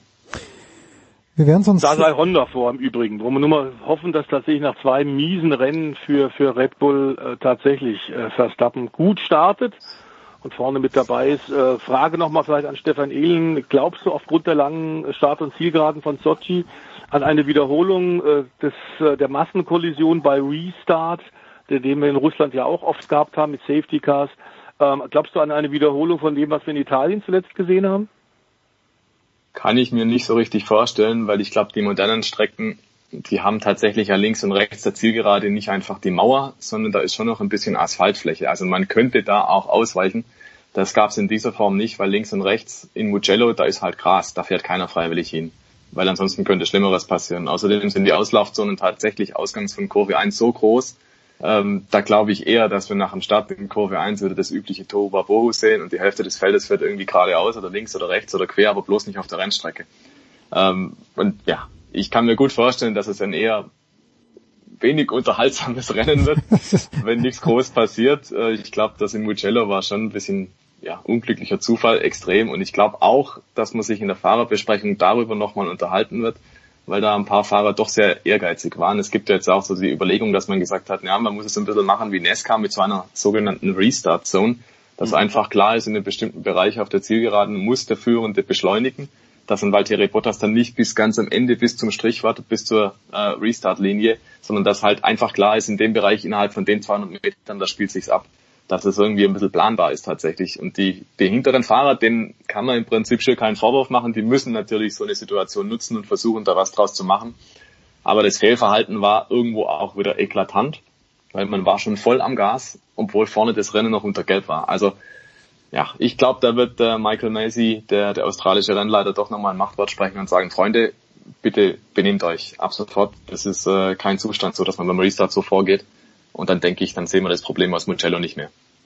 Ein ringing Endorsement, wie man in Österreich sagt, von Stefan Ehlen, dass wir das ganze Wochenende vorm Fernseher sitzen und Formel 1 schauen.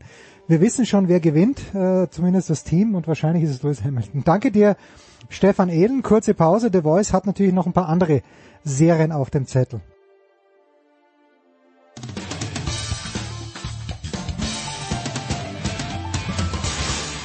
Bonjour, c'est Pierre Gerber, vous êtes sur Sport Radio 360.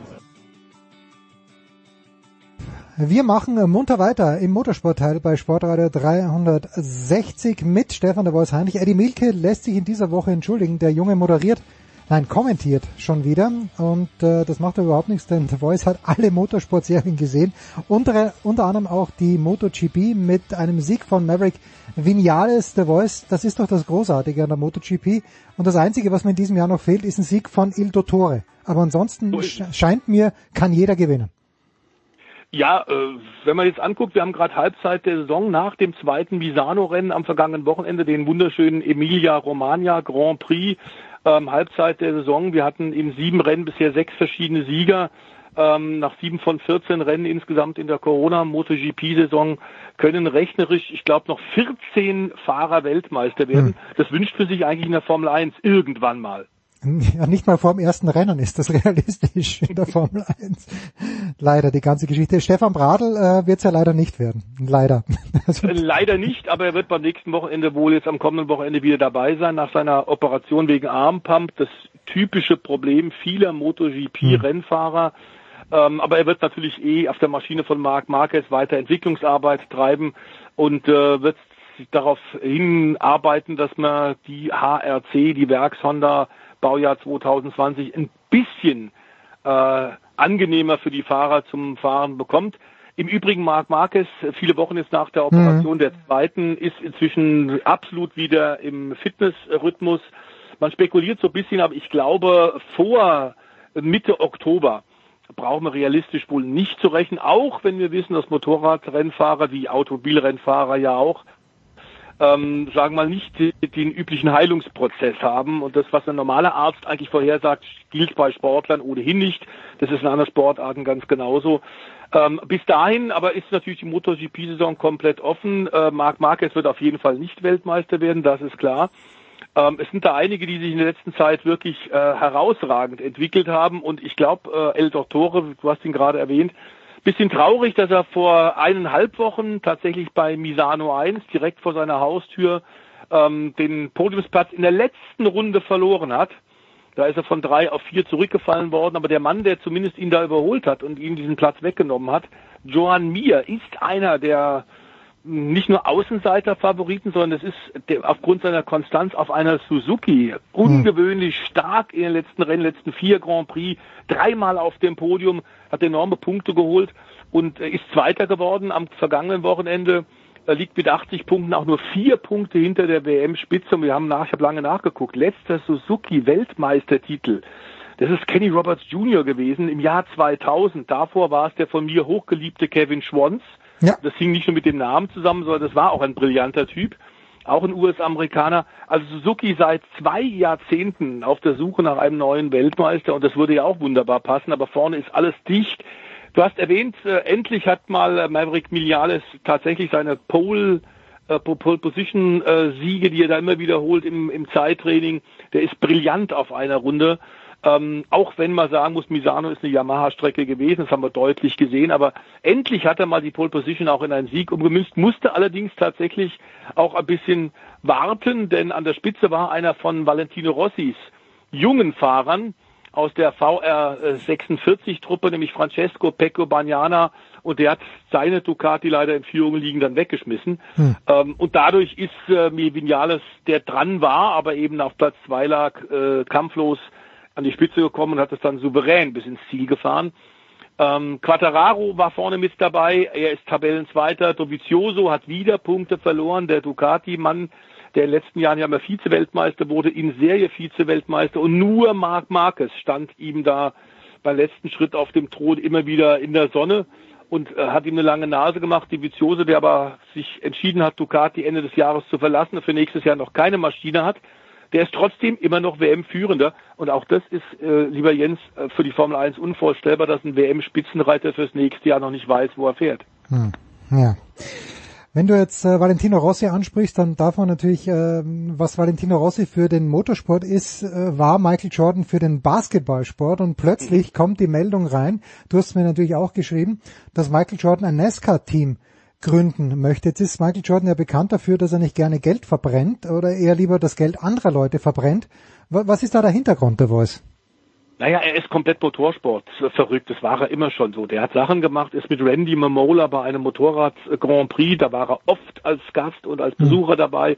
Und das nicht nur auf dem US-amerikanischen Kontinent, sondern auch bei europäischen MotoGP-Rennen.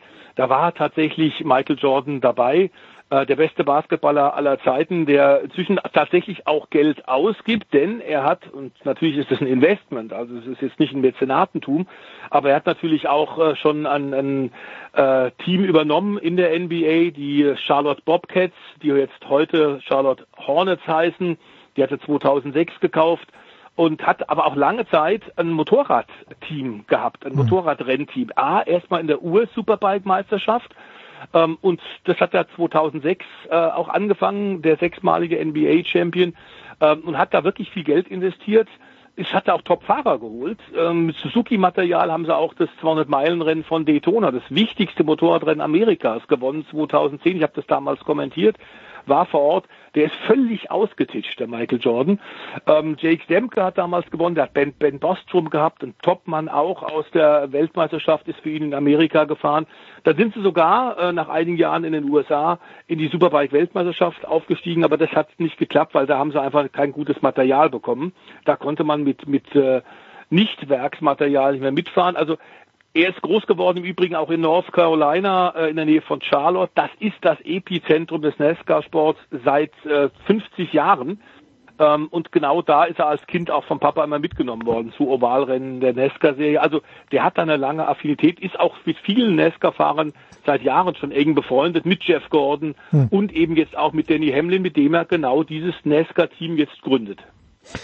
Gut, also die Nesca haben wir ein kleines bisschen aus den Augen verloren in diesem Jahr, aber das äh, wollen wir dann gegen Ende der Saison wieder aufholen. Warte mal, der Voice ganz ich kurz. Noch vielleicht noch sagen, dass es natürlich insofern jetzt gut passt. Er ist natürlich ganz klar äh, auch einer der großen Botschafter des Weltsports, äh, Michael Jordan, überhaupt keine Frage. Und äh, Black Lives Matter ist ihm ein Riesenanliegen. Schon bevor es diese äh, Initiative gab, hat er sich um, um Chancengleichheit bemüht, hat viel Geld investiert in die Förderung von unterprivilegierten Kindern und hat sich immer vehement tatsächlich für Gleichberechtigung eingesetzt. Ähm, das kann er jetzt im Motorsport auch machen. Er ist der erste Vollzeitbesitzer äh, tatsächlich ähm, jetzt im NASCAR-Sport e ab nächsten Jahr, äh, übernimmt damit das Team von Germain Racing, die keine Sponsoren mehr gefunden haben, deswegen aufhören müssen. Und ähm, er hat jetzt auch den einzigen schwarzen Fahrer unter Vertrag genommen, über den wir ja vor kurzem, ja. lieber Jens, bei euch auch hier bei Sportradio schon gesprochen haben, nämlich Daryl Bubba Wallace. Du erinnerst dich, wir hatten ja da die Diskussion und haben das auch gemeldet. Die Galgenstrick-Diskussion. Äh, hat man ihm ja bei, bei ihm gefunden in seiner Garage, in seiner Pitbox, tatsächlich ein Henkersstrick, ein Galgenstrick. Ähm, und das war klarer Hinweis, um was es geht. Äh, FBI wurde eingeschaltet, konnten dann kurioserweise keinen äh, rassistischen Anschlag feststellen oder keinen rassistischen Hintergrund. Ich weiß nicht, was die geraucht haben beim FBI, aber irgendwas Krummes muss es gewesen sein. Ich will es auf jeden Fall nicht rauchen. Klar ist, dass äh, Nesca, für die ist es wichtig. Denn das ist ein Südstaatensport und da mhm. gab es ja immer schon die Pro Probleme. Die Konföderiertenflagge haben wir bis dieses Jahr immer wieder auch von den Fans gesehen in den Wagenburgen äh, der Zeltstädte, der Wohnmobilparcours äh, äh, und natürlich auch auf den Tribünen. Die Konföderiertenflagge ist jetzt verboten. Also man hat jetzt eine, eine, ein großes politisches Anliegen bei Nesca und ist froh, dass man natürlich so einen großen Namen wie Michael Jordan jetzt ab nächstem Jahr mit dabei hat.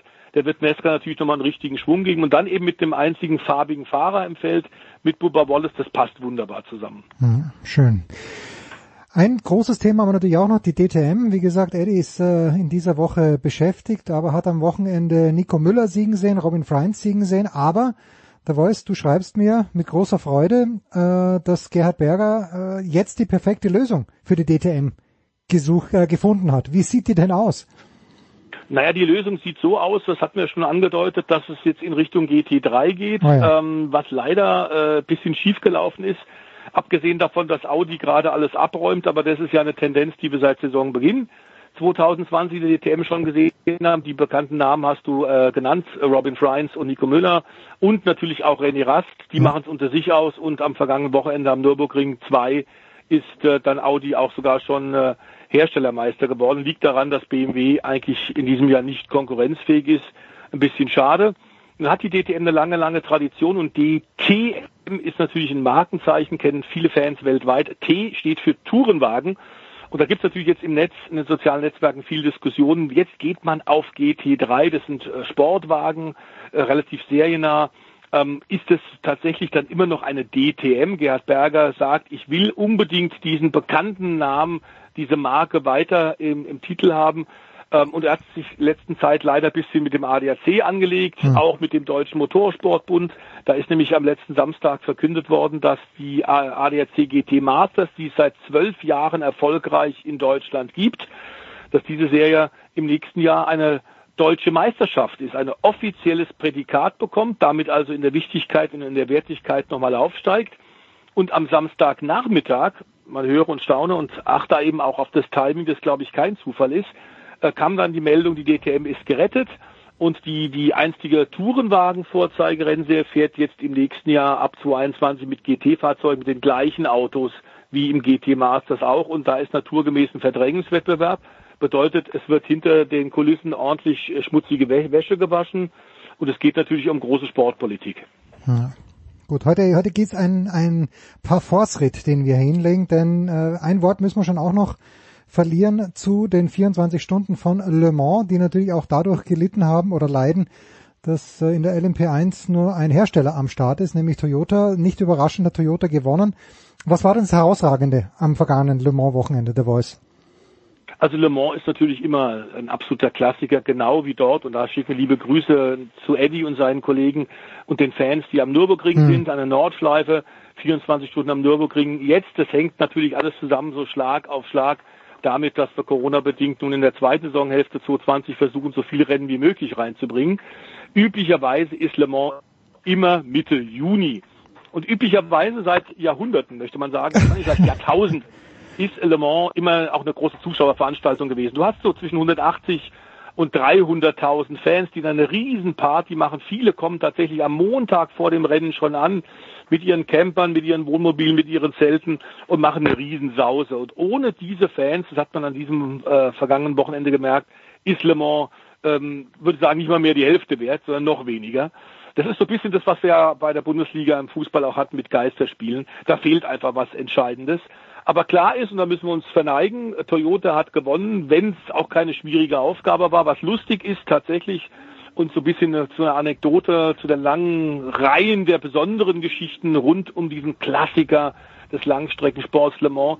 Die Nummer 7 hat nicht gewonnen, wieder mal nicht gewonnen. Und das ist auch selten, dass ein Herstellerdirektor, ein Konzernchef sich bei seinen Mitarbeitern entschuldigt. So war es. Der Toyota-Chef hat sich bei den Fahrern des Autos Nummer 7 öffentlich entschuldigt und hat gesagt, ich kann es gar nicht fassen, dass da wieder was schiefgegangen ist. Die waren so gut, die hätten seit drei Jahren eigentlich verdient gehabt zu gewinnen, denn sie sind immer schneller ja. als unser Schwesterauto mit der Nummer 8.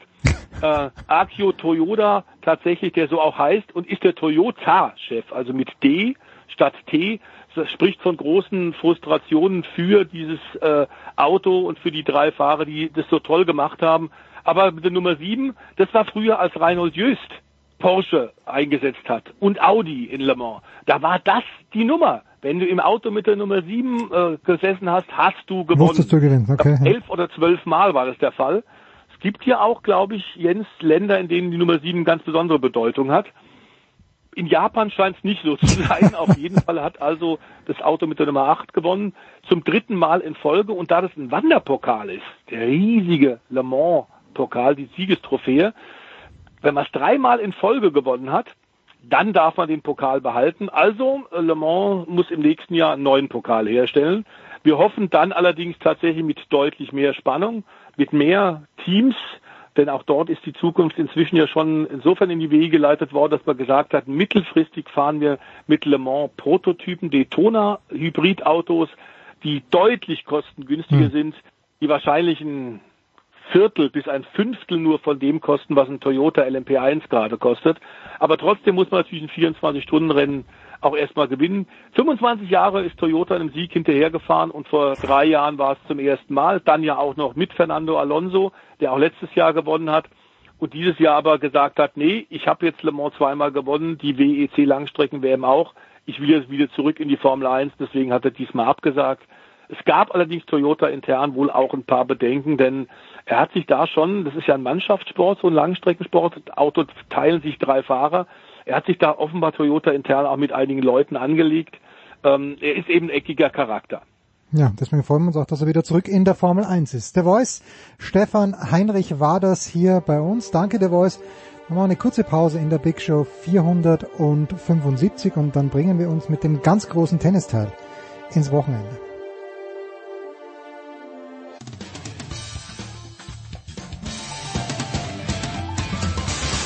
Hallo, hier ist Dennis Herrmann und ihr hört Sportradio 360. Sportradio 360, die Big Show 475. Äh, wir machen jetzt den Doppelschlag. Wir setzen zum Doppelschlag an im Tennis und machen das ganz, ganz äh, nicht gentlemanlike. Denn wir beginnen mit den Männern und wir tun dies mit Jörg Almroth, tennisnet.com. Servus Jörg. Mit Paul Häuser, der das Rom-Turnier in der vergangenen Woche ausführlich kommentiert hat für Sky. Servus Paul. Servus in die Runde, grüß euch. Und äh, wir machen das äh, wie äh, ja, in der letzten Woche war beim Fußball dabei. Jetzt äh, wieder beim Tennis Oliver Fasnacht. Servus Oliver. Hallo, ich grüße euch. Ähm, Jörg, ich sag dir, wie es ist. Ich würde mein Geld, wenn ich jetzt setzen müsste, und du weißt, ich, I'm not a betting man, aber ich würde es trotzdem äh, nach all dem, was ich in Rom gesehen habe, auf Novak Djokovic setzen ich weiß nicht wie viel, aber vielleicht sogar Haus und Hof, Jörg. Was, was würdest du zu dieser, zu dieser Wette sagen? Gewagt. Ach, ach.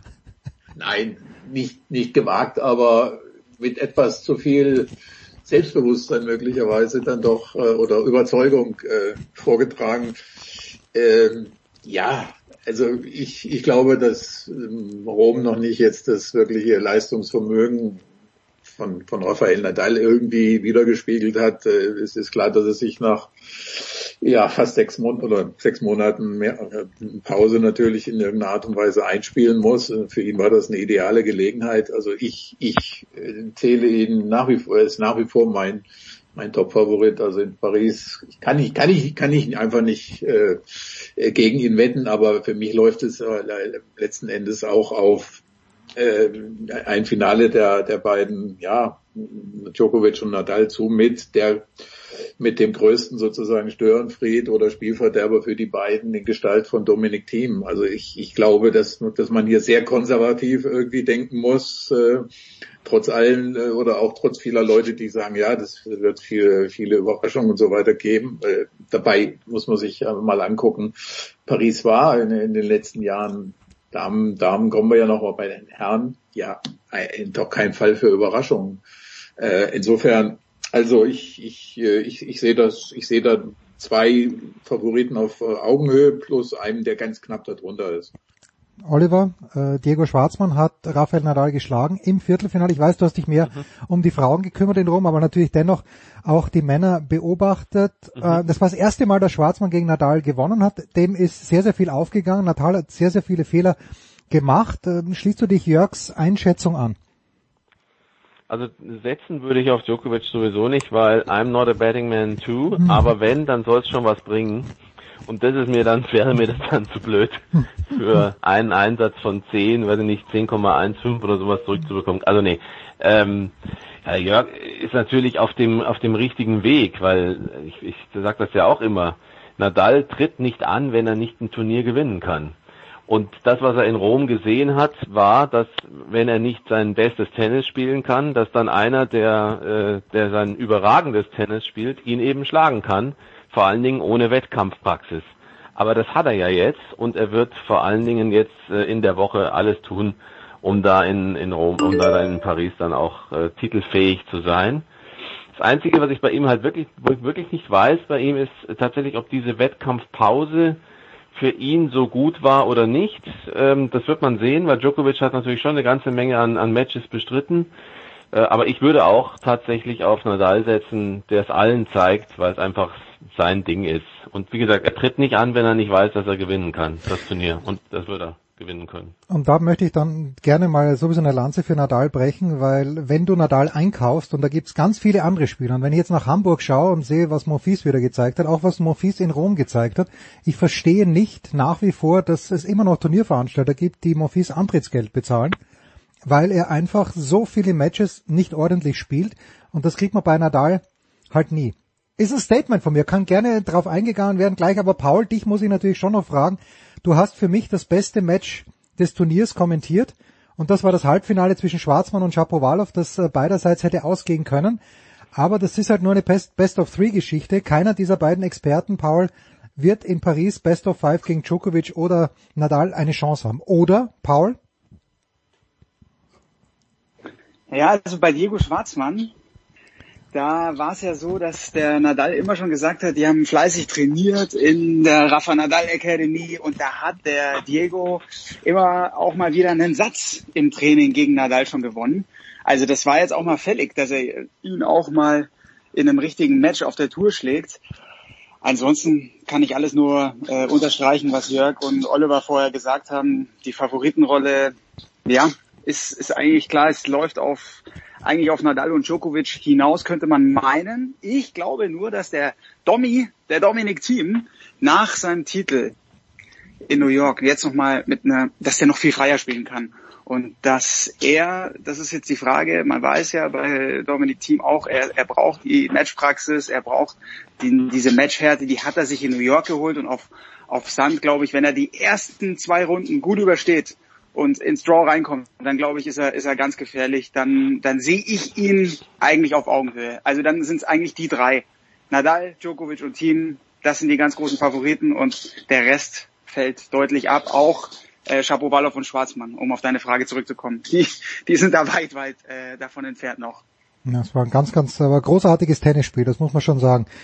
Ich muss noch, ich muss, mir ist, mir ist, mir ist eben noch eingefallen, weil ich gestern sah ich ein witziges Foto in, äh, glaube bei Twitter, wo wo ein Baum, ein, ein Schatten eines Baumes auf, auf einen Chord fiel und äh, da stand dann also irgendwie Fall, Roland Garros Fall oder sowas. Also man darf, glaube ich, nie unterschätzen, was äh, diese Verlegung eben in den ja, Herbst jetzt bedeutet Ja.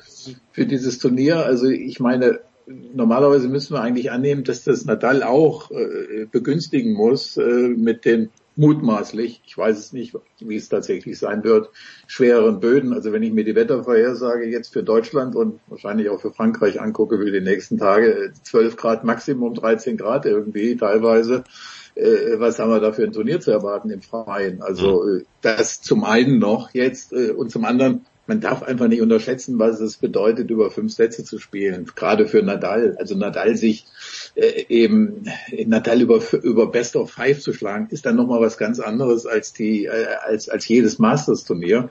Äh, es ist einfach eine, für mich für mich wirklich die die größte Aufgabe, die es im Tennis gibt, äh, Nadal in Paris äh, Best of Five zu bezwingen.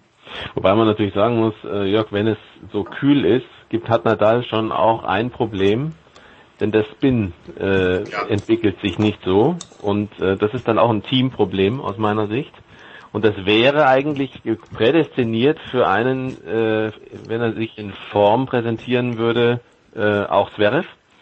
Ja. Äh, er müsste halt nur hin zum Ball, also den Ball nicht kommen lassen. Aber wenn er sich darauf einstellen könnte, Ganz genau.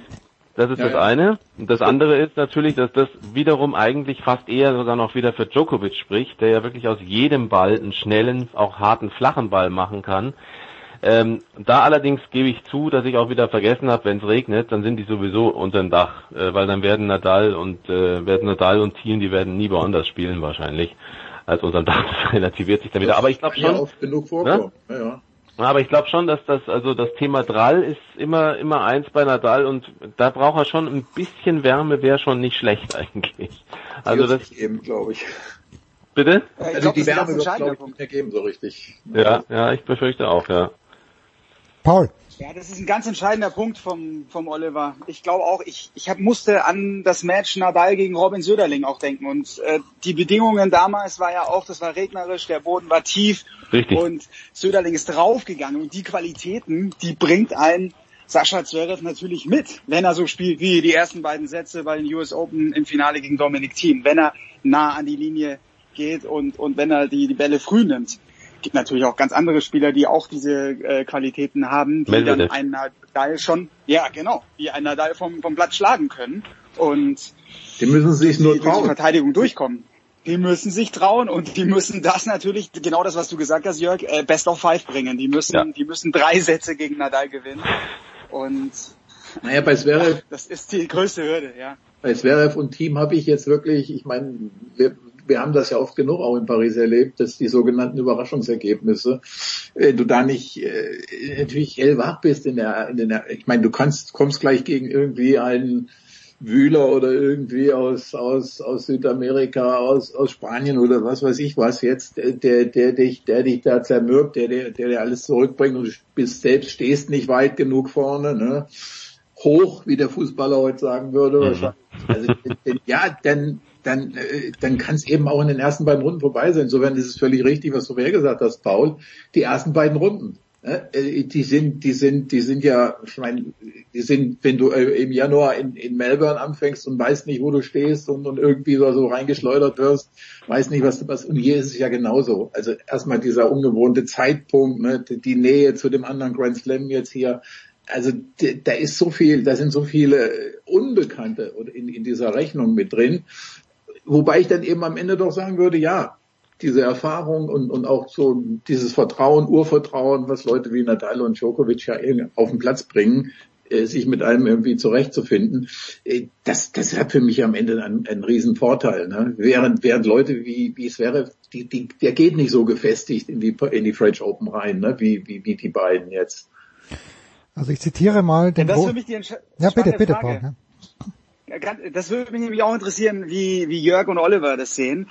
Mhm. Wie geht Zverev mit dieser am Ende brutalen Niederlage um? Ich sehe es, ich persönlich sehe es als Riesenchance. Ich glaube auch, dass es super spannend ist, dass genau jetzt die Arbeit, dass, ich, ich sehe Paul, Paul, Paul, stopp, voll, stopp, stopp. Paul, meine, red, red, red ruhig weiter, Paul, aber ich muss dich schon unterbrechen. Zverev wird nichts reißen in Paris, null. Nee, sorry. Hey, wow, wow, wow, wow, stopp, stopp, stopp, stopp.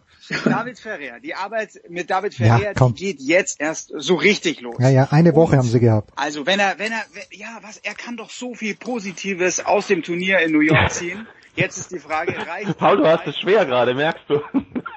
Paul. Super schwer. Aber wie seht ihr es? Wie seht ihr es? Wie geht er um mit, am Ende war es ja natürlich brutal. Und so eine Niederlage, die wirkt natürlich auch nach. Die wirkt also für, Paul, wenn, wenn, ich anfangen darf, äh, Jörg, äh, äh, ich, für mich ist es wäre immer dann gut, wenn er wenn er aktiv ist. Und wenn er aktiv ist und das ist ja genau das Thema, das ich angesprochen habe eben mit wenn die Bälle eben ein bisschen kürzer kommen, aber eben nicht den Drall von den Top-Topspin-Experten entwickeln können, ist er einer, der hinkommt, flach spielen kann und seine Bälle vielleicht sogar nicht ganz so ins Aussegeln, weil er halt auch ein bisschen mehr Kraft aufwenden muss aber auch vielleicht ein bisschen mehr auf, auf Sicherheit spielen kann und aber eher einer ist, der schon einen Ball schnell machen kann. Und deswegen habe ich auch Medvedev genannt, kurz mal eben, Spieler, die den Ball schnell machen können, sind immer im Vorteil. Ähm, wenn, wenn die Spieler, die sehr viel mit, mit Spin agieren müssen für ihr ganzes Spiel, den nicht entwickeln können so richtig unter schweren und kalten und vielleicht auch regnerischen Bedingungen. Und deswegen halte ich Sverre für, wenn, wenn der Kopf stimmt, ist das einer, der könnte wirklich sagen, ihr könnt mich alle mal. Wie du sagst, mit, mit Ferrer, sein Tennis hat er ja schon auf Hardcourt gezeigt, das Ferrer-Tennis. Es war ja im Grunde genommen eine völlig neue Erfindung von, von Zverev zu glauben oder zu sagen, ich spiele fünf Sätze und dann soll mich mal einer schlagen über fünf Sätze, auch wenn ich nicht mein Top-Tennis spiele. Aber auf die Strecke bin ich der Bessere. War halt nur Team am Ende der, der die Chance zum Schluss dann wahrgenommen hat. Aber, aber es war haarscharf, ja. Und deswegen glaube ich auch, Zverev hat eine gute Chance, wenn die Einstellung stimmt. Er wird gut eingestellt sein. Er hat das Tennis dafür. Ich bin auch eher bei Paul, muss ich, muss ich zugeben, zu sagen, wart mal ab. Das könnte auch sein Turnier werden. Jörg. Ja, also ich meine, bei Zverev ist ja die Tendenz, sich in, in kritischen Lagen äh, eher, eher defensiv zu, zu, verhalten oder dann eben eher den, den Schritt zurückzugehen, die, die, ist ja ausgeprägt, die ist ja nicht wirklich abgestellt äh, worden. Äh, klar, im Idealfall steht er, steht er an der, an der Grundlinie und, und sagt sich, mein, ich bin ja kein Selbstmörder hier, ich, ich, ich stelle mich da jetzt nicht zwei, drei Meter noch weiter zurück hier und, und warte bei den Bedingungen, bis irgendwie der Ball mal auf mich zukommt. Die Frage ist nur, macht er das jetzt? Ne? Also ist, ist, ist das wirklich so? Weil ich denke mir, mit diesem unsicheren Gefühl, in den alle reingehen in dieses Turnier, er selbst und naja, äh, dann noch das ganze Ding im Kopf, äh, im Gepäck da, äh, was in New York passiert ist, äh, ob, ob er sich da zu einem ja, eigentlich selbstbewussten Verhalten, also sprich, sich da eher mal offensiv zu verhalten, zu sagen, ja, sorry, ich, ich, ich kann, ich kann das jetzt nicht gewinnen, indem ich Nadal imitiere, den er oft genug im Übrigen bei, bei, bei den US Open tatsächlich imitiert hat, von seiner Courtposition her. Äh, ich weiß es nicht. Äh, ich weiß es nicht. Für mich ist da bei ihm alles möglich, aber ich habe unterm Strich wenig, wenig Grund zur Annahme, dass er also so tief in die zweite Woche reinkommen würde und, und, und eine wirklich gewichtige Rolle spielt. Also da sehe ich ihn nicht. Ich, ich, wenn ich noch kritisch anmerken darf, äh, mit Ausnahme von Kevin Anderson, hat Zverev schon eine eine unfassbar gute Auslosung gehabt, dann bis ins Finale. Er muss natürlich alle seine Matches gewinnen, er kann nichts dafür, dass er im Viertelfinale nicht gegen Tsitsipas und im Halbfinale nicht gegen Djokovic spielt, aber... Nee, das sollte man ihm nicht. Nee, nee, ich werfe ihm nicht vor, er hat seine Chancen genutzt, aber, es, aber dass, dass die Würfel wieder mal so fallen, äh, in, in näherer Zukunft, dass er wirklich, glaube ich, äh, Carino Buster war der beste Platzierte, den er, den er schlagen musste und gegen Carino Buster kann er nicht verlieren, auch wenn er sich wirklich angestrengt hat in den ersten beiden Sätzen. Ähm, das ist auch günstig gefallen und äh, ich bin jetzt mehr auf der Jörg-Seite, dass ich auch nicht glaube, dass das Zverev hier einen raschen Turnaround schafft. Aber wer bin ich schon? Die letzte Frage zu den Männern, Oliver. Wir haben schon mehrere Fälle an Betreuern und auch an Spielern gehabt, äh, auch Spielerinnen, die rausgenommen wurden, auch aus der Qualifikation jetzt schon. Dennis Istumin war einer davon, Damir Cumhur war ein anderer. ab wie vielen Personen denkst du, muss man drüber nachdenken, ob das Turnier vielleicht nicht zu Ende gespielt wird oder sind wir schon mit all der Vorbereitung weit über diesen Punkt hinaus? Ja, das sind äh, also zwei Herzen, aber jetzt mal ganz ganz nüchtern betrachtet hätte dürfte sowieso aus meiner Sicht kein einziger Zuschauer in Paris auf die Anlage. Da habe ich schon ein Problem. Ähm, und äh, ja, also, also durch die ganzen, durch die Entwicklungen der der äh, Covid-19-Fälle in, in, Frankreich, äh, in, in Paris auch, also ist schon ein ziemlicher Wahnsinn, der da stattfindet. Und die und die Geschichte mit den mit den Fällen in der Qualifikation ich finde, man ist darüber hinaus. Ähm, hm. Aber ich meine, natürlich tut mir das weh, das zu sagen, weil ich natürlich auch auch aus ganz egoistischen Gründen, so wie wir alle, sehr gerne ähm, äh, auch das, das Turnier erleben würde. Aber aus meiner Sicht ist das eigentlich äh, sowieso schon sehr schwierig. Aber die Thematik ist noch größer. Die Thematik ist natürlich dieses Thema Bubble, wenn ich das kurz einfügen darf, äh, New York, Cincinnati, Cincinnati Woche, da gab's äh, da gab's eben diese Bubble in einem Hotel nicht. Und im anderen Hotel, in dem es die Bubble vielleicht gab, wurden zum Beispiel die, äh, die, das, das Hauspersonal äh, wurde überhaupt nicht getestet. Hm. Also nur ein Beispiel. Das Ganze ist nicht stringent, das Ganze ist nicht konsequent durchgezogen. Und, und deswegen halte ich die Austragung der French Open im Moment für sehr, sehr fragwürdig. Kurze Pause. Falls sie doch ausgetragen werden, sprechen wir über die Frauen.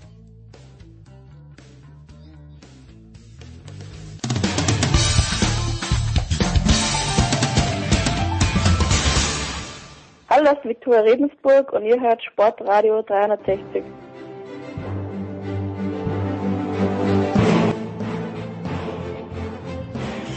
So, und äh, die Schlussrunde bestreiten heute, die wirkliche Schlussrunde bestreiten heute die Frauen nach wie vor in der Leitung Oliver Fasnacht von Eurosport und von der Zone, dann Jörg Almroth von Tennisnet.com und auch Paul Häuser von Sky und Oliver Simona Halep hat das Turnier in Rom gewonnen. Leider das Finale, 32 Minuten waren es dann nur, die Halep und Karolina Pliskova auf dem Platz gestanden sind. Ich war überrascht, dass Pliskova überhaupt ins Finale gekommen ist, aber in Rom spielt sie bekanntermaßen zumindest die letzten beiden Jahre sehr, sehr gut. Ähm, Prohibitive Favorite, ja oder nein, Simona Halep für die French Open? Wer kann, wer könnte sie schlagen? Ja, ich hatte das Vergnügen, nicht Vergnügen, dass es dieses kurze Finale zu kommentieren und das Turnier auch zu verfolgen. Und Pliskova war einfach nicht mehr in der Lage, sich zu bewegen. Aber es ist natürlich nicht nur Rom, sondern es ist einfach grundsätzlich bei ihr. Sie war schon im Halbfinale von Paris. Damals war es für sie, also sie sagte ja selber, das sei für sie auch ein bisschen überraschend gewesen. Andererseits verweist sie zu Recht immer wieder darauf, dass sie auf Sand groß geworden ist und dass sie schon gutes Sandplatztennis spielen mhm. kann, weil sie sich ja auch ganz anders entwickelt hat in den letzten Jahren. Sie ist ja inzwischen eine, die auch, äh, auch mal abwartend spielen kann. Sie mag das zwar nicht, ständig gehetzt zu werden, aber sie ist besser geworden in der Defensive und in, ihr, in ihrem ganzen Spiel kompletter geworden. Wenn sie fit ist bis Paris, glaube ich, dass sie eine Rolle spielen kann sogar. Aber Halep hat natürlich weitaus die beste Vorbereitung. Ja. Die, hat Selbstvertrauen. Die ist einmal nur gefordert worden einmal richtig. Gegen Paulino Paulini war es ein Auftaktmatch, das ging so. Jastremska hätte schwieriger werden können, aber dazu fehlt halt Jastremskas Hirn. Und, äh, und Halep hatte eine harte Forderung, das war Muguruza und auch da ist sie durchgekommen. Und ob Muguruza das Tennis wieder spielen kann, wie äh, in dem Match gegen Halep in der Sonne, das wage ich zu bezweifeln.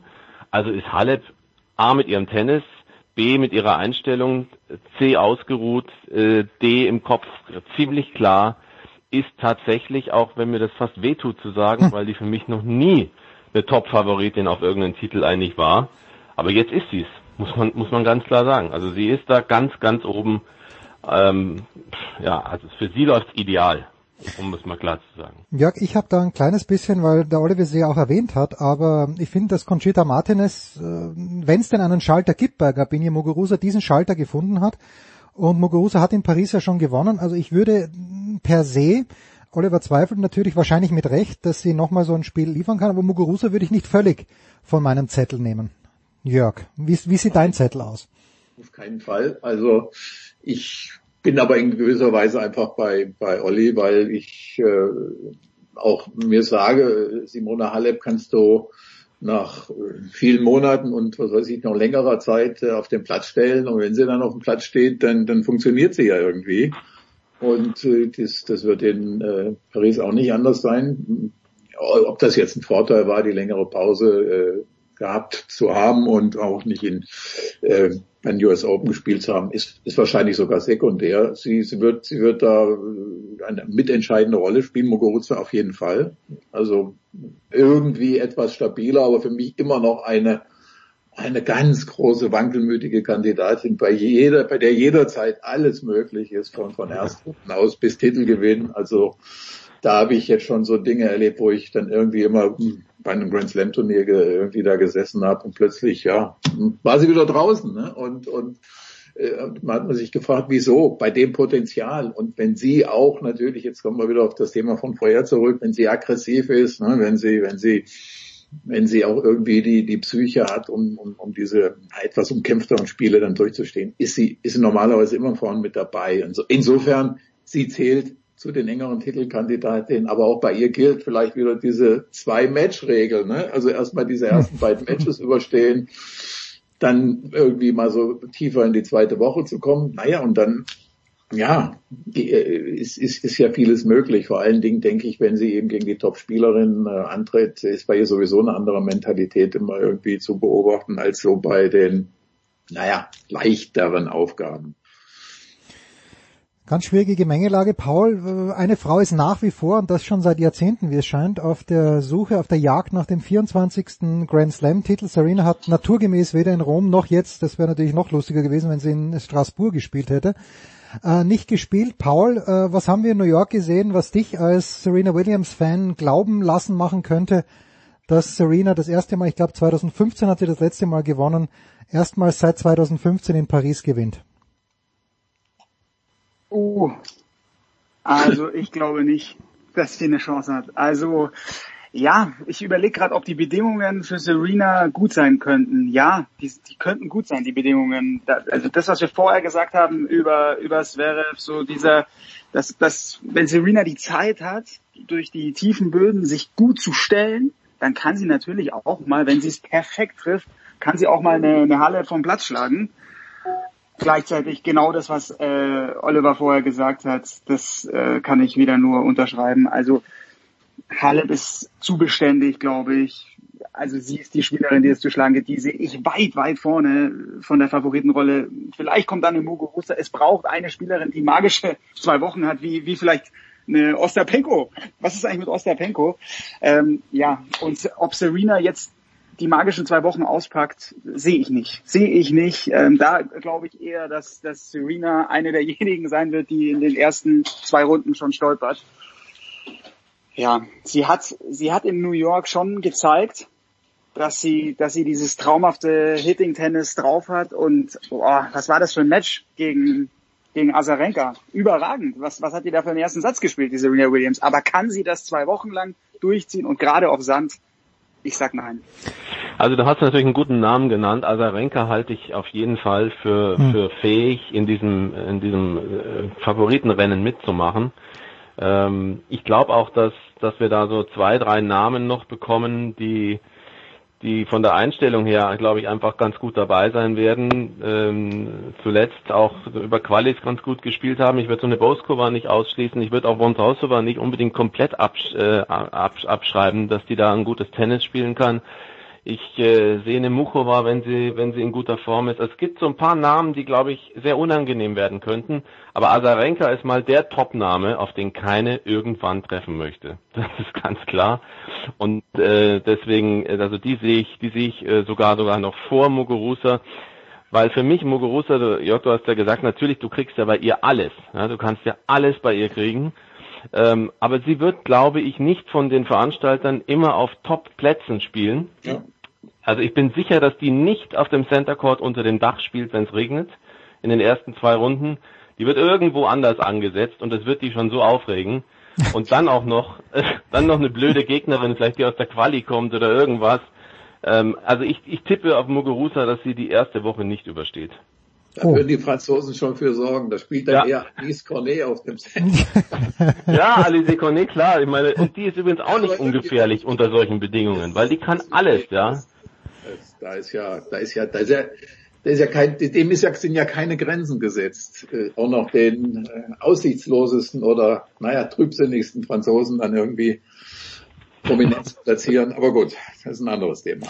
Ja. Das stimmt. Äh, jetzt hatten wir in New York bei den Frauen ja den Fall, dass äh, waren sechs der Top Ten nicht am Start waren. Wir haben in Paris den Fall, dass die US Open Siegerin Naomi Osaka nicht spielt, Jörg. Wir, die Titelverteidigung ist nicht dabei, Ashley Barty fehlt.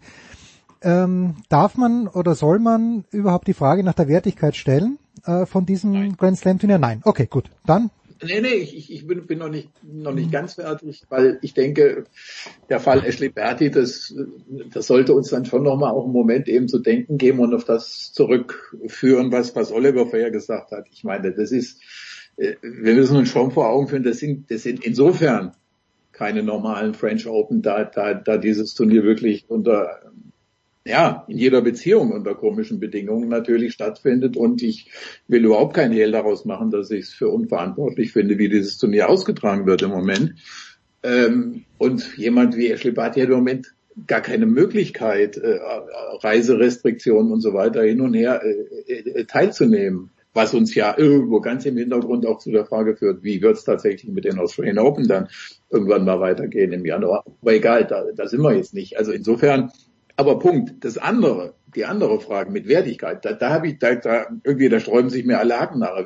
Na klar, abgesehen von denen, die nicht dürfen, das, das, das, die Einschränkung mache ich. Aber alle anderen, die aus diesem oder jenem Grund äh, jetzt auch nicht in, in, in äh, New York dabei waren, teilweise aus vorgeschobenen Gründen, muss man natürlich sagen, wenn man sieht, wie die sich jetzt in, in Paris verhalten.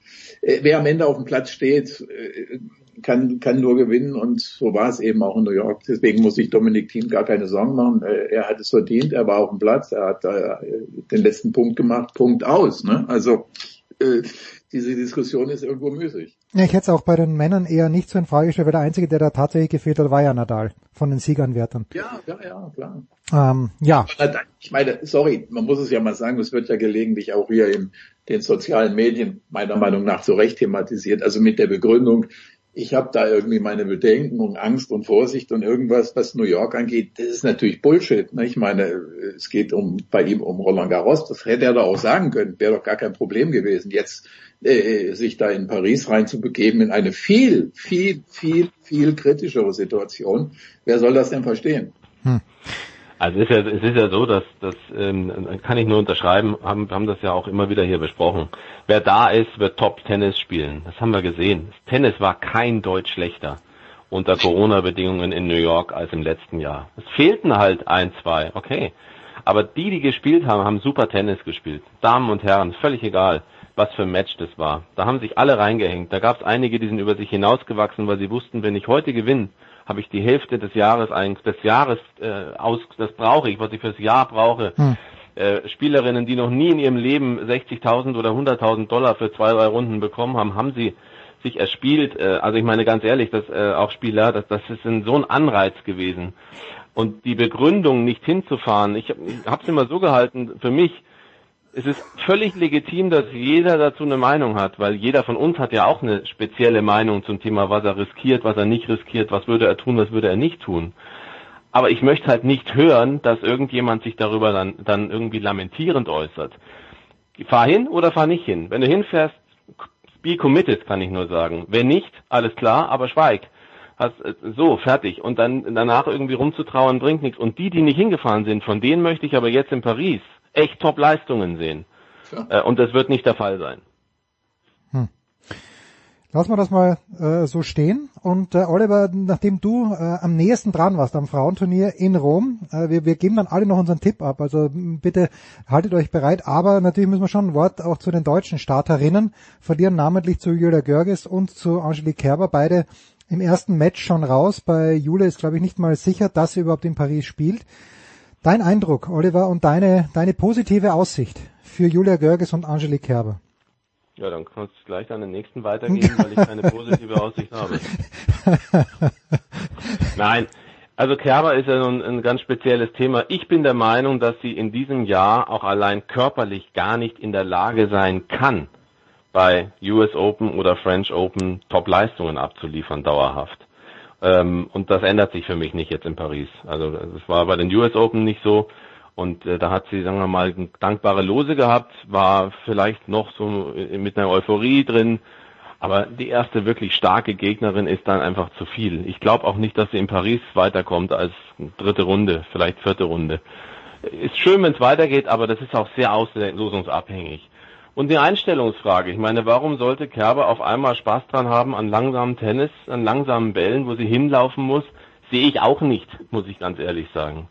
Ähm, und auch äh, bei Görges weiß ich gar nicht, also äh, Jörg, weißt du mehr, Paul, wisst ihr mehr, ist die verletzt, ist die, was ist denn da los? Also ich habe keine Informationen, ich glaube nur, dass äh, Raymond Leuter ganz froh wäre, wenn er endlich mal zeigen könnte, wie diese Zusammenarbeit überhaupt stattfindet und funktioniert.